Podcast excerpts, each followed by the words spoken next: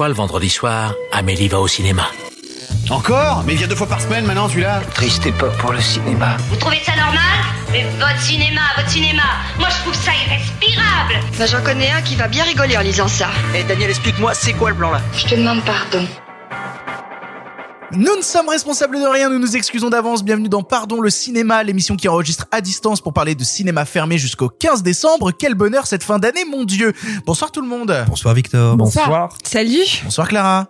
Salut. Bonsoir Simon. Hasta siempre la puñeta. Bonsoir Marc. Bonsoir. Bonsoir Sophie. Salut tout le monde. Dans cette émission, un lourd programme puisque nous vous parlerons de la grosse sortie à venir chez Netflix, à savoir Manque, le nouveau David Fincher, mais aussi le nouveau Ron Howard sorti sur la même plateforme, une ode américaine. Il sera aussi question du dernier documentaire d'Herzog Fireball disponible sur Apple TV et d'un rattrapage du début d'année Play. En bref, Simon vous parlera de Mulan parce que clairement on n'avait pas envie de faire plus qu'un en bref dessus. Puis nous partirons dans notre ciné-club du passé du confinement avec Noël chez les Muppets, Stray Cat Rock Sex Hunter, Un singe en hiver, Cry Baby, Atlantique latitude 41 degrés et Les Feebles de Peter Jackson. Mais d'abord, il est l'heure des actus. La vache, encore ces stupides actualités. Les actualités. Au cinéma, c'est comme ça et pas autrement. Ha ha Qu'est-ce qu'on passe au cinéma? Je suis pas. Je demandais à la patronne. Comme d'habitude, nous démarrons ces actus en vous remerciant de nous suivre, que ce soit sur les réseaux sociaux avec le compte Twitter pardon le cinéma où l'on parle de l'actu du podcast ou de cinéma en général, mais aussi sur les différentes plateformes de podcast. Vous pouvez vous abonner pour ne rater aucun épisode ou bien même le noter sur iTunes avec une jolie critique. Si vous voulez soutenir l'émission, vous le savez, il existe la boutique Pardon le cinéma où vous pouvez retrouver des t-shirts, des suites, des mugs, des stickers, ce qui nous permet ensuite de pouvoir acheter du glouglou, du miam miam, mais aussi d'avoir quelques sous-sous dans notre poche.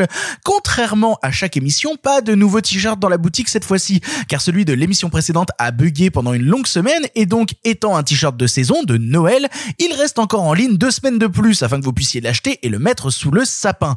Pour vous le procurer, c'est tout simple, rendez-vous sur la boutique Pardon le cinéma, le lien est en description de ce podcast, mais aussi sur notre compte Twitter.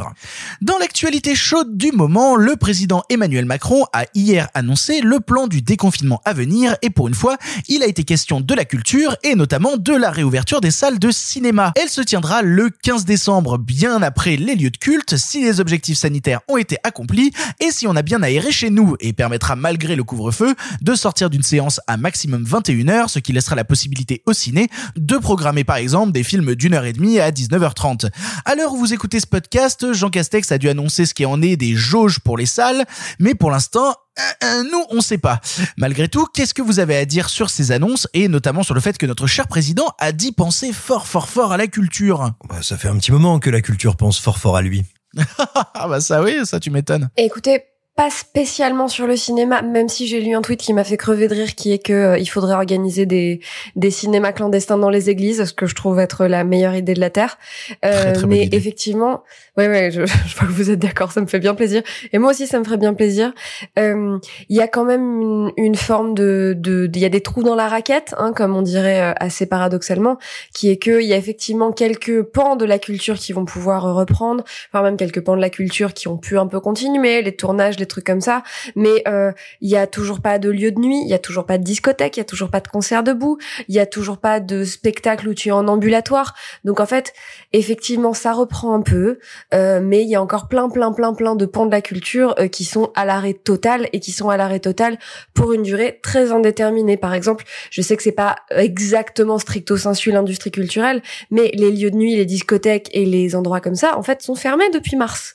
Donc, euh, donc c'est très cool de faire des discours en disant on pense à vous, il y a plein d'initiatives, etc. Mais ça reste quand même assez parcellaire, donc euh, wait and see. Oui, et puis peut-être ce qui est ce qui est d'intéressant dans, dans, dans ce que tu dis, Clara, c'est qu'un truc qu'on a oublié, tu sais, quand on parlait euh, ou auquel on pensait pas assez quand on parlait après le premier déconfinement de euh, du peu de fréquentation des salles, c'est qu'on oublie à quel point justement les lieux de vie culturels ou paraculturels sont interdépendants. Tu vas aussi au cinéma avec tes potes parce qu'après tu vas aller au restaurant ou parce qu'après tu vas boire un verre ou parce qu'après tu vas danser. Et ça a sans doute aussi joué, pas uniquement la peur de se contaminer, dans la plus faible fréquentation des salles au moment du déconfinement. Donc ça va être très intéressant de voir quelles, vont être les pratiques des Français euh, quand ça va, quand ça va se décoincer un peu.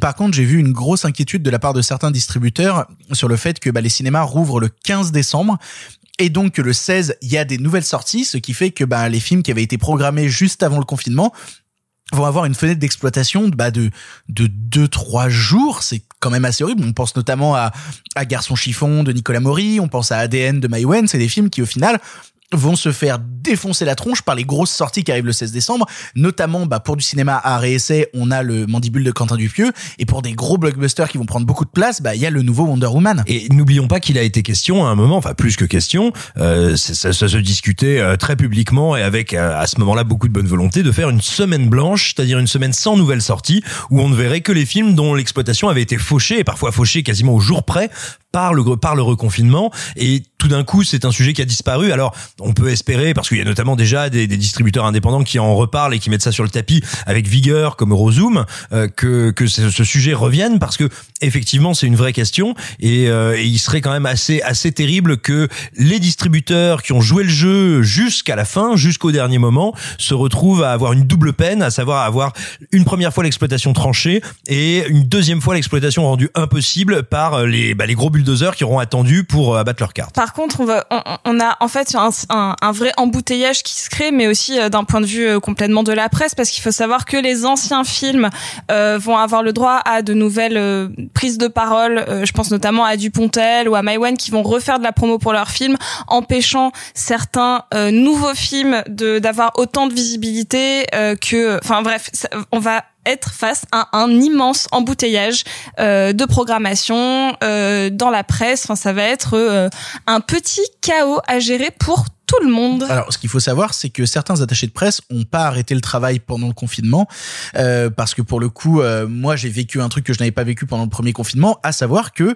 bah je suis allé au cinéma. Euh, je suis allé au cinéma, je suis allé voir, je ne dirais pas les films, mais mais j'ai vu un film au tout début du confinement, et j'en vois un demain, donc je sais qu'ils ont préparé le terrain, et en même temps, c'est des films que que j'ai vus là pendant le confinement qui avaient des dates de sortie prévues au 2 décembre et au 9 décembre et qui toujours pas été recalés. Donc si ces films-là décident eux aussi de débarquer autour du 16 et du 23, bah les films d'avant confinement vont se faire rouler dessus quoi. Ça va être assez terrible. Mais en fait tout le monde a peur, c'est-à-dire que les films qui étaient là avant ont peur des, nou des nouvelles sorties et, euh, et inversement, c'est-à-dire que euh, les, les, les, nouvelles sorties ont du mal à se positionner, c'est-à-dire que eux doivent prendre des positions sur est-ce qu'on sort le 16, là où il va y avoir les anciennes sorties et les gens qui vont aller voir, vouloir voir ADN parce qu'ils ont attendu pour le voir, etc.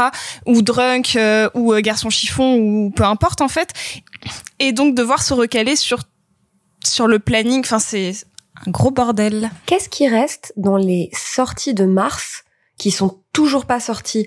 Là, comme ça, en tête, j'ai Sans un bruit 2, mais qu'est-ce qu'il y a? Il y a Sans un bruit 2, il y a, il y a euh, Fast and Furious. Qu'est-ce qu'il y a d'autre dans les mastodontes comme ça qui ont toujours James pas Bond. été vraiment reprogrammés? James Bond. Mais il est programmé Mais James pour Bond, c'était novembre. Non? Non, Bien sûr que si. non, James Bond c'était avril à l'époque. Ah oui, avril, puis novembre, puis avril. Puis novembre. Non, voilà, je me demandais ce qui restait comme mastodontes comme ça qui ont, qui, on sait toujours pas trop où ils sont et je pensais à Sans un bruit 2. Bah, après, il y en a plein où on n'a pas de, de date euh, qui se place, notamment, euh, notamment, euh, comment s'appelle, notamment, euh, on parlait hors, hors enregistrement de, de Mort sur le Nil, on parlait de grosses sorties comme ça. Mm. Et mine de rien, Ouais, ouais, il s'est, il s'est passé aussi un truc, c'est que je sais plus quel film Disney a décalé, mais ça a repoussé la sortie d'un film qui s'appelle Affamé, le nouveau film de Scott Cooper, de Hostile, de Strictly Criminal, etc., etc., qui euh, s'est fait repousser à on sait pas quand, alors qu'il devait sortir bah, à la base pendant la période du premier confinement. Euh, la première bande-annonce étant sortie, bah, je, je l'ai vu euh, tout à l'heure, la première bande-annonce étant sortie en décembre 2019. Donc euh, c'est des trucs qui ont toujours pas été recalés quoi. Après le vrai questionnement c'est est-ce que maintenant ça veut dire que le cinéma c'est plus que Netflix, c'est plus que la VOD, c'est un débat éternel? Mais je crois Simon que t'avais vu passer un truc sur le fait que Netflix ça y est va payer ses impôts en France. Qu'est-ce qui se passe? Enfin Il était temps. Alors, techniquement, Netflix n'était pas dans l'illégalité, hein, il faut bien le préciser. En gros, par un merveilleux jeu de filiales, notamment via euh, le Pays-Bas, il se trouve que quand vous vous abonnez à Netflix, vous ne vous abonnez pas à Netflix en France, vous vous abonnez auprès de la filiale de Netflix qui gère ces abonnements, qui se trouve être aux Pays-Bas, Pays-Bas qui taxent les revenus des entreprises euh, pas du tout de la même manière que nous, et donc du coup, euh, bah, c'était les Pays-Bas qui faisaient remonter euh, ces revenus-là, et Netflix euh, ne payait comme impôt sur le revenu en France, je crois, pour le dernier exercice fiscal, c'était un peu plus de 500 000 euros, là où on pouvait calculer à la louche, en gros, que ça aurait dû être, vu notre nombre d'abonnés, à peu près 80 millions. Donc on voit que ça fait une jolie différence. Alors ce qui se passe, c'est que effectivement maintenant Netflix va déclarer une grande partie, enfin une plus grande partie de son de ses revenus en France et, euh, et donc c'est Capital qui a sorti ça il y a quelques heures et, euh, et donc Capital estime que ça devrait faire aux environs de 10 millions d'euros. Alors on est très loin du chiffre, on va dire, vertueux que j'évoquais tout à l'heure de Bah 80 ouais, millions. Ou, ou qui sont les, les 70 millions qui restent? Alors c'est là aussi où il se passe un, un petit truc rigolo, c'est que donc cet argent va aux Pays-Bas puis revient en France. Or les Pays-Bas, comme les Pays-Bas, la filiale Netflix, c'est une Netflix Holdings. Officiellement, légalement parlant, ça n'est pas Netflix. Donc cette filiale de Netflix paye à Netflix le droit d'utiliser ses brevets, le droit d'utiliser sa licence, et ça permet en fait de, on va dire, de maquiller dans le bilan des choses qui sont des revenus pour que ça remonte directement aux États-Unis. Néanmoins, ça veut quand même dire qu'il va y avoir en plus des 5,16%, je crois, que prélève le CNC sur le chiffre d'affaires, euh, quand même nettement plus d'argent qui vient en France. Également le décret qu'annonce l'État entre 20 et 25%. Donc voilà, il se passe quand même plein de trucs à ce niveau-là. Il se passe la même chose en Espagne également, toujours du côté de Netflix. Bonjour, maître Benjamin, avocat au barreau de Paris. Euh, donc, en fait, je crois que c'est la première fois que je vous la fais de façon aussi relou. Euh, donc, en fait, je, il faudrait que je recherche un peu parce que là, tu nous l'as un peu sorti du chapeau il y a cinq minutes, euh, puisque je comprends bien que c'est sorti il y a quelques heures. En fait, je pense que Netflix, c'est pas euh, genre parce qu'ils sont super vertueux euh, qu'ils vont se mettre à faire ça. Je pense que c'est parce que comme ils vont avoir des obligations fiscales euh, en France, à mon avis, ils ont dû faire leurs calculs et se rendre compte que rapatrier un peu de la fiscalité en France, en fait, ça leur permettait de boucler la boucle, euh, d'enfouir le chat et de euh, jeter mémé dans les orties, tout en euh, maximisant je sais pas trop quoi et en diminuant je sais pas trop quoi, puisqu'il y a donc la directive SMA dont on a déjà dont, dont on a déjà parlé dans l'émission, qui va forcer Netflix à faire du préachat de contenu français, bla bla bla bla. Donc à mon avis, en fait, c'est pas un truc euh, vertueux de regarder comme on va être sympa et, et enfin payer nos impôts comme on le devrait si on était des, des êtres humains décents. Je pense que c'est encore un truc d'optimisation fiscale qui se croise avec les nouvelles obligations qu'ils vont avoir de d'investissement euh, en préachat, donc d'investissement financier dans de la création en langue originale française. On reste dans l'actualité du confinement. Il a été annoncé qu'un fonds de 50 millions d'euros viendra en aide aux salles de cinéma afin de combler le trou de leur caisse laissé par le confinement. Or, la petite subtilité est que 386 cinémas sur les 2000 que comporte le pays n'auront pas le droit à cette aide. Pourquoi donc? Eh ben parce que ce sont des cinémas municipaux et donc ils devront être aidés par les collectivités et pas par l'État. Plusieurs maires tirent la sonnette d'alarme, trouvant ça totalement incompréhensible, en expliquant bah, qu'ils ont tout simplement pas les fonds, qu'ils vont se retrouver dans une situation à devoir choisir entre répartir de l'argent entre une piscine, un gymnase ou un cinéma, et que ce sont surtout bah, des petits cinémas d'arrêt essai majoritairement qui vont devoir soit augmenter leur prix pour survivre, soit se mettre à diffuser des films plus mainstream, ce qui est pas du tout dans leur ligne édito. Euh, Personnellement, j'ai mon avis sur, sur l'absurdité totale de cette situation, mais qu'est-ce que vous en pensez? Euh, avant tout, il faudrait déjà dire que 50 millions d'euros à une échelle nationale dans un pays qui fait 210 millions d'entrées par an et qui a une très forte industrie du cinéma, c'est pas grand chose, c'est pas beaucoup d'argent, c'est euh, deux fois le budget d'un Danny Boone, voilà, pour donner à peu près une, une idée. C'est moins de deux fois le budget du dernier. Brutal. Et, Brutal.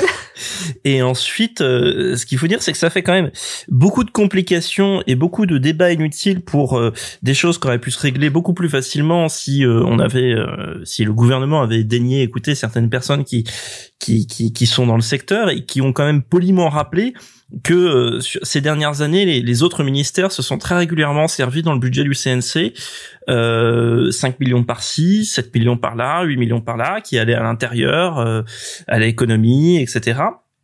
Euh, et il me semble que l'addition totale est quelque chose de plus de 100 millions d'euros sur 7 ou 8 ans qui ont été taxés sur les surplus du CNC. Le chiffre est à vérifier, mais je pense que c'est quelque chose de cet ordre-là de mémoire dans l'article que j'avais lu. De mémoire, c'est 145 millions d'euros, donc 48 qui sont allés au ministère de l'Intérieur, et c'est peut-être pas une coïncidence parce que c'est une disposition qui a été rendue légale sous le gouvernement de Nicolas Sarkozy.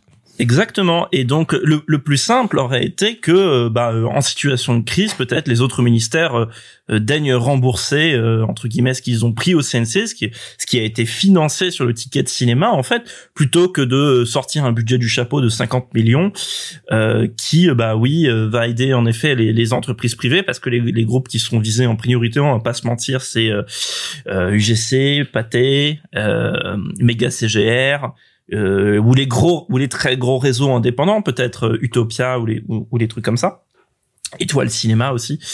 Et, et pour les municipaux, c'est très embêtant parce que les, les cinémas municipaux font des font beaucoup d'entrées.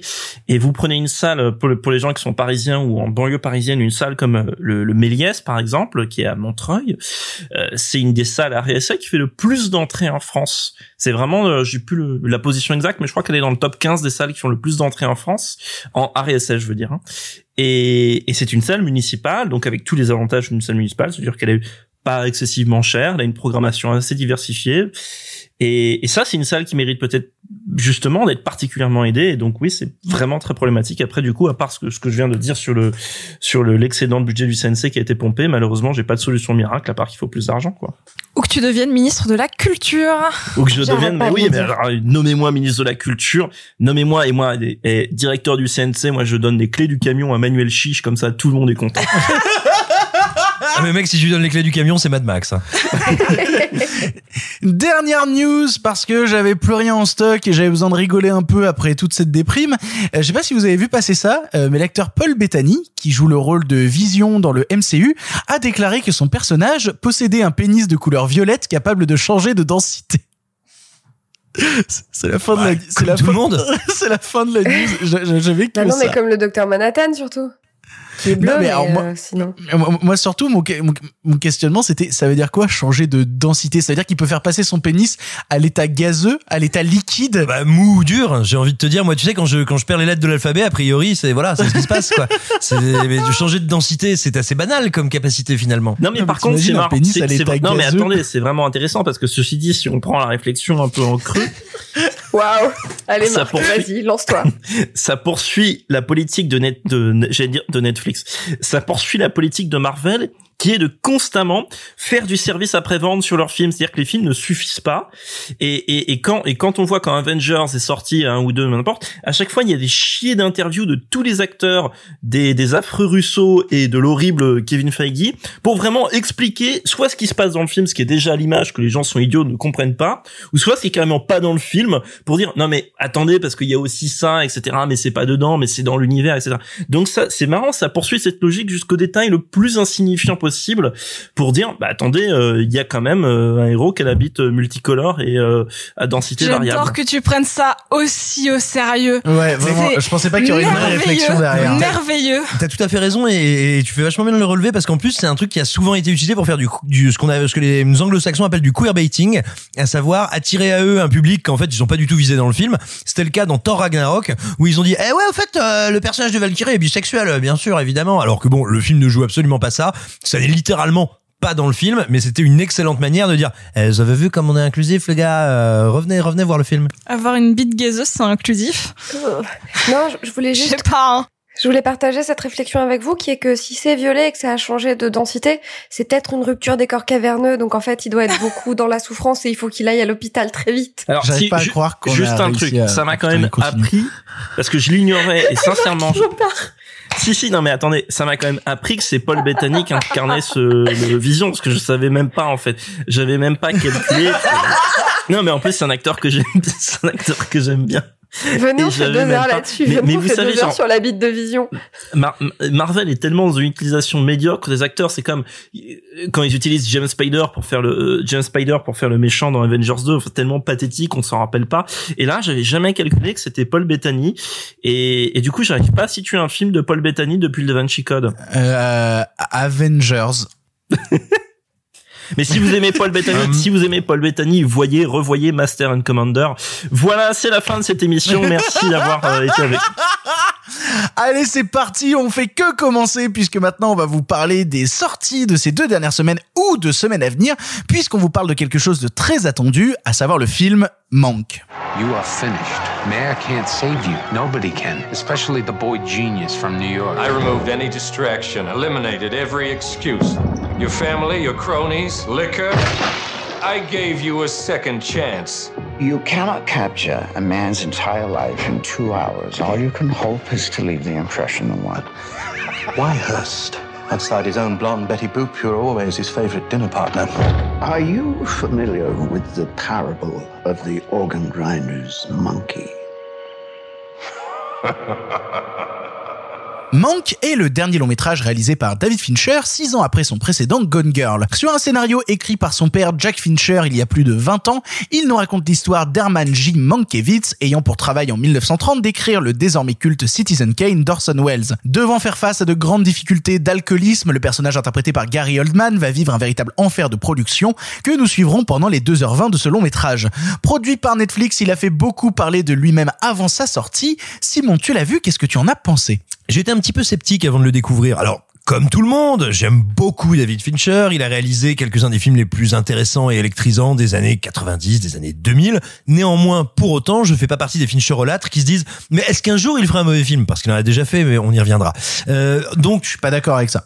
voilà. Enfin, à part euh, manque. Mais Je bref. suis d'accord avec ça. Et, donc tout simplement, j'étais évidemment curieux de voir Mank, j'étais également curieux de voir comment Fincher allait se dépatouiller d'être sur Netflix, plateforme dont à mon sens il est un peu faux de dire qu'elle n'accueille pas que de que des mauvais films, mais en revanche, dont on constate souvent que les réalisateurs ont du mal à se dépatouiller de ce système et du mal à faire des propositions fortes et en tout cas abouties à tout niveau, aussi bien euh, formellement que euh, presque philosophiquement. Donc j'étais très très curieux de voir lui qui est dans cet écosystème depuis maintenant plusieurs années, comment il allait s'en défaire ou comment il allait s'en accommoder. Et euh, en plus de ça, il faut savoir que je suis pas, on va dire, euh, je suis pas un cinéphile fétichiste. C'est-à-dire que voir des gens faire des films à la manière d'eux, essayer de reproduire des méthodes, reproduire des techniques, ça ne m'intéresse pas en soi. Euh, je suis, je peux être mélancolique, je suis pas nostalgique. C'est-à-dire que euh, oui, les, les films de l'âge d'or, oui, la période que décrit euh, le film Mank me, me passionne, mais je ne regrette pas qu'on ait changé de technique et de méthode pour faire les films. Bref, voir ce film qui nous a été vendu comme un film des années 40 en 2020, J'avoue que voilà, ça m'en touchait une sans faire bouger l'autre, comme le disait le bien-aimé euh, président et euh, homme politique corrompu Jacques Chirac. Et donc, je découvre le film et en fait, je vais très bêtement, naïvement sous-estimé Fincher, c'est-à-dire que oui, bien sûr, il fait un film des années 40 en cela qu'il va reprendre plein de petits masques, de petits colifichés, euh, de petites apparences, que ce soit dans la titraille, euh, que ce soit euh, dans plein de petites coquetteries, mais également dans la grammaire visuelle, dans une partie du découpage, du montage, dans littéralement l'agencement des plans, le travail en partie de la photo, mais là où c'est assez passionnant, c'est que quand bien même il y a une partie du film qui mime, voire qui singe le cinéma des années 40, il y a aussi la maîtrise technique de Fincher des outils actuels et qui fait un film tourné en 8K, filmé en noir et blanc, mais où néanmoins, de toute évidence, ce que propose cette caméra, ça n'est pas ce que propose le celluloïde des années 40. Et donc, mêler ces deux techniques, parce que c'est ça qu'il fait, il est très conscient des atouts et des propositions de ces deux choses, bah, ça devient un objet intéressant parce que c'est un objet hybride, c'est pas une recréation euh, un peu un peu euh, nécrophile des années 40, c'est vraiment une réflexion sur cette grammaire de cinéma. Et donc là je commence à trouver ça très stimulant, très intéressant. Et puis là où le film commence à me toucher, voire à me bouleverser un peu à la fin, malgré ses longueurs, parce qu'il en a, malgré aussi ces, j'ai envie de dire, ces petits gestes et ces petites citations comme, euh, comme cette phase où la pauvre Lily Collins dit, oh mon dieu, finalement mon mari n'est pas mort à la guerre, où t'as l'impression d'être dans le, le club des, des, euh, des, des écopeuses de des pommes de terre, c'est l'enfer. Bah, néanmoins, néanmoins, le film a un truc très très fort, c'est que on représente, et à raison, parce qu'il en parle volontiers, Fincher, comme ce grand cinéaste démiurge, qui contrôle tout, qui maîtrise tout. Et là, il se met au service d'un texte écrit par son père, pour raconter l'histoire d'un homme qui est qui n'est pas derrière la caméra, qui est derrière l'homme qui sera derrière la caméra, et pour nous dire, bah finalement, et si le grand artiste c'était pas ce type-là? Et il nous parle quelque chose de lui, ses frustrations d'artiste, de la conscience qu'il a finalement de la vanité de sa démarche, de la fatuité de son propos, de sa propre impuissance. Ça, je trouve ça très très beau. Et surtout, il nous raconte l'histoire d'un artiste qui, pendant la majeure partie de sa vie, aussi brillant qu'il lui était, n'a jamais été un révolté, n'a jamais n'a jamais été quelqu'un qui s'est engagé ou qui s'est battu pour quoi que ce soit, qui était très content d'être euh, bah, ceux dont les autres le qualifient, à savoir le clown à la cour du roi, un peu alcoolique, et puis qui un jour commence à en avoir assez et va, un peu à la manière d'un tambour qui partirait au, sur le champ de bataille à contre-temps ou trop tard, essayer de mener un dernier combat, mais qui est aussi son premier combat. Et ce mélange de, je trouve, de, de créativité, d'expérimentation formelle et de, de regard assez lucide et désenchanté sur soi-même, ça fait que je trouve le film bien plus touchant que je ne m'y attendais et donc très intéressant. Eh ben, je suis désolé Simon, mais je ne suis pas d'accord avec toi. Parce qu'en fait, je me retrouve dans une situation où euh, je, je suis ce qu'on appelle justement, et c'est un peu triste, mais voilà, je suis un peu un Fincher au fil, à savoir que euh, j'ai tendance à dire de manière un peu pompeuse que euh, tous les David Fincher sont mes David Fincher préférés. C'est-à-dire vraiment, j'ai du mal à les départager. À chaque fois qu'il s'agit de dire quel est mon préféré ou quoi que ce soit, j'ai beaucoup de mal. Et il y a des films, je sais que tu n'aimes pas chez David Fincher, Non, mais, qui mais font partie attends, de mes alors, attends, préférés. pro tips, pro tips, c'est super facile. Tu mets les bons d'un côté, les mauvais de l'autre. Ouais, bah, ouais, mais alors c'est très compliqué parce que pour ça il faudrait qu'il y ait des mauvais. Et notamment, je sais que tu n'aimes pas The Game, mais je trouve The Game formidable. Je pense qu'il est facilement dans mon top 3 de mes de mes préférés. Et pour le coup, quand je me retrouve face à Monk, euh, je me retrouve devant un film où déjà plastiquement c'est impeccable. Soyons honnêtes, plastiquement c'est impeccable. Le film est extrêmement beau. Le noir et blanc est d'une grande qualité qui prouve en fait que euh, David Fincher sait justement utiliser ce noir et blanc convenablement là où Azanavicius savait pas trop quoi en foutre quand il a fait The Artist. Merci. Ah non mais je, je suis désolé, hein, je suis je suis un peu euh, je, je- enfin j'ai du mal avec avec ce truc là non justement et je trouve que November. Euh, voilà, je, je trouve vraiment que, que que Fincher le fait mieux. Et pour le coup, euh, ça joue extrêmement bien. J'ai aucun problème avec les comédiens. J'ai aucun problème avec le truc. En fait, mon vrai problème, c'est que ce film, c'est une obsession de Fincher. C'est-à-dire que ce film, il l'a porté pendant 20 ans. Personne n'a jamais voulu le financer. C'est un scénario qu'a écrit son père. Son père est mort en 2003. Il l'a écrit avant les années 2000, son père. Donc tu sens vraiment le truc qu'il a porté comme ça croix vraiment pendant des années en disant un jour je ferai ce film, un jour je ferai ce film, un jour je ferai ce film, et tout le monde lui disait, euh, bah non, ça nous intéresse pas en fait, ça nous intéresse pas. Alors, ça si, nous il, a, il a failli pas. le faire euh, en 98 et c'est sur la question du noir et blanc que ça a buté. Mais voilà, c'est-à-dire que ce film comporte justement tellement de besoins de la part de, de, de Fincher pour être justement exactement le film qu'il voulait, qu'il y a que Netflix qui est une plateforme qui te laisse une carte blanche et aucun contrôle, et je pense que Marc n'hésitera pas à revenir là-dessus. Euh, qui a accepté ce truc-là parce qu'en gros quand Fincher a dit moi je veux faire ça, on lui a pas dit euh, oui, on lui a pas dit non, on lui a dit tu feras ce que tu veux de toute manière, on en a rien à foutre, fais-nous juste un film. Et quand je me retrouve devant Manque, je vois un film qui upset Fincher mais qui n'intéresse que lui. Et c'est mon vrai problème, c'est qu'au bout d'une heure de film, euh, je me suis retrouvé dans une situation à me dire déjà euh, en, en fait je pense que ça va faire l'effet à certains euh, qu'a fait à l'époque euh, Once Upon a Time in Hollywood de, de Tarantino sur le côté c'est tellement référentiel que si t'as pas les refs t'es perdu.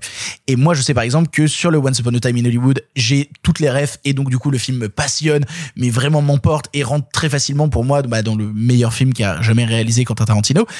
Et quand je me retrouve devant euh, devant le Fincher j'ai pas toutes les refs donc je comprends pas tout des fois, ça joue vraiment trop sur le name drop de balancer oh il y a machin, il y a machin, il y a machin, et tu te retrouves dans une situation où tu dis bah c'est bien, mais en fait ça m'apporte rien. Juste t'as as mis des pions dans une pièce et ça te faisait kiffer de te dire j'ai donné de l'interprétation euh, à, ces personnages dont, dont on ne connaît aujourd'hui que, que leur histoire et pas et pas plus en fait.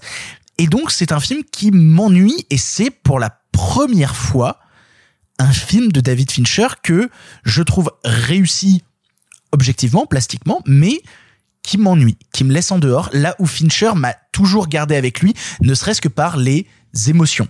C'est-à-dire que là, c'est un film que je trouve aussi aseptisé qu'une fiche Wikipédia, qui ne m'emporte jamais dans l'émotion, et où je reste constamment en dehors à me dire, bah, ça ne me touche pas, ça ne me touche pas, donc ça ne m'intéresse pas, donc, donc je ne suis pas le film et je suis triste. Et bizarrement, le premier film euh, de Fincher à me faire cet effet-là est un film produit entièrement par Netflix, de là à dire qu'il y a une coïncidence qui joue. Euh, on vous laissera vous faire votre propre avis. Une, une toute petite chose euh, à laquelle je pense en t'écoutant. Euh, moi, il y a quelques personnes qui sont venues me demander est-ce que je dois absolument regarder Citizen Kane avant de, de voir Mank. Je ne l'ai pas vu. Alors, je vous dirais non parce qu'il va vous donner envie de voir Citizen Kane. Vous le regarderez à ce moment-là, puis vous allez prendre une grosse tarte.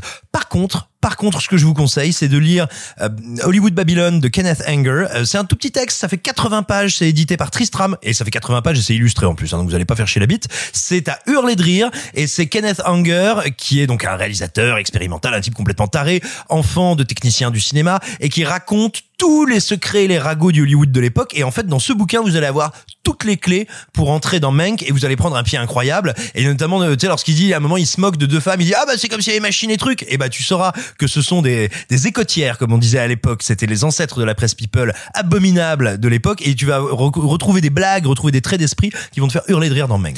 Bah, euh, pour, le coup, pour moi, si un film, euh, enfin, si pour comprendre un film, t'es obligé d'avoir lu euh, un bouquin avant qui te donnait euh, les tips et astuces pour le saisir, c'est que pour moi, le film a, a mal fait le boulot. Euh, tu, mais pour tu- le tu coup, viens de dire si- le contraire avec un- le Tarantino. Mais, mais, mais, mais justement, c'est là où moi je me retrouve vraiment dans une, dans, dans un truc assez partagé vis-à-vis de ce truc-là, où je pense que peut-être à tort, vu que j'aime beaucoup le Tarantino, eh ben j'ai l'impression qu'il est accessible à tout le monde. Mais peut-être que c'est le même souci. Du coup, je vais te laisser la parole, Marc, puisque toi, tu as bien connu justement les années 30. Euh, Qu'est-ce que tu as pensé de Manque je vais, je vais, avant de, avant vraiment de rentrer dans les détails sur Manque, je vais vraiment revenir sur le détail dont tu as parlé là à propos du, du référentiel et tout, parce que je pense que quand euh, quand David Fincher fait Manque, il l'aborde strictement de la même manière que quand il fait un film comme The Social Network. Et je pense que quand on verra un film comme The Social Network dans 50 ans, euh, il est pas dit que les gens savent qu'est-ce que c'est Napster, qui sont les gens derrière, voire même qui est Mark Zuckerberg, hein, on ne sait pas. Et ça se trouve, parce que... Tu sais, je pense déjà que la génération Z ne sait pas ce que c'est Napster, c'est-à-dire que je suis assez persuadée que des gens de 15 ans qui voient Social Network aujourd'hui, Napster, ils savent pas ce que c'est. Exactement. Donc, et comme le film ne t'explique jamais vraiment ce que c'est, du moins de mémoire parce que je l'ai pas revu récemment. Euh, si si si si si ça te l'explique notamment dans la scène avec Dakota Johnson avec Justin Timberlake où littéralement elle est sur Napster et elle montre Napster à Justin Timberlake et il fait bah oui bah c'est moi qui ai créé ça. Donc justement dans la première scène d'introduction du personnage de Justin Timberlake ils introduisent Napster. Bon, bah, du coup, mauvais exemple. Mais et en non, très bon exemple parce qu'il te le montre, mais tu ne, si tu ne sais pas ce que c'est que Napster, ça ne te dit rien et surtout tu ne peux pas savoir quelle rupture ça a été. Donc bon exemple, voilà. Et Merci Simon. Exemple controversé. Et, et non, et donc pour moi, il le fait dans le même truc. Après, euh, oui, c'est un film qui t'accompagne pas par la main, et, et, et, tant mieux parce que le problème, euh, Manque s'inscrit dans une longue tradition de euh, films euh, hollywoodiens qui méditent sur l'existence d'Hollywood et, et les affres de la création et être un être un artiste à Hollywood. Il y a vraiment des chiers de films là-dessus et qui sont de qualité hétérogène. récemment, il y a eu dans un genre un peu différent, on peut penser au film des frères Cohen avec oui, César, avec César. qui je trouve est un, un, film très mineur, mais bon, loin d'être inintéressant. Et évidemment, un des plus beaux qui a été euh, fait dessus, c'est le film d'Eléa Kazan, Le Dernier Nabab, avec Robert De Niro. Bref, voyez-le. Et, et donc voilà. Donc j'avais quand même ce truc-là. Après, évidemment, il y a du name dropping, mais je pense pas que. Euh, oui, alors j'imagine qu'une partie des gens euh, savent pas qui est euh, Irving, Irving Salberg ou ou moment il mention de Todd Browning, je crois. Bon, bref. Mais, mais alors, je, je, je, pense, pour être honnête avec toi, que la majorité des gens ne savent pas qui c'est mais vraiment, hein, je pense vraiment que la majorité des gens ne savent pas qui est Irving Salberg. Oui, mais mais mais c'est normal. Je veux dire, c'est des gens qui ça, déjà c'est c'est des producteurs et et ensuite c'est des gens qui appartiennent à une autre histoire du cinéma. Donc la majeure partie des gens connaissent pas cette histoire du cinéma. Donc à partir de là, c'est il faut faire la part des choses entre est-ce que tu as besoin, est-ce que tu as besoin de tout connaître pour comprendre quelle est leur importance et quelle est leur relation. Or rapidement, le film arrive à t'expliquer quel est le rôle d'Irving Salberg par rapport à Louis B. Mayer ou d'autres. Et donc je pense pas que ça soit si handicapant. Après, le vrai problème, c'est si tu sais pas qui est Hearst, un type comme Hearst et tout. Mais là, après, c'est la culture générale. Donc, si tu, si tu sais pas qui est Hearst, c'est là, c'est un vrai problème de culture générale, je pense. Et donc, c'est ce que pose le film, c'est là. Mec, je pense, je, je, suis déçu, désolé, Marc, hein, mais je pense vraiment que 90% qui nous, des gens qui nous écoutent ne savent pas qui c'est. Et pour être honnête, et c'est des gens qui font une démarche d'écouter euh, une émission de cinéma qui fait trois heures ou quoi que ce soit. À partir du moment où t'as vu Citizen Kane, tu sais qui c'est. Je suis, ouais, oui, mais alors euh, encore une fois, ça repose la question de euh, parmi nos auditeurs qui l'a vu, tu vois. Moi, je ne sais pas que Citizen Kane, parce que pour moi, c'est un personnage connu de la culture américaine. Hein, mais... mais... non, mais attendez, excusez-moi. Alors, je pense pas du tout qu'il soit connu du grand public, Hearst. Mais en revanche, le film établit très bien qui est Hearst. C'est un homme puissant et un mania absolu des médias. Même si tu sais pas qui c'est avant, t'as pas de problème. Oui, moi, mais je suis désolé. Il, Simon, il l'établit assez rapidement. Oui, voilà, c'est ce que je dis. C'est pour ça qu'il n'y a pas de problème. Moi, quand j'ai vu Brevard, je connaissais pas bien l'histoire écossaise et j'ai compris. Hein.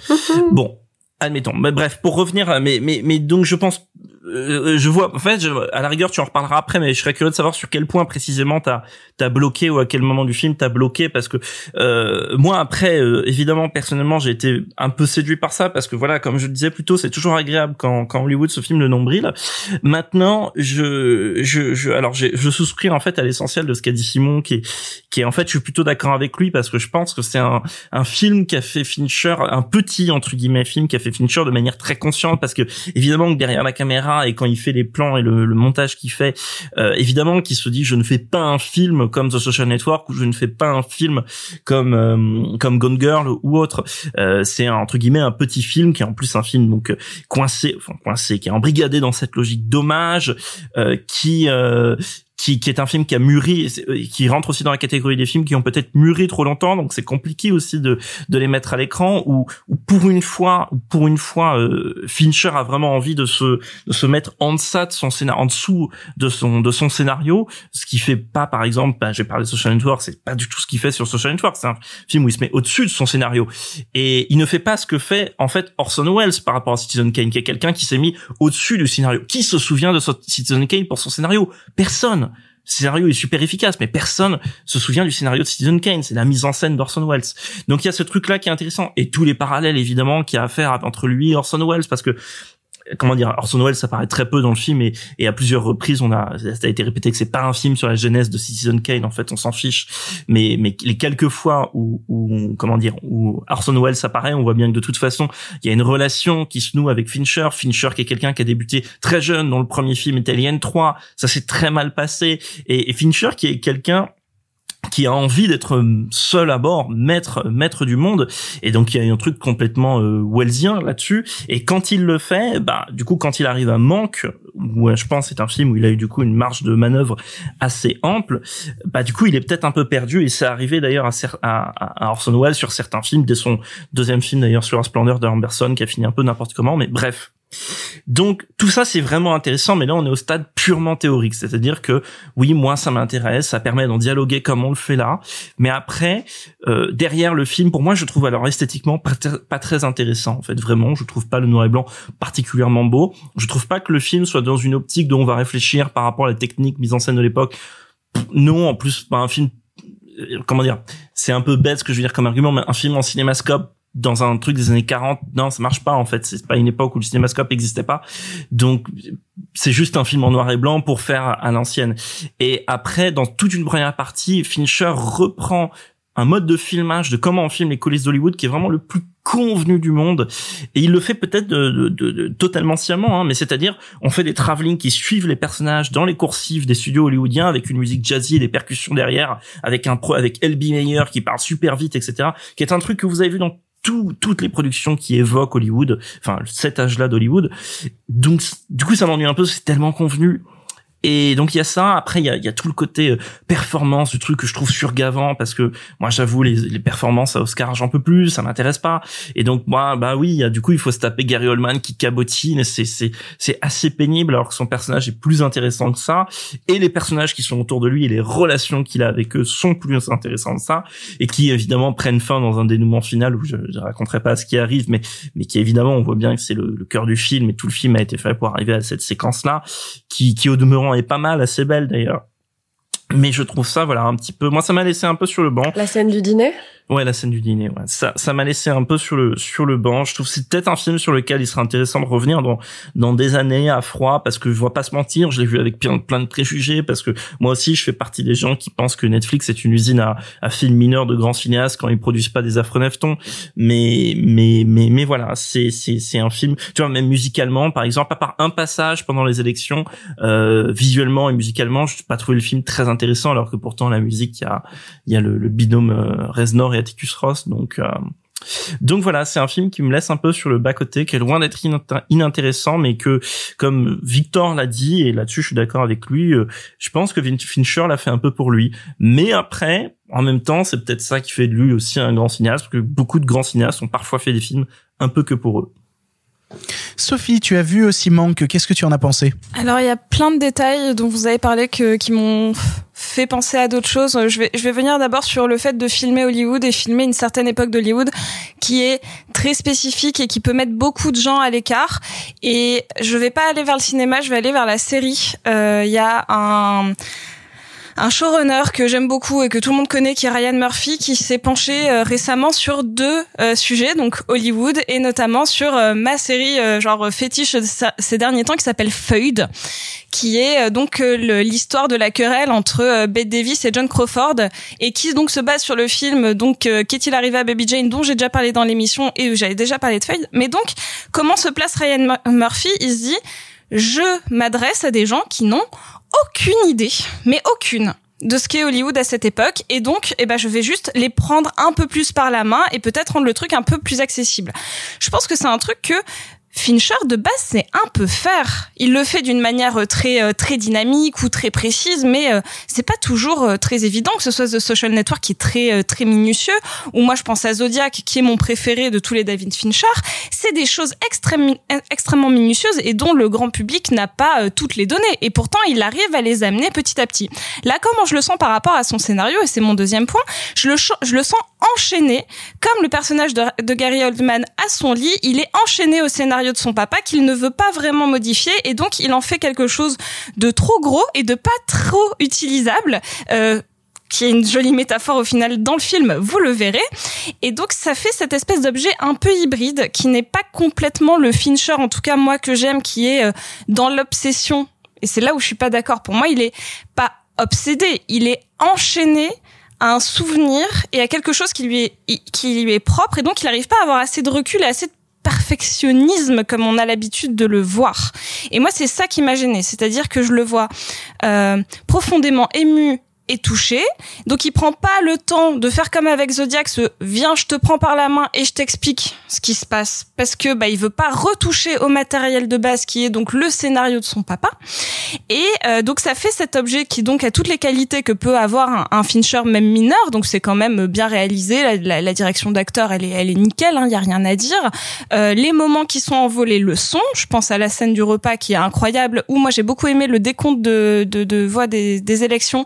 Comme le disait Marc, où la musique est absolument fantastique euh, et où il y a des effets de style. Où là tu sens que euh, euh, Fincher s'amuse un peu, mais sinon le reste, je le trouve enchaîné. Je le trouve euh, comme dans une camisole, c'est-à-dire que ou, ou, attaché à un doudou. Mais donc je je je, je retrouve pas le, le Fincher que j'aime et qui va être hyper autocritique. En fait, on le sent quand on le quand on regarde un Fincher, tu te dis, il va penser euh, chaque dialogue et chaque direction d'acteur, chaque émotion, mais à la à la micro virgule. En fait, il n'y a jamais de hasard.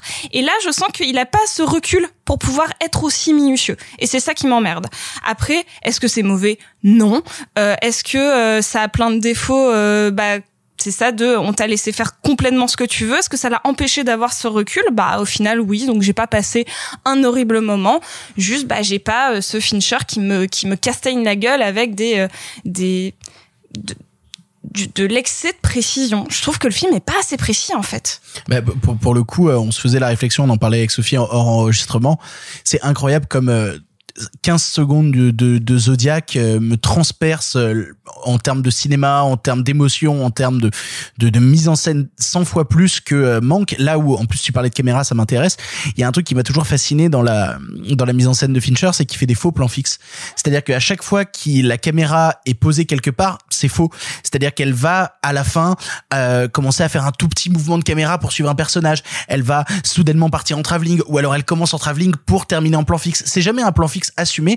Là où bah là c'est une démarche beaucoup plus posée où il pose sa caméra, il fait des plans fixes, des longs plans fixes pour laisser vivre le scénario de son père, pour respecter le scénario de son père. Et du coup, bah ouais, ça me laisse en dehors et ça m'ennuie. Mais, mais, mais, mais, ce qui va dans le sens, après je, je laisse Clara finir, mais, mais ce qui va dans le sens de ce que je disais, en fait, il a peur et qui est conscient de son, je pense qu'il est quand même conscient de sa maîtrise. Il a peur d'être au-dessus de ce scénario et voilà d'ailleurs pourquoi il termine le film sur les images de euh, Herman Mankiewicz et son Oscar en fait, parce que je pense qu'il a fondamentalement peur que lui, Fincher, son nom, sa maîtrise, sa caméra, etc., éclipse le travail de scénaristique, le travail scénaristique de son père. Et avant de laisser parler Clara, je fais une, quand même une correction parce que j'ai réfléchi. En vrai, tout à l'heure, quand je disais que personne se souvient du scénario de Citizen Kane, c'est pas vrai. Il y a quand même la construction en flashback qui est super importante. Bah, fin oui, et puis tout le monde se souvient de bah, d'un mot, tu vois. Genre, en fait, quand tu parles de Citizen Kane, il y a un mot qui arrive et le mot oui, il y a un mot scénar. mais qui, qui, est dû à la mise en scène plus qu'au scénario. Kane. Ah, ok, d'accord. Comme Clara. Non, je dis, c'est pas que Clara Kane, c'est pas pour Citizen Kane, c'est pour Bob Kane. On en parlera une autre fois si tu veux, mais merde. bah, du coup, Clara, qu'est-ce que tu as pensé, toi, de Manque pour conclure? Euh, j'en pense que plus je peux voir les sourcils de Lily Collins, euh, mieux vont mieux vont mes journées. Euh, et en fait, tu vois, ça c'est un truc où genre les mecs sont genre mieux et toutes les meufs ont fait ah j'avoue. Euh, donc ah non, voilà. je suis, je ah bah, je suis d'accord avec toi. Tu vois? Autre sujet, je vais commencer par un détail que je trouve absolument impardonnable. Euh, le film est tourné donc en archi 8K euh, avec euh, les caméras les plus sophistiquées au monde et il y a des faux défauts de pellicule, des défauts de pellicule ajoutés euh, dans l'image qui m'ont fait crier à chaque vrai. fois. Voilà, ça pour moi c'est le détail absolument impardonnable, effet de style vraiment complètement con euh, de peut-être qu'en fait non, vraiment un, pellicule, tu as un- un- ajouté un effet de style de de- d'étudiant en cinéma euh, qui dirait j'ai pas de pellicule, je vais mettre de la fausse pellicule. alors, tu vois, alors, et- alors, en fait, en fait, je, je suis d'accord avec Lara et en fait, moi, il y a un truc qui m'ennuie. Il l'avait déjà fait le coup dans un film. Pourtant, je trouve que c'est un immense chef-d'œuvre. C'est Benjamin Button. Il y a cette souvenir, il y a cette séquence de flashback de guerre, notamment dans Benjamin Button, où il y a, il y a un filtre péloche dégueulasse dessus qui est vraiment digne des Robert Rodriguez des grands mamans. Et, et ça, il a, pour moi, ça c'est un truc qu'il a repris de là et bon, ça me déplaît un peu. Désolé, Clara. C'est pas Robert Rodriguez qui a fait euh, Benjamin Fripon? Ah, calme-toi. Clara. Tiens, alors micro-anecdote de festival, euh, le seul de ma vie où je n'étais pas avec Sophie puisque j'étais au NIF, il y avait une projection des Diables euh, et en fait au NIF cette année-là il faisait littéralement 50 degrés et donc dans les salles il faisait un peu plus de 50 degrés et donc les Diables étaient projetés sur pellicule. Donc c'est un film extrêmement sulfureux et figurez-vous que la pellicule a pris feu. Euh, donc du coup euh, on a effectivement assisté, c'était incroyable, vraiment c'est un vrai moment de cinéma trop cool, on a vraiment assisté avec Jean-Victor qu'on embrasse à donc une pellicule qui prend feu comme c'est mimiqué euh, très maladroitement dans les Robert Rodriguez. Autre sujet. Euh, donc du coup, le film est tourné avec les caméras les plus sophistiquées de l'univers et essaie de nous faire croire avec euh, un filtre dégueulasse que euh, il y a un petit côté un petit peu vintage que j'ai trouvé un petit peu pénible. Euh, J'aime bien le film, mais J'aime bien, c'est-à-dire que je me laisse porter. D'ailleurs, je vais en reparler tout à l'heure du. Pour moi, c'est un film du dimanche après-midi. Tu vois, euh, tu te laisses porter, c'est très très long. euh, Il se passe pas grand-chose. Tu regardes. euh, Tu vois, c'est c'est pas désagréable, mais ça Tu, tu devrait veux pas dire être ça, un, un film un- un- un mauvais téléfilm M6 non, pas tout à fait. Non, non, justement, je vais en reparler tout à l'heure sur euh, Atlantide Latitude 41. Je pense qu'il y a un vrai truc sur l'accès à la cinéphilie par le film du, du dimanche après-midi euh, sur France 3 et la dernière séance de Eddie Mitchell. Pour moi, ça se situe un peu, tu vois, dans cette espèce de mouvance-là, euh, des films un peu, des films de tonton, tu vois. Mais bon, bref. Donc en fait, voilà. Sauf que c'est un peu dommage qu'un Fincher qui est fait en 2020 soit un film de tonton euh, que je me suis posé euh, pour mater avec mon cum en mangeant des cookies. Ça devrait pas être ça, tu vois. Euh, je suis pas une immense fan de David Fincher, mais au minimum, il m'intéresse toujours. Et ce qui m'intéresse dans son cinéma, c'est que c'est du cinéma labyrinthique. Euh, c'est toujours du cinéma archi labyrinthique, archi paranoïaque, archi compliqué et détailleux et qui te paume. Euh, Celui-là, pas du tout. C'est-à-dire que un peu planqué derrière un scénario qui a l'air un peu compliqué. En fait, c'est un film euh, très clair, très linéaire. euh, donc voilà, ça me manque en fait. Voilà, manque, ça me manque. Euh, pardon, ça, vraiment ça m'a manqué en fait de me faire un peu balader et de me faire un peu perdre par le cinéma de Fincher. Je trouvais donc que c'était un film euh, assez curieusement très simple et ça m'a vraiment manqué. Et donc voilà, donc il y avait vraiment euh, ce déficit euh, d'intérêt assez fort. Je suis pas d'accord avec vous sur le fait qu'on peut voir le film sans avoir vu Citizen Kane et sans connaître le contexte de l'époque. Pour moi, si tu sais pas du tout, du tout, du tout de quoi ça parle Citizen Kane, le film est incompréhensible. C'est-à-dire que tu ne comprends aucun tenant, aucun aboutissant. Si tu sais pas vaguement euh, que, par exemple, euh, euh, euh, l'autre c'est complètement un, un, un démiurge, tu vois, des trucs comme ça. Enfin, je, je pense que le film est complètement inaccessible pour quelqu'un qui, qui n'est pas renseigné sur le contexte. Là où le Tarantino, en fait, était quand même une invitation à venir, euh, tu vois, un peu te perdre avec eux. Je trouve que là, le film est très her- hermétique.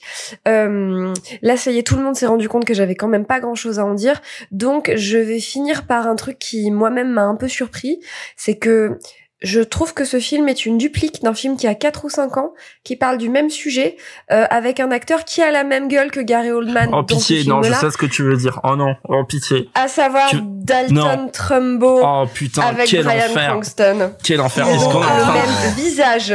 Est-ce qu'on est en ont train de comparer un film de. Jay Roach à un film de David Fincher? Mais Quel alors, enfer moi, ça prouve bien que David Fincher première- est raté, J'étais la hein. première à me faire la réflexion.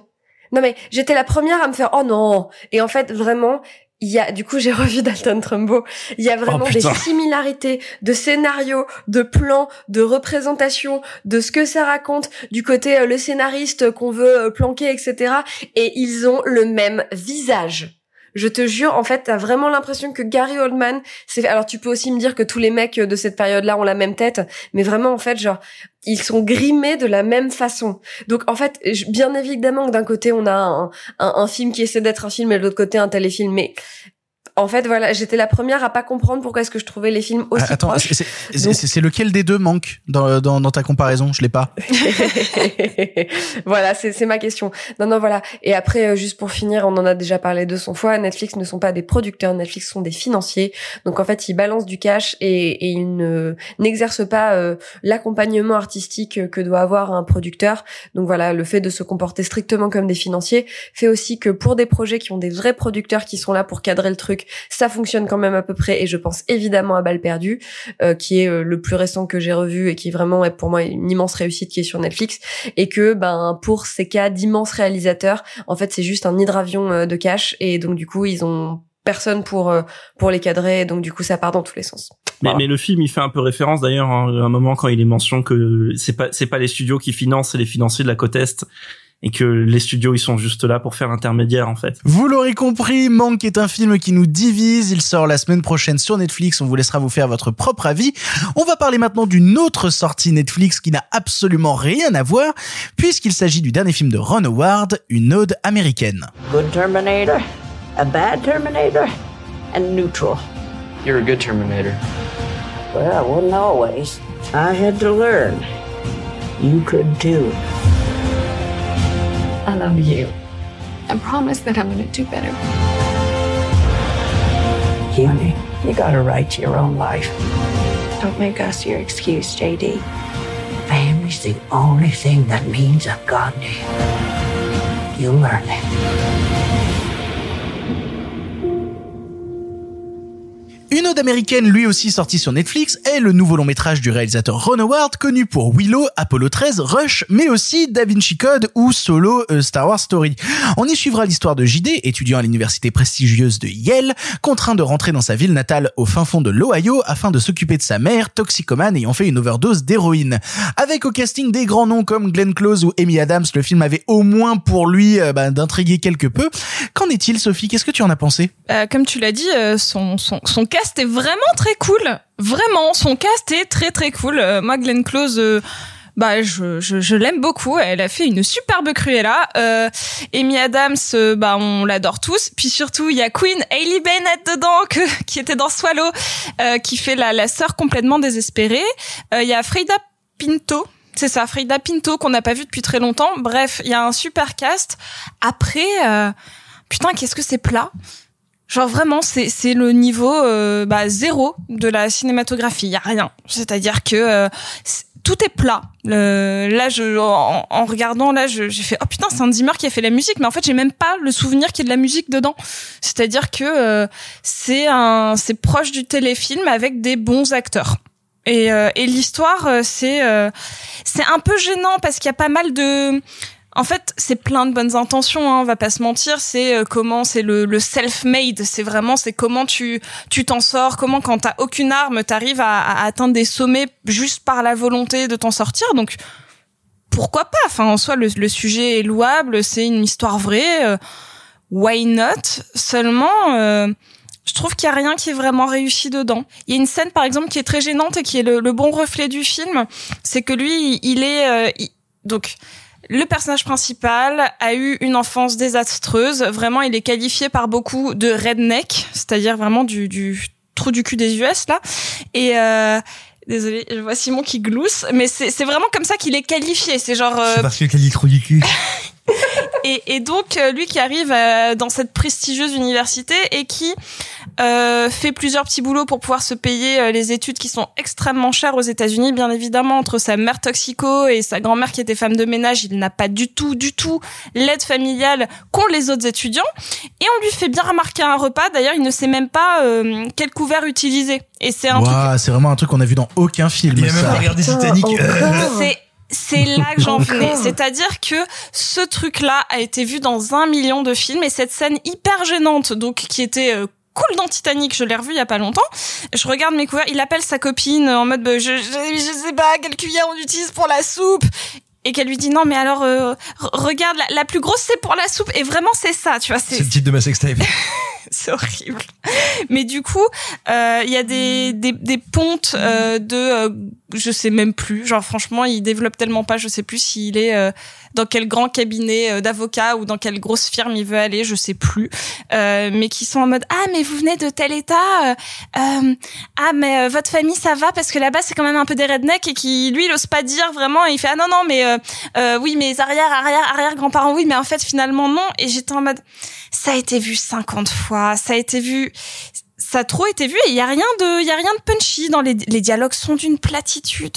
J'ai l'impression de dire que des banalités mais comme le film en dit en fait. Je je sais pas ce que vous vous en pensez mais c'est euh, c'est les, les- le, le scénario pourquoi pas mais euh, mais quand tu n'arrives absolument rien à en tirer euh, à part bah le le maquillage est ouf, c'est-à-dire que euh, Glenn Close est, est méconnaissable euh, et en plus c'est le genre de film où à chaque fois t'as la photo des vraies personnes. C'est ce genre de film là pour pour t'expliquer que c'est c'est une histoire vraie, c'est une histoire qui a du cœur parce que c'est vraiment arrivé à quelqu'un.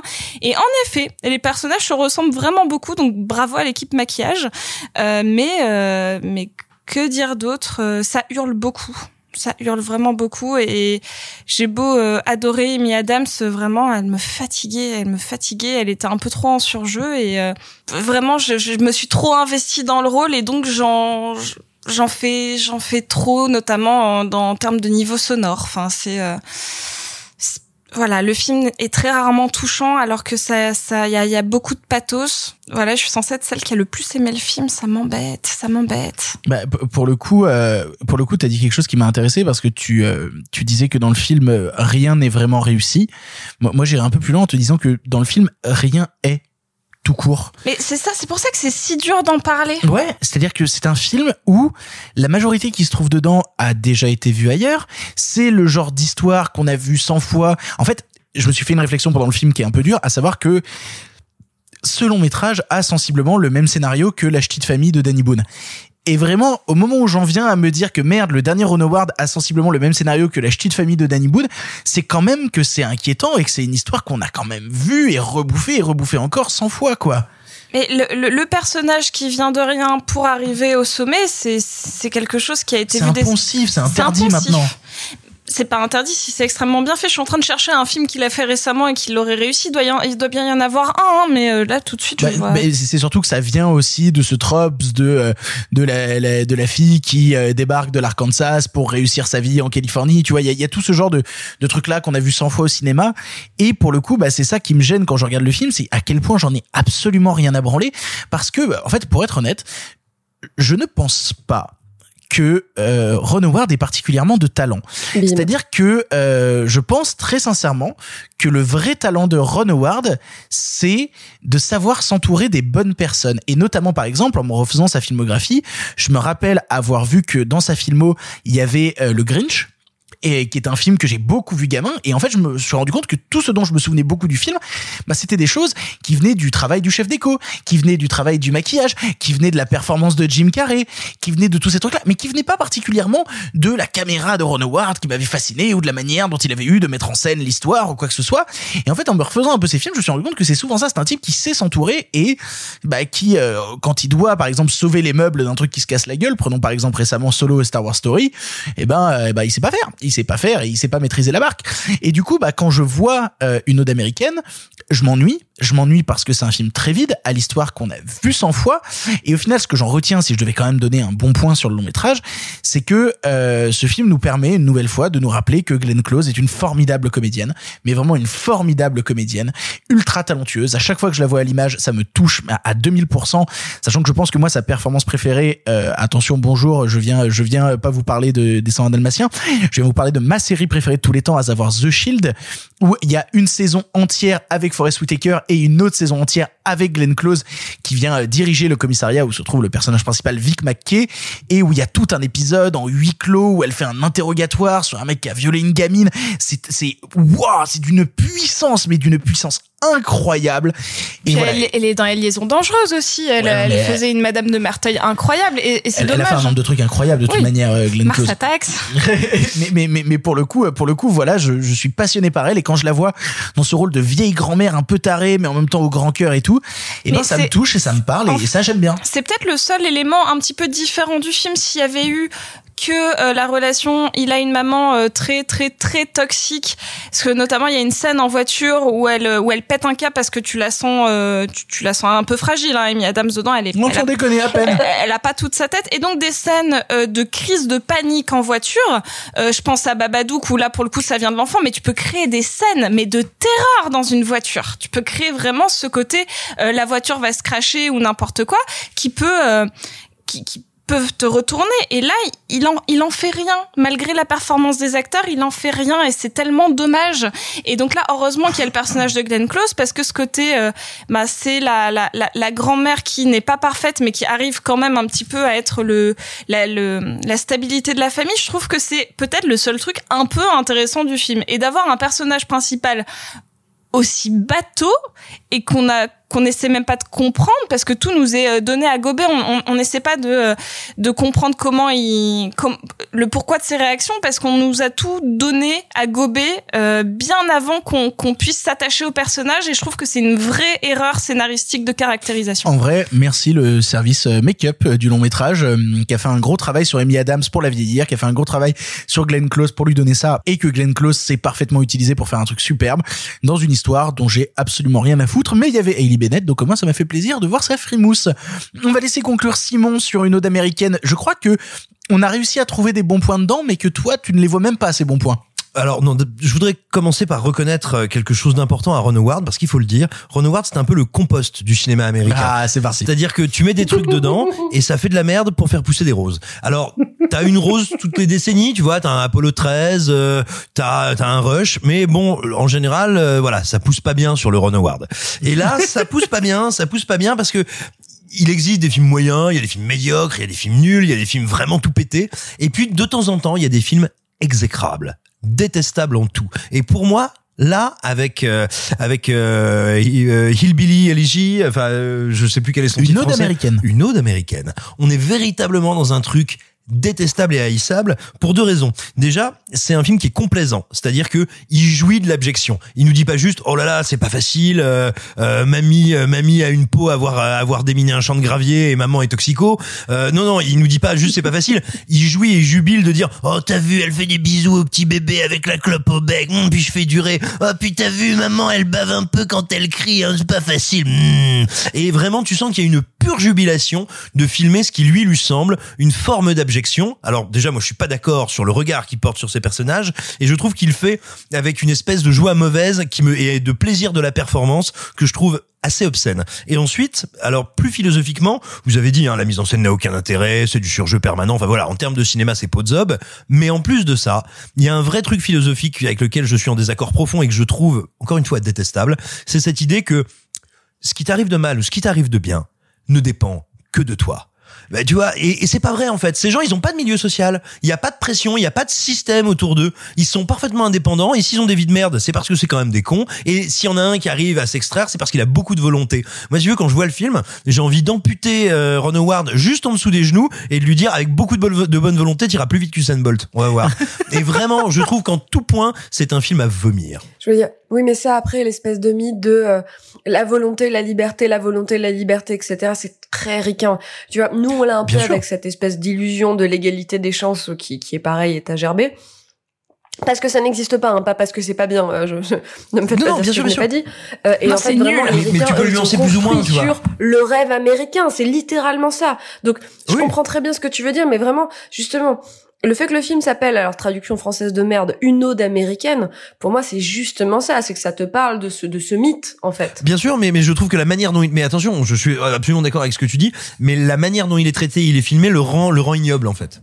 Alors je, je, je suis pas contre le fait d'accepter le, le pari, tu vois. Si, si tu peux euh, me permettre un mini conseil, Victor, c'est juste, euh, c'est quand vous entendez en parler, en fait, euh, si euh, comment dire, ce truc de hillbilly vous intéresse, euh, plutôt que de voir des acteurs riches qui, qui jouent les gens pauvres avec beaucoup de maquillage, vous pouvez aller sur la plateforme de Nicolas Winding qui s'appelle bynwr.com et voir un super film d'un vrai film d'Amérique profonde qui s'appelle Spring Night Summer Night d'un inconnu Joseph Anderson bah, voilà et c'est ça c'est vraiment un très beau film d'Amérique profonde qui est fait par des gens de là et ça vaudra mieux que le Ron Howard que je n'ai pas vu mais mais voilà Vous l'aurez compris, nous n'avons pas beaucoup apprécié le dernier Ron Howard, une ode américaine. Nous allons passer à un film qui nous a été conseillé par Marc, qui venait de sortir, qu'on n'avait pas vu passer sous nos radars, à savoir Boule de feu. When a loved one departs this life to the next, that transition is done through this time. We do not know what in the future is coming at us. Untold numbers of these voyagers from afar are still on their way. In Hindu mythology, there is this idea of cycles of creation and destruction of the universe. A meteor impact can wipe out life, but also deliver the seeds of life.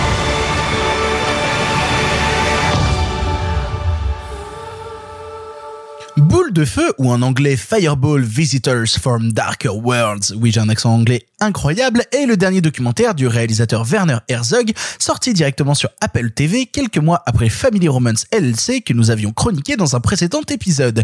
Ici, il est question de météorites et d'impact culturel de ces visiteurs venus du ciel sur nos civilisations. En compagnie du géologue Clive Oppenheimer, Herzog traverse le monde, du Mexique à l'Alsace en passant par l'Antarctique, afin d'en comprendre un peu plus sur ces boules de feu cosmiques. Marc, tu, nous l'as conseillé, pourquoi est-ce que tu avais tant envie qu'on parle de ce film dans l'émission? Je l'ai conseillé par principe parce que euh, tous les documentaires de Werner Herzog me fascinent. C'est-à-dire que je pense qu'on avait déjà fait ce rappel quand on avait parlé de Family Romance LLC dans, dans, dans, dans, ce, dans cette émission. Mais vraiment, la carrière de, de Herzog et particulièrement ces dernières années s'est divisée fondamentalement en deux entre les fictions et les, et les documentaires, alors que c'est quelqu'un qui a toujours mis un point d'honneur à pas faire de division entre la fiction et le documentaire, et je pense qu'il a raison. Mais c'est juste que ces fictions sont devenues assez mauvaises ou peu intéressantes, même si euh, en y repensant, en fait, j'ai quand même pas mal aimé Family Romance, mais bref. Et ces documentaires sont vraiment incroyables, vraiment bouleversants. Euh, Into the Inferno, qui est un documentaire qu'il avait fait sur les volcans, qui est sorti il y a quelques années, qui avait été diffusé sur Netflix et non pas financé par Netflix, que Netflix avait acheté déjà terminé. Euh, c'est vraiment un immense morceau de, de cinéma c'est un documentaire qui s'inscrit dans la continuité de Into the Inferno dans lequel on retrouvait déjà euh, Clive Oppenheimer que, que Herzog avait aussi déjà euh, rencontré bah, dans le bien nommé Rencontre au bout du monde. Et, et donc où il va où il va s'intéresser voilà à la question des météorites. Et ce que j'aime dans tous les documentaires d'Herzog c'est qu'à chaque fois on trouve un, un prétexte pour s'intéresser à quelque chose de de plus grand ou du moins de de lier à chaque fois ces sujets à euh, quelque chose de fondamentalement existentiel. Ce qu'il faisait par exemple sur les volcans de Into the Inferno nous, on pourrait se dire bon bah c'est juste un documentaire sur les volcans et non, on va vous démontrer dans le dans le documentaire que euh, comment dire les volcans sont profondément culturellement et biologiquement liés à l'existence humaine. Et pareil avec les météorites. Du coup, c'est déjà c'est un documentaire fondamentalement instructif. Vous allez apprendre, vous allez apprendre des, des anecdotes assez intéressantes, mais surtout c'est un documentaire incroyablement beau, émouvant, moi qui me bouleverse sur bah, toujours le rapport au cosmos, le rapport à l'extase, parce que ça c'est un grand grand thème de Herzog, la question de l'extase. Et quoi de plus quoi de plus extatique qu'une météorite qui arrive au début du film? Il montre des images que vous avez peut-être vues sur internet il y a quelques années quand il y a une météorite qui a traversé euh, la Sibérie et qui a été aperçue d'à peu près partout en Russie où et filmé parce que là-bas tous les gens qui ont des voitures ont des caméras qui filment en permanence donc ça a été filmé sous tous les angles et on se dit vraiment bon bah c'est la fin du monde c'est pour maintenant ça arrive. Donc c'est c'est un moment d'extase aussi bref. Et, et donc voilà ça, ça ça fait un documentaire qui au plus plastiquement je trouve très beau parce qu'il arrive à chaque fois voilà on va dans des destinations qui sont euh, plus ou moins euh, incongrues. Et, et, et Herzog sait magnifier sait magnifier ces endroits-là. Il sait magnifier surtout les intervenants parce que oh, ça aussi c'est un truc incroyable c'est les intervenants qu'il trouve euh, entre un, un, comment dire un scientifique au look de Wyatt Earp entre euh, euh, des bah voilà en d'autres divers geeks de météorites entre guillemets mais qui parlent de leur truc avec une passion incroyable entre les gens qui s'occupent de la défense terrestre parce que oui ça existe contre les météorites etc enfin ça fait quand même une galerie d'intervenants assez incroyable et d'autres j'en passe j'en passe et des meilleurs. Euh, bref c'est un film qui moi m'excite totalement alors que je trouve un peu moins grandiose que Into the Inferno qui est pour moi vraiment un de ses chefs-d'œuvre. Mais euh, Fireball reste un film incroyablement beau qui qui dans son dans sa dernière dernière 20 minutes prend une tournure qui qui moi me paraît absolument euh, voilà vraiment bouleversante. Euh, jusqu'à arriver à la fin sur une île du bout du monde où on joue une cérémonie qui a pas été jouée depuis 50 ans qui à part Herzog fait ça Et, et puis c'est aussi un film drôle parce que les documentaires d'Herzog sont toujours drôles, ludiques. Qui, bon là c'est un, un des documentaires où il intervient le moins, mais, mais souvent il intervient vraiment beaucoup. Et là même, il y a un moment où il s'en amuse d'ailleurs d'une intervention que lui-même fait dans le documentaire parce qu'il peut pas s'en empêcher. C'est quelqu'un de très drôle, Herzog. Donc voilà, c'est un documentaire que je trouve admirable, que j'avais absolument très envie de voir euh, sitôt que j'ai vu la la, la bande annonce et, euh, et du coup j'étais évi- évidemment curieux de vous entendre parler euh, de ce film. Bah euh, pour le coup moi euh, quand tu m'as dit hey il y a Herzog qui a sorti un documentaire sur les météorites. J'étais un peu dubitatif Euh, sur le coup au départ j'ai fait genre ok euh, allons-y et, et le film m'a agrippé m'a fasciné parce qu'en fait évidemment il parle pas que de ça. Et moi ce qui m'intéresse c'est tout le autour c'est-à-dire l'impact culturel. Quand il commence à nous expliquer comment euh, des civilisations en Alsace se sont battues autour de la chute d'une météorite quand il commence à nous montrer un, un- un- enfin le, le- son, son ami japonais là qui se retrouve sur la banquise à, à tomber en larmes de tomber sur une météorite l'impact que ça peut avoir même dans les cultures mayas justement sur tout leur rapport à la mort. C'est là où le film devient passionnant euh, pour parler un peu autour du film, parce que je trouve que tu as déjà dit beaucoup de choses dessus, euh, il y a quelque chose qui m'a assez fasciné quand je le mets en comparaison à, Family Romance LLC, euh, qui était son précédent qu'on avait traité dans l'émission. C'est à quel point la dernière fiction de Herzog essaye à tout prix de faire documentaire, là où son dernier documentaire essaye à tout prix de donner un côté fiction. C'est-à-dire que c'est un truc qui me, qui, qui me fascine assez dans la manière dont il a de construire ses longs métrages. Family Romance utilise tous les codes du documentaire, même dans le choix de la caméra, même dans le placement des cadres. On est dans une forme de documentaire alors que tout est fictionné. Là, je, il crée de la mise en scène à l'intérieur de Fireball. Il va prévoir des cadres en avance pour faire rentrer ses personnages à l'intérieur. Il va prévoir des plans en amont où on filme des pieds, soudainement on rattrape quelqu'un. Il crée une mise en scène de fiction dans un documentaire, là où il s'est forcé dans Family Romance à créer une mise en scène de documentaire dans de la fiction. Et, et ce- cette opposition dans le cinéma de Herzog, cette envie justement de prendre des genres qui sont opposés, mais de les mélanger, de les frictionner pour en faire quelque chose de totalement différent, ça me passionne. Ça me passionne parce que ça me pose des questions sur à quel point les fictions qu'il crée sont proches d'une réalité et à quel point quand il fait des documentaires qui sont des objets justement qui ne sont pas de fiction, il les fait sur des sujets tellement grands que pour lui, c'est tellement immense que ça pourrait être de la fiction. Ça pourrait être de la fiction, donc il la traite comme de la fiction. Et voilà, et c'est ça que m'a évoqué personnellement Fireball, c'est tout ce rapport justement à la mise en scène de Herzog qui oppose ses styles et qui traite dans Family Romance l'humain, le tout petit, quelque chose de très naturel, quelque chose qu'on pourrait filmer au coin de rue, à savoir une histoire d'un père qui retrouve sa fille, quelque chose de, minuscule, donc il le traite comme le documentaire. Et là, on est sur des météorites, il va même jusqu'à citer le cinéma derrière en nous mettant des extraits de Deep Impact à l'intérieur de, euh, Fireball, ou en allant même plus loin, parce qu'il y a toute une scène justement où il filme le plan justement de son pote japonais qui avait trouvé un bout de météorite et où on l'entend en voix off dire et maintenant voilà un moment de cinéma que ne vous enseignerez pas les putains d'écoles de merde de cinéma. Donc il est littéralement en train de te parler de cinéma, de faire du cinéma, de te dire regarde ça c'est plus du cinéma que le vrai cinéma alors que c'est ça va à, à l'opposé de ce que ça devrait être. Voilà, cette opposition justement des styles chez Herzog et son envie justement de rapprocher fiction et documentaire et de les traiter de manière opposée, ça me passionne assez. Ça me passionne assez et, et, et même cette manière qu'il a de présenter les personnages dans Fireball où à chaque fois qu'il présente un personnage, il filme un plan fixe tout droit face à leur tête et où vraiment tu sens que la personne elle est là comme un personnage statique comme un personnage sur un écran de sélection de jeux vidéo qui attendrait qu'on clique genre allez c'est avec toi qu'on va jouer maintenant et euh, non je, trouve ça assez passionnant je trouve ça assez, passionnant Et puis euh, après, je, je voulais, je voulais en parler, mais le dernier truc, c'est quand même la, la, la grande, le grand truc des documentaires de Werner Herzog, c'est sa narration en voix off avec son accent à couper au couteau, quoi. c'est formidable Euh, pour conclure euh, Sophie tu l'as vu aussi Fireball qu'est-ce que tu en as pensé?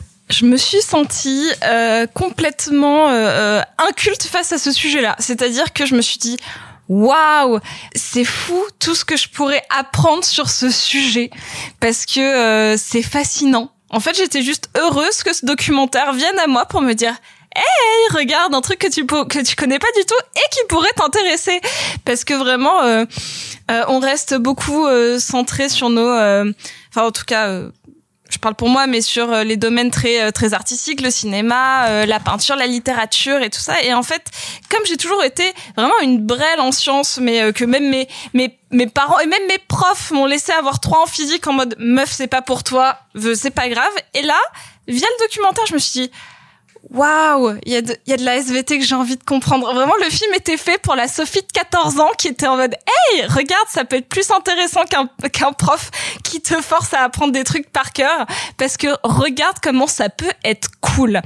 Et est-ce que c'est pas ça, genre vraiment le but premier d'un documentaire, c'est de prendre un sujet que tu ne connais absolument pas, de te prendre quand même un peu par la main parce que c'est pas du tout un, un- un documentaire hermétique, au contraire, notamment la voix off, comme le disait Marc, qui est un peu un peu rigolote, etc. euh, un peu extra, bah, extra diégétique. Il y a pas vraiment de diégèse, mais en tout cas voilà, qui, qui va se permettre de faire des, des... si, si, justement, il y a une diégèse parce qu'il le traite comme de la fiction. C'est ça qui est assez C'est intéressant. ça qui est assez intéressant et donc qui, qui vient te dire, euh, regarde, c'est abordable. Bien sûr que tu vas pas réussir à avoir le degré de connaissance des personnages qui t'expliquent des choses. Et pourtant, regarde cette anecdote de ouf malade sur la, la, la météorite qui s'est donc réduite, réduite, réduite dans l'atmosphère et qui est arrivée dans la niche d'un chien et qui a pas tué le chien et que pourtant la, trajectoire et la puissance euh, est, venue se, placer juste ici et a touché un quotidien mais tellement palpable. Et en fait j'ai envie d'en savoir plus sur ce genre d'anecdotes sur euh, notamment il parle pas mal de, composition et notamment il y a, y a une phrase à un moment euh, par une, une, scientifique dont je n'ai pas retenu le nom je suis désolée qui, qui montre un- une météorite et qui dit c'était peut-être un homme, je sais plus, mais en tout cas qui dit, euh, vous vous rendez compte que ça, là, ce, caillou qu'on a dans la main, bah en fait c'était vraiment une planète qui s'est qui est morte il y a des centaines de millions d'années et qui est là, qui, qui est dans ta main, là devant ta caméra et donc devant toi, spectateur inculte. Est-ce que tu te rends compte de la puissance de la chose? Et parallèlement, on te montre un truc de Deep Impact juste pour te montrer à quel point, genre, on s'est aussi resservi de toutes ces choses super intelligentes et que là, on te remet à un niveau très abordable pour te dire, tu peux aussi t'y intéresser. Peut-être même que tu comprendras mieux les films un peu cons de science-fiction que tu regardes le dimanche, euh, genre, euh, en pyjama. Et, et pour le coup, bah, il l'utilise ça parce que l'exemple de Deep Impact est pas vain. Parce que quand il te montre Deep Impact, il te dit, bah moi ma peur maintenant que je vois autant de météorites, c'est qu'il y en ait une qui me tombe sur Mais le sur, sur le coin du pif. Du coup, euh, dans Deep Impact, ils font ça pour stopper la météorite. Est-ce qu'on peut faire ça dans la vraie vie véritable? Donc au final, on est encore dans ce rapport, même dans un documentaire, à de la fiction et à de l'envie de fiction. Et, et ça, c'est fou. Et je suis une grande passionnée de cinéma catastrophe. Genre, j'a- j'adore ça parce que je trouve ça con. Et en regardant le film, je me disais, ah merde. Alors, un, peut-être, si je le, si, si je comprenais un peu de quoi il parle, peut-être que je pourrais faire des réflexions sur genre des films comme 2012 qui sont absolument pas probables. Et peut-être même que ça me ferait peur au final. Ou pas du tout. Mais en tout cas, je pourrais avoir une réflexion dessus plutôt que juste de regarder ça en faisant, hé, c'est con. Vous l'aurez compris, Fireball est un documentaire qu'on vous encourage à voir, qui est sorti sur un circuit tout petit que les gens ont, ont peu de raisons de fréquenter d'habitude, à savoir Apple TV. Il y a pas grand monde qui y va. Eh ben, il y a le documentaire de Herzog. Foncez. Nous allons maintenant partir au tout début de l'année, au tout début de 2020, puisque c'est l'heure maintenant de vous parler de Play.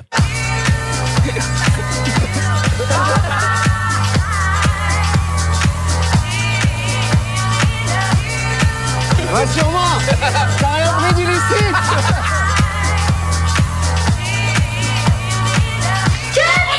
Arrête de filmer, s'il te plaît.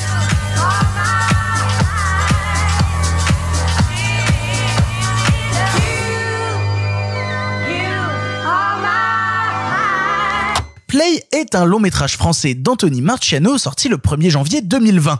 En effet, nous vous avons demandé sur Twitter, at pardon le cinéma, quels étaient pour vous les films dont nous n'avions pas parlé dans l'émission et qui valaient vraiment le détour. Et celui-ci est beaucoup revenu dans vos messages, alors Allons-y. On suit trois moments de la vie de Max, ayant reçu une caméra pour ses 13 ans et décidant de filmer tout ce qui lui arrive afin de faire quelque, en quelque sorte le film de sa vie. Entre amour enfantin raté, adolescence pleine de désillusions et vie d'adulte pas franchement mieux, on le voit lui, ses potes, sa famille tenter de construire et d'évoluer face à tout ce qui peut leur arriver de bien ou de clairement moins bien. Je vais être le premier à m'exprimer sur ce film et, et ce pour une pour une bonne raison, une simple raison, c'est que euh, malgré lui, Play euh, est un peu un film sur moi. C'est-à-dire que c'est un peu con à dire, c'est très très con à dire même, mais c'est un film qui m'a tellement frappé, touché au plus profond du cœur, fait chialer, attrapé par les sentiments, donné envie de griller devant mon écran, que je me suis rendu compte au bout d'un moment que merde, en fait, c'est un, c'est un film sur moi, merde. Parce que c'est un film sur un gamin qui a 12-13 ans, a reçu une caméra et a commencé à tout filmer, à tout filmer, à filmer ses potes, à filmer son quotidien et tout, et à garder toutes ses vidéos, toute sa vie constamment et, et mine de rien, je me dévoile un petit peu, j'en suis désolé, mais c'est un Et truc. puis en plus, on se doutait tellement pas qu'il ait pu t'arriver des trucs comme ça. Bah mec, euh, ouais, non mais c'est vrai. C'est-à-dire que je, je l'ai fait et je le fais encore. C'est-à-dire je, je, je filme tous les jours, tous les jours, tous les jours et je garde tout. J'ai encore des vidéos de quand j'étais au collège, j'ai encore des vidéos de quand j'étais au lycée où je filmais mes potes, où je filmais notre quotidien. Et, et, et ça prend beaucoup de disques durs. J'ai littéralement euh, 15 téras de disques durs dans un placard qui sont euh, qui ne servent qu'à garder tous les rushs de mon passé euh, filmé quoi. Et, et, et parce que je j'ai un besoin de mémoire en fait. Je sais que j'ai une mémoire qui est un peu pourrie par instant et du coup ça me permet de garder des images, garder des images sur des sentiments, garder des images sur des moments. Et en fait c'est ça qu'arrive à faire Play avec une forme mine de rien en quelque sorte fun footage et en même temps pas tellement. Euh, en fait il arrive à soudainement me faire ressentir le, le sentiment d'un moment. Bah, en fait, même pas tant le sentiment, le- la vraie définition, ce serait le feeling, tu vois, d'un instant, d'un instant, euh, d'un âge en fait, d'une vie, d'un truc où quand je vois ces gamins être en train de se filmer en tant que gamin au collège, je, je, je sens, je, enfin, ce serait con à dire, mais mais je sens ce qui se passe. Je, je sens l'odeur de la pièce, je sens euh, les, les personnages, je, je, je peux les toucher, je les vois, ils sont palpables parce que c'est un souvenir qui m'est tellement personnel que ce souvenir-là me revient et vient me frapper en plein cœur. Et du coup, c'est un film dont, je tombe follement amoureux parce que c'est un film qui me qui arrive à faire un truc que le cinéma a peu tendance à faire chez moi, à savoir réussir à me faire ressentir le feeling d'un âge que j'ai eu et qui est passé aujourd'hui. Et le pire, c'est qu'il commence à 13 ans et ça va jusqu'après la trentaine, donc euh, un, peu plus âgé que moi. Et pourtant, j'arrive vraiment à bah, ressentir ce truc-là, à- à- parce qu'il m'a marqué, parce que ce moment m'a marqué, parce que je me revois me filmer dans la classe de mon lycée avec mes potes à faire des conneries, parce que je me vois nous refilmer le week-end, à faire des choses ensemble. Et, et voilà, je me retrouve là-dedans et je me retrouve mine de rien dans ces sentiments d'amour perdu, ces amours adolescents qui reviendront pas, ces sentiments d'amour où on n'a pas construit quelque chose à un moment et peut-être que si on avait construit quelque chose à cet instant-là, eh ben ce truc aujourd'hui euh, serait plus présent dans nos vies. Euh, Ça me fait penser à des amitiés perdues, ça me fait penser à des amours perdus, ça me fait penser à toutes ces choses-là et ça revient. Et, euh, et je suis un peu ému en vous en parlant parce que vraiment, c'est ça ça m'a fait quelque chose de con en fait. Ça m'a fait un truc que ouais que je ressens pas souvent au cinéma et peut-être que actuellement je suis dans ma déprime hivernale et donc euh, dans Victor ma déprime vient de sortir une caméra, il a une énorme érection. non, non, non, mais c'est-à-dire que voilà, je, je suis- actuellement un peu dans ma déprime d'hiver, dans ma mélancolie d'hiver, où je repense au passé, où je repense à tous ces trucs-là. Et, euh, et, et Play est arrivé au bon moment. Et, et voilà, je, je l'ai rattrapé en fin d'année. Je suis heureux que les gens aient, aient tant demandé à ce qu'on le rattrape parce que ben il est venu toucher du doigt quelque chose dont j'avais besoin sentimentalement à un moment. Et, et ça, c'est très fort. Et ça, c'est très fort. Et quand un film arrive à tomber aussi à pic, et ben, euh, et ben, ça fait beaucoup de bien. Ça fait beaucoup de bien. Et moi, Play m'a fait beaucoup de bien. Et j'espère que euh, si vous l'avez raté, parce qu'il est quand même sorti le 1er janvier 2020, donc euh, on a quand même le temps de voir passer des choses depuis, bah, j'espère que vous aurez l'occasion de le rattraper et qu'il viendra saisir en vous cet instant d'adolescence, cet instant d'enfance qu'on a qu'on a perdu et que peut-être on, on retrouvera pas ou peut-être que vous êtes adolescent actuellement et que vous allez regarder le film en vous disant oh là là euh, c'est bon moi je le vis actuellement et tout euh, je, je ressens pas cette nostalgie là ben mon gars remette-le dans 15 ans tu tu comprendras qu'il y a beaucoup de belles choses que t'as laissées derrière toi et que malheureusement ces belles choses on les retrouve pas bref j'aimerais enchaîner sur euh, sur quelqu'un d'autre peut-être de plus positif que moi euh, sentimentalement parlant Euh, Simon qu'est-ce que t'en as pensé? Oui, je, je vais pas revenir sur euh, l'aspect émotionnel que tu as évoqué parce que je le je le ressens à bien des égards. Euh, non pas que j'ai j'ai passé mon adolescence ou mon enfance avec une caméra, mais néanmoins il y a quelques petites choses sur le rapport aux autres, le rapport au groupe, le rapport aussi aux amours adolescentes qui me touchent énormément dans le film. Et euh, je ne vous en ai jamais parlé au micro de Pardon le cinéma, mais ayant dirigé des colos où on faisait du cinéma avec des adolescents, je suis très étonné. Voilà, Mais- je, on dire que moi je retrouve un plaisir de l'image bricolée qui est très fort. Néanmoins, tout bêtement, ce que je voudrais dire sur le film, ce qui me fait et ce qui m'a fait infiniment plaisir quand je l'ai découvert, c'est quand je le vois, je me dis pas du tout "Oh, j'ai vu un chef-d'œuvre, oh, j'ai vu un truc exceptionnel", je me dis "Ça, c'est un véritable exemple en termes de production, en termes de réflexion, en termes d'accessibilité, en termes de générosité aussi, de ce qu'est, de ce que devrait être un cinéma populaire de qualité. C'est-à-dire que euh, on n'est peut-être pas là pour révolutionner le médium, mais on pense sa mise en scène et on a des envies et des idées de cinéma. Euh, nos personnages sont pas révolutionnaires, ils n'en demeurent pas moins extrêmement bien caractérisés et écrits avec le cœur. Euh, on n'est peut-être pas là pour faire Joaquin Phoenix dans Joker, mais on joue bien, on joue juste et encore une fois, on joue avec du cœur. C'est aussi bête que ça, c'est plus important qu'il n'y paraît, c'est un vrai bel exemple de ce que le cinéma français sait faire en matière de cinéma populaire, ce qui fait peut-être pas assez souvent, mais ce que indéniablement il sait faire. Et, et bah pour dire cœur une septième fois euh, depuis 40 secondes, ça m'a fait très chaud à le cœur. Euh, J'aimerais rajouter un dernier truc avant de laisser la parole à Clara sur le fait que euh, Max Boublil est quelqu'un pour qui euh, je n'ai euh, aucune forme de respect. Euh, non, non, non, non, non, mais je, je saurais pas comment le dire autrement, sachant que c'est bien parti, putain, Oui, oui, je bien sais, parti. C'est quelqu'un qui vient du monde du web, c'est quelqu'un qui a émergé aussi grâce au web, grâce aux clips qu'il faisait ou quoi que ce soit, et qui, bah moi, venant du web et respectant ce média-là et le poussant très souvent en avant, dès l'instant où il est sorti de ce monde du web, il a commencé régulièrement à chier dessus.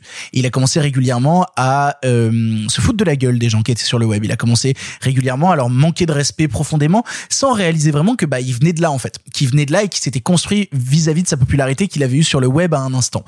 Et du coup, quand j'ai vu ce type-là à une époque où moi en plus je commençais à débarquer sur le web avec mes vidéos ou quoi que ce soit, je me rappelle c'était à l'époque des Web Comedy Awards, sombre époque, sombre sombre époque, qui s'est pointé sur scène et euh, qu'il a dit euh, les gens du web, cassez-vous, arrêtez de faire des vidéos sur le web, si vous voulez niquer des gonzesses, faut aller à la télé. Il a dit ça sur En même scène. temps, c'est vrai. Hein. Tu travailles au cercle et du coup euh, et du coup euh, ça m'a vraiment ouais j'ai j'ai depuis cet instant-là un, un véritable désamour voire une haine vis-à-vis de sa personne et euh, des, des insultes régulières qu'il a apportées euh, au monde du web et ben putain même sa présence dans le film me l'a pas gâché. Il l'a écrit ce film, il joue dedans et il est touchant et ça marche et et, et bravo. Bravo parce que le film est tellement bon que ça a réussi à me faire oublier que je déteste ce type. C'est quand même euh, quelque chose de très très fort. Je laisse la parole à Clara. Clara, qu'est-ce que tu as pensé de Play? Euh, je trouve que c'est banal et anodin que c'est des stories Instagram. Euh, Waouh autre- Je suis Euh, tellement, je suis tellement heureux qu'on enregistre à distance. Mais vraiment, mais vraiment. Mais c'est vrai que Victor me regarde, me regarde régulièrement avec mépris quand on, quand on enregistre, particulièrement quand je lui coupe la parole. Et là, en fait, euh, c'est-à-dire que le niveau de mépris pour l'instant était correct. Euh, là, vraiment, on a explosé les compteurs. Euh, c'est maintenant. Donc, écoutez, j'imagine que c'est ma dernière prise de parole dans, pardon, le cinéma. Ce fut un honneur d'être avec vous pendant cette petite Merci, année. Clara. Merci Euh, Nous recherchons donc une Salut, nouvelle chroniqueuse pour euh, l'année 2021. bon, allez, vas-y, euh, dis, euh, dis, dis- Non, dis tes, alors, non, dis tes j'exagère. trucs là, vas-y. Non, non, non, non, mais dis tes trucs. J'exagère. En vrai, j'exagère, mais je j'ai passé le film à le comparer avec un autre film qui, en fait, moi, me suscite tout ce dont tu parles, Victor. Tout ce dont tu parles sur je la connais cette scène, je l'ai vécu ce moment, etc. Pour moi, c'est le premier jour du reste de ta vie de Rémi Qui Besançon. est très bien aussi, ouais. Qui- non, non, mais qui est vraiment, c'est autre chose. Mais en fait, c'est marrant, tout ce que tu racontes là, moi, le film me l'a pas ex- absolument suscité parce que je, je, je trouvais que tout était un peu anodin. Dans les trucs qui m'ont vraiment le plus plu, c'est le début du film, quand ils font des faux films très codifiés, notamment un truc qui doit s'appeler Ultime Peur ou Peur Extrême ou un truc comme ça, où c'est juste, tu vois, leurs parents qui hurlent. Ça, vraiment, ça, ouais, ça, ouais, ça, j'y étais. Ok, ça, c'est mon enfance. Quand ils font des fausses parties Street Fighter en faisant... Ça aussi, ok, là, je suis là. Euh, tout le reste, en fait, cette espèce de d'adolescence bourgeoise qui fait des week-ends entre potes à Barcelone, moi, je- je- c'est pas moi, je, je connais pas ça. Euh, donc voilà, bon, le traitement des personnages féminins, blablabla, autre sujet. Et euh, mais par contre, voilà, effectivement, cette cette nostalgie des années 80-90, euh, début 2000, tu vois, cette espèce de, voilà de nostalgie de de la télé à six chaînes et euh, et de si jamais tu démarres MSN, ça coupe le téléphone. Tu vois, ce truc-là, effectivement, pour moi, c'est le premier jour du reste de ta vie de Rémi Besançon. Donc j'ai passé tout le film à établir une comparaison et à trouver ça moins bien. Pardon. Alors c'est fou parce que moi à côté, le premier jour du reste de ta vie me touche beaucoup moins et tout ce qui m'en reste, c'est une fille qui pleure parce que Kurt Cobain est mort. C'est vraiment tout ce qui me reste du film, c'est assez triste. Ah, il y avait Pio Marmaille dedans. Absolument. C'est C'est un de vrai. ses premiers rôles, non Oui, tout à fait. Un, un des premier premiers, rôle, je je sais pas si c'est son premier, mais c'est le premier où en tout cas il est, il est remarqué. Du coup, Sophie, toi, qu'est-ce que tu as pensé de Play? J'ai fait l'exercice de ne pas revoir le film parce que on parle toujours de films vraiment à chaud alors que je l'ai vu avec Marc. Coucou Marc. Euh, on l'avait vu bah, début janvier. euh, Il y a un certain moment euh, avant deux confinements, dis donc déjà. Vous l'avez vu dans le monde d'avant On l'a vu dans le monde d'avant, euh, au Gaumont Opéra. euh, Il faisait froid. euh, On allait boire un café après. C'était très sympa le monde Ah, d'avant. il y avait des cafés ouverts. Attends, si je l'ai vu avec Sophie dans le monde d'avant, est-ce qu'on peut dire que je l'ai vu Sophie d'avant? Oh oui Oh excellente blague de l'amiral Je l'ai, je l'ai vu arriver de loin, de loin, j'aurais dû la stopper au vol. Vas-y, Sophie. Et si j'avais J'ai pas, j'avais pas passé un mauvais moment, mais euh, j'ai- j'étais pas ressortie euh, transcendée, notamment parce qu'on me l'avait beaucoup trop hypé. C'est-à-dire que c'est un film qui a eu une une survague de bienveillance et à juste titre, hein, mais c'est-à-dire que même la presse, euh, je regardais la note hallucinée, elle est quand même de 3,9, ce qui est quand même gros euh, de la part de la presse et plus de la part spectateur. Et, euh, et donc on me l'a trop hypé pour un film que je trouvais pas assez bien formellement. C'est-à-dire que je trouvais que ça ne fonctionnait pas toujours. Les coupes étaient toujours un peu grossières. Euh, ce côté un peu fan footage au final, pour moi, marchait pas trop. Après, je le trouve très sincère dans sa démarche. Euh, je trouvais que euh, que des seconds rôles, j'ai adoré Noémie Lovski dedans, mais comme je, je l'adore dans ses dans ses seconds rôles et dans ses rôles de maman, c'est-à-dire qu'elle était pas sans me rappeler son incroyable rôle dans Les Beaux Gosses, ce magnifique rôle où elle hurle sur euh, Vincent Lacoste euh, en, en, en train d'embrasser son miroir. Et, et c'est-à-dire que c'est une parfaite maman de cinéma. Et, euh, et donc, il y a, y, y a plein de choses que j'ai trouvées très mignonnes. Et malheureusement, il me reste pas grand-chose. C'est-à-dire que c'est un peu dommage. J'en ai un souvenir agréable, mais j'ai plus de souvenirs d'être allé euh, boire un, un café avec Marc après et de discuter d'un film parmi tant d'autres. Et c'est un petit peu triste. Euh, alors que j'ai beaucoup, beaucoup, beaucoup plus de souvenirs de son film d'avant, enfin, de deux films d'avant, enfin, en tout cas, des gamins. Les gamins est, un film qui me touche beaucoup, que je trouve super fun, qui est, euh, pas parfait, mais euh, où il y a aussi euh, Max Boublil dedans et Alain Chabat. Donc on sent que déjà il a commencé à créer sa petite famille dans son petit cinéma et qui pareil parle de d'adolescence sauf que là il parle dans les gamins d'adolescence à l'âge adulte et là il parle de l'adolescence que t'as du mal à quitter et mais c'est pas traité de la même manière et je trouve que les gamins est beaucoup plus fort c'est-à-dire que il a des personnages plus construits et surtout le film reste. Genre, c'est-à-dire que j'ai encore des, j'ai encore la chanson à la con qu'il y a dans les gamins, alors que je n'ai plus aucun souvenir de play en termes de musique ou en termes de moments forts. J'ai un peu souvenir de la Coupe du Monde. J'ai le souvenir d'un bisou raté en Espagne. Mais en fait, il me reste rien du film et je trouve ça un peu dommage. Donc c'est pas du tout, du tout un mauvais film. Je j'en suis sortie euh, plutôt contente. Mais il est pas venu chercher des trucs chez moi comme l'avaient fait les gamins, qui était vraiment une comédie mais super fun et qui était un des premiers scénars de de ce cher Noé Debré d'ailleurs, qui était euh, venu euh, aider à, à écrire euh, et à réécrire le scénar. Et putain, c'était c'était c'était super. Donc moi, je vous conseille surtout de mater les gamins si vous l'avez pas vu, parce que euh, parce que putain, ça ça fout une pêche. Alors que Play, c'est beaucoup plus mélancolique et je trouve ça bien, mais mais oubliable. Alors que moi, la mélancolie, elle me reste et elle mais, tu, m'accompagne mais tous tu l'as les vu, jours. mais, mais tu, mais tu l'as vu dans les deux dernières semaines. C'est intéressant aussi d'avoir un avis de Ah, ça, oui, ça reste oui, d'il y a longtemps. Mais vous ne me retirerez pas mon émotion, Marc, du coup. Euh, pour conclure, qu'est-ce que tu as pensé de Play? Eh ben, comme Sophie l'a dit, donc je l'ai vu en, début d'année et c'était même à vrai dire le premier film que je voyais au cinéma en, en 2020 Euh, et je ne l'ai pas revu depuis. Donc tout ce que je vais dire se base sur euh, sur mes souvenirs.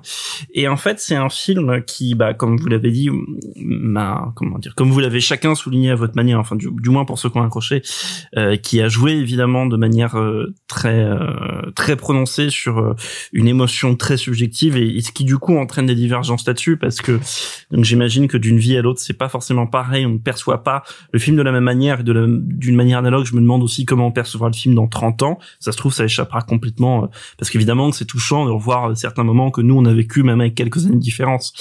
Mais c'est surtout un film qui m'a paru beau parce qu'il a su capitaliser et le mot n'est très mal choisi je devrais pas employer ce mot là mais il a su euh, capitaliser sur un sentiment qui a été très souvent euh, dévoyé, maltraité, utilisé à tort, utilisé pour des fins commerciales, et un sentiment que personnellement que je n'aime pas, qui est la nostalgie. Euh, j'aime pas la nostalgie parce que euh, ça me fait profondément chier de regarder en arrière.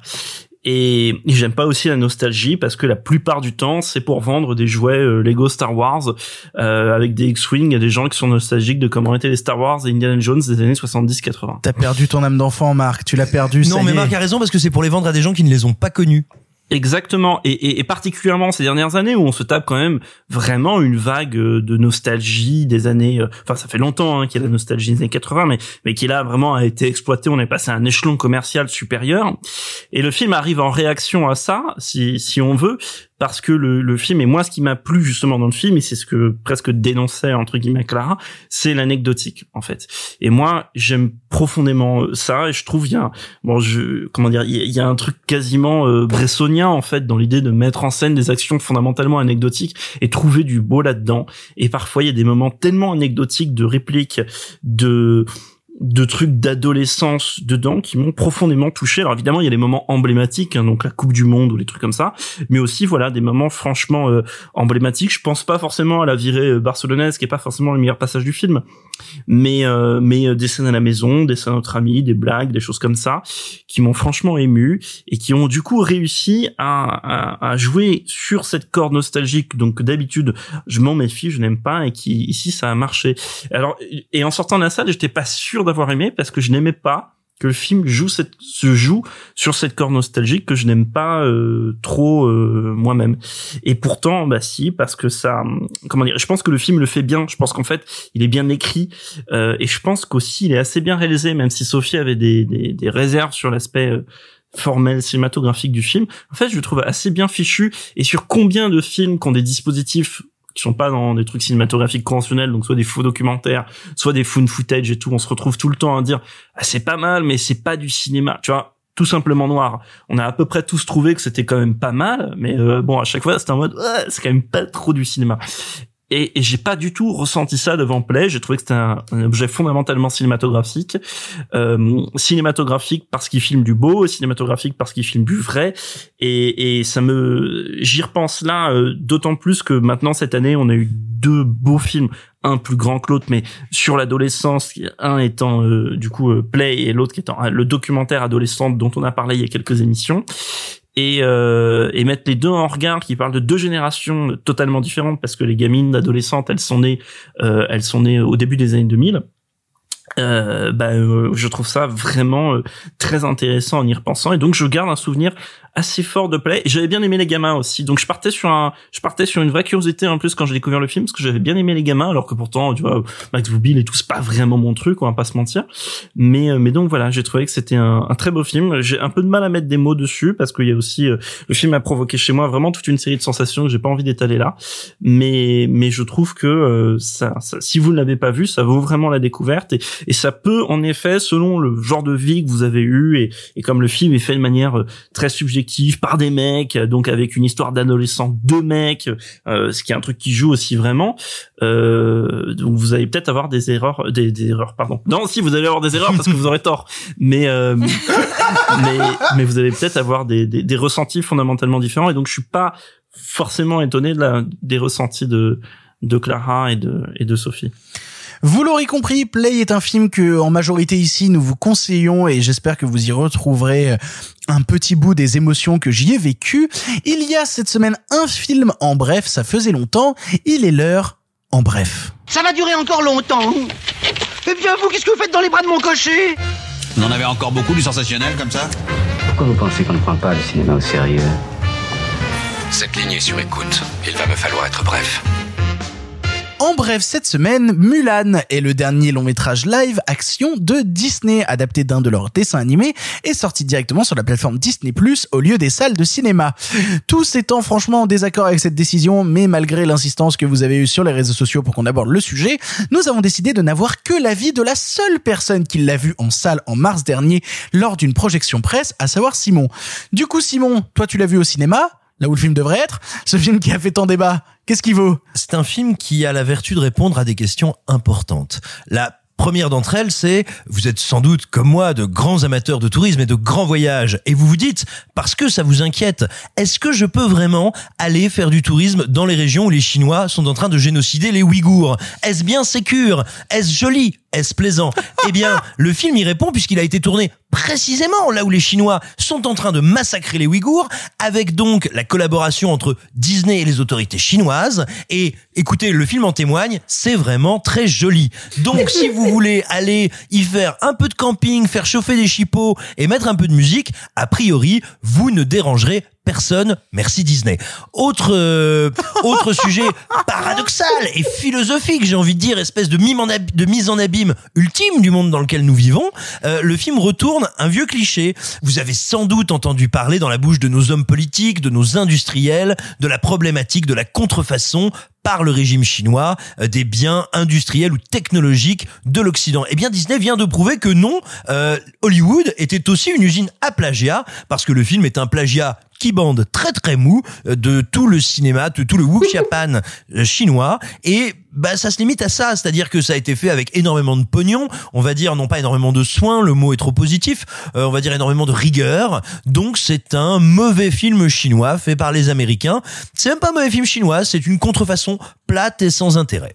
Mais comparé au dessin animé, ça vaut quoi? Euh, j'ai, euh, je trouve le dessin animé sympathique. J'ai pas énormément d'affect pour lui. Il a bien sûr beaucoup plus de charme. Là, là si tu veux, t'as une double contrainte, c'est que tu as euh, Disney qui a qui ne qui a beaucoup plus peur de jouer sur au sens littéral du terme, le mélange des genres, des genres sexués, donc qui est beaucoup plus timide sur la question, qui s'autorise, par peur d'être taxé d'appropriation culturelle, beaucoup moins de choses, c'est-à-dire que t'as pas de dragon mouchou, t'as pas de trucs comme ça, et puis tu as la double peine, c'est qu'il faut aussi plaire aux autorités chinoises, donc si tu veux, c'est, euh, euh, essaye d'imaginer un, un, un homoncule protestant qui voudrait te raconter Gargantua, ça marche pas, quoi. Du coup, Mulan, on s'en fout. Ah, on s'en fout. Find out who you are, they will show you no mercy.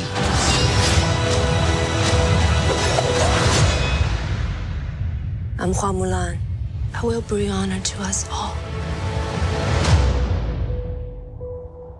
Allez, assez parlé de films Disney+, si tant que ce soit des films, nous allons maintenant partir vers notre ciné-club du passé, car je ne sais pas si vous êtes au courant, mais le cinéma se conjugue au présent et aussi au passé.